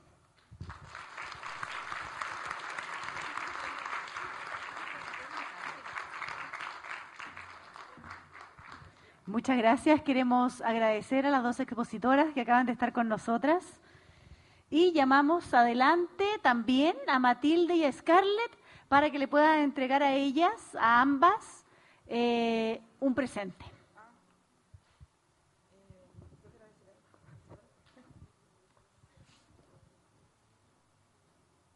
Quisiera recordarles eh, que han sido enviados a sus mails un formato Google para que ustedes puedan evaluar eh, este, esta jornada.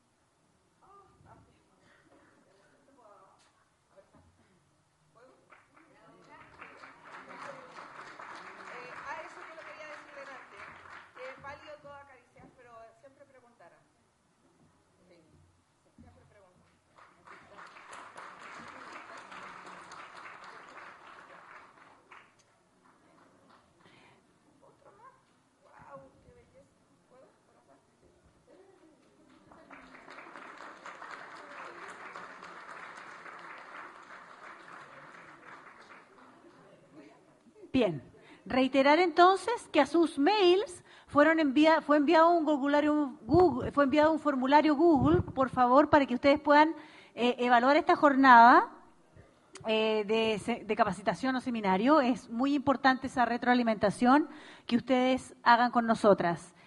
Eh, ¿Alguna pregunta?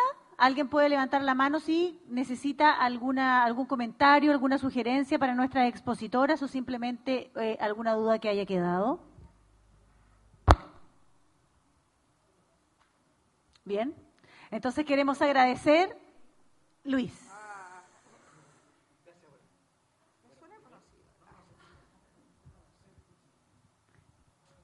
Ahora sí, ahora sí, ahora sí. Bueno. Lo primero es, reconocer el, aporte de dos instancias fundamentales, por una parte el Colegio de Profesores, eh, que tiene hoy día una misión muy relevante, estamos a puerta a un cambio importante y sobre todo para la educación en general en la comuna, en las comunas, y sobre todo el tema de la educación especial, como, como se está viendo que cada vez ocupa un, lugar, un sitial más relevante, y eh, que es lo que propone la colega, y además la colega psicóloga que tiene una dimensión tridimensional del tema, porque lo ve como profesional interna de la educación, como profesora, como una profesión externa a veces como los psicólogos, pero también lo tiene como, como madre. Ya, eh, no, yo no conozco otro caso. No sé si alguien más con más eh, pertinencia podría recomendar desde tres dimensiones distintas un fenómeno que lo estamos reconociendo como una deuda histórica del sistema educativo. Eh, me llama la atención y quiero felicitar que eh, ha viajado desde eh, la visión doméstica, la profesional, la clínica, con una visión hoy día totalmente actual y futurista del tema.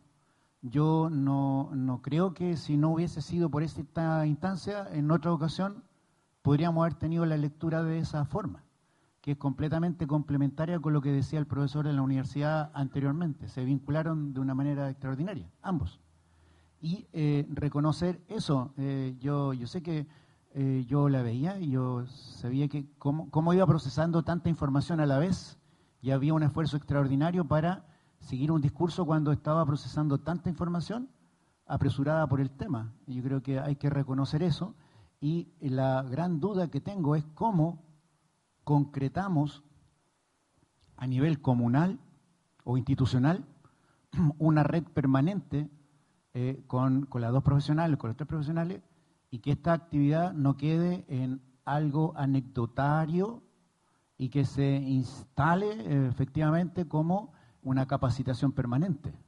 Eh, dejo eso lanzado a la comisión organizadora, a las entidades comunales, etcétera, etcétera. Si están las capacidades profesionales, aquí hay más de 100 personas que han, querido participar, pero hay más de 200 que quedaron pendientes. ¿Cómo hacemos para aprovechar esto eh, en una región y no en Santiago, y ni siquiera en una capital regional, en una capital comunal. Entonces, eh, creo que estamos muy, eh, se ha creado hoy día una instancia extraordinaria que no la podemos dejar pasar. Hay muchas dudas. Yo creo que podríamos estar haciéndole preguntas a la colega de aquí hasta las 5 de la tarde, pero, no se puede porque a las 3 y media tenemos que ir al, al, colegio profesor. pero no quitarle más tiempo, profundo reconocimiento, muchas gracias a las dos, muchas gracias y a la comisión que ha hecho posible esta instancia. Muchas gracias. Muchas gracias, director, por su comentario, porque esos elogios también nos insta a nosotros como Centro Educativo mm, de Constitución a seguir en estas instancias de perfeccionamiento que consideramos que son tan concretas y, que apuntan a nuestro trabajo en el aula. Así que muchas gracias a las tres expositores. ¿Y eh, alguien más quiere hacer algún comentario, Paola? Sí, eh, eh, nos ha pasado, y lo voy a mencionar por eso, que hay colegas que tienen hijos con discapacidad o tienen hijos autistas. Entonces nos han preguntado si ellos pueden ocupar el permiso para asistir a ver a sus hijos. Eh, nos ha ocurrido. De hecho, hemos tenido directores que nos han preguntado, así como cuestionándolo. Y en verdad, eh, el derecho es universal. Eh, existe un documento que nosotros también lo tenemos, me hacen aquí así los directores, entonces quiere decir que lo conocen, pero si no, también se los podemos dejar como para que ustedes, si hay, digamos, si existe esa situación, la pueda ocupar. Y lo otro, em, hay un manual de desregulación emocional y conductual, un protocolo que es súper interesante que ustedes lo conozcan, porque de pronto eh, los profesores están solos en el aula y un estudiante se desregula y se han vivido situaciones donde a lo mejor esa desregulación ha caído eh, en un golpe hacia el profesor y hay profesores que no, no, no por maldad, pero no, no comprenden que no es que ese estudiante lo quiera agredir, eh, no puede denunciar a un estudiante, lo que sí puede exigir al sostenedor, eh, y lo voy a decir claramente, que eh, tenga la contratación de profesionales que se necesitan en el resguardo del contexto educativo. Y eso es en resguardo del estudiante. Yo dije, trabajamos bajo un enfoque de derecho, pero se tiene que además eh, resguardar la integridad de los pares y también del profesor. Porque hoy día, eh, lamentablemente, los profesores tampoco tenemos, jurídicamente no vamos a demandar a la familia, éticamente yo creo que nadie lo haría, o probablemente sí, pero la integridad física de nosotros también es importante y por eso es importante también que ustedes sepan que ese resguardo eh, finalmente si usted lo vive es porque probablemente en su sala de clases no está lo que usted necesita. Y eso debe estar descrito en los formularios de revaluación, en los, famosos FUDEI, eh, en todas esas tareas administrativas que hay, eh, que de repente nadie lee. yo invito a las colegas de diferencial que exijan la codocencia, que trabajen sus necesidades en conjunto con los profesores de asignatura y que si no, eh, no se pongan en riesgo ustedes. Y para no ponerse en riesgo ustedes, es que exijan literalmente y expresamente lo que requieren cuando ya conocen a su estudiante autista o a sus estudiantes que se desregulan. Eh, eso como consejo. Eh, no sé si responder un poco lo que decía, se me olvidó el nombre de tu. Yo dije que era desconcentrada, ya. Luis, la invitación a la red, yo puse al principio mis datos, tenemos un correo también con Gillian de capacitaciones, arroba profesor metropolitano, eh, donde nos acercamos la medida de nuestras posibilidades, no solo en esto, porque hemos hecho taller de lengua de señas, en verdad estamos tratando de hacer lo que no hace el ministerio. Y muchas veces los profes nos retan y les pues si nosotros no somos el ministerio, nosotros estamos tratando de suplir esa necesidad. Eh, hoy día está el formato online, entonces podemos a través de la virtualidad encontrarnos. Em, yo también les puedo dejar mis datos, ando con tarjetita ahí. Em, tenemos que cambiar muchas cosas, pero nosotros debemos ser los protagonistas. No, no podemos esperar más de, del sistema. Em, a mí me gustaría cambiar el colegio de profesores. Me gustaría ver liderazgo femenino, me gusta ver educadoras diferenciales, eh, me imagino que aquí hay varios educadores y educadores diferenciales, entonces yo los invito a que ojalá se acerquen a nosotros, eh, se colegien y que nos organicemos. Que no esperemos, así como el relato de que paguen la mención, en verdad eso es difícil que ocurra. Eh, si no nos empoderamos porque no hay recursos, no se ha pagado ni la deuda histórica. Entonces que no seamos ingenuos, que nos organicemos, en verdad. Y, que nos apoyen porque sabes que estamos súper solas.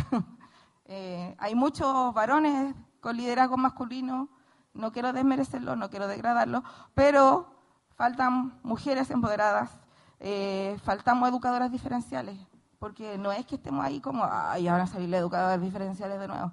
Es como que son las pesadas, son las criticonas o los educadores diferenciales.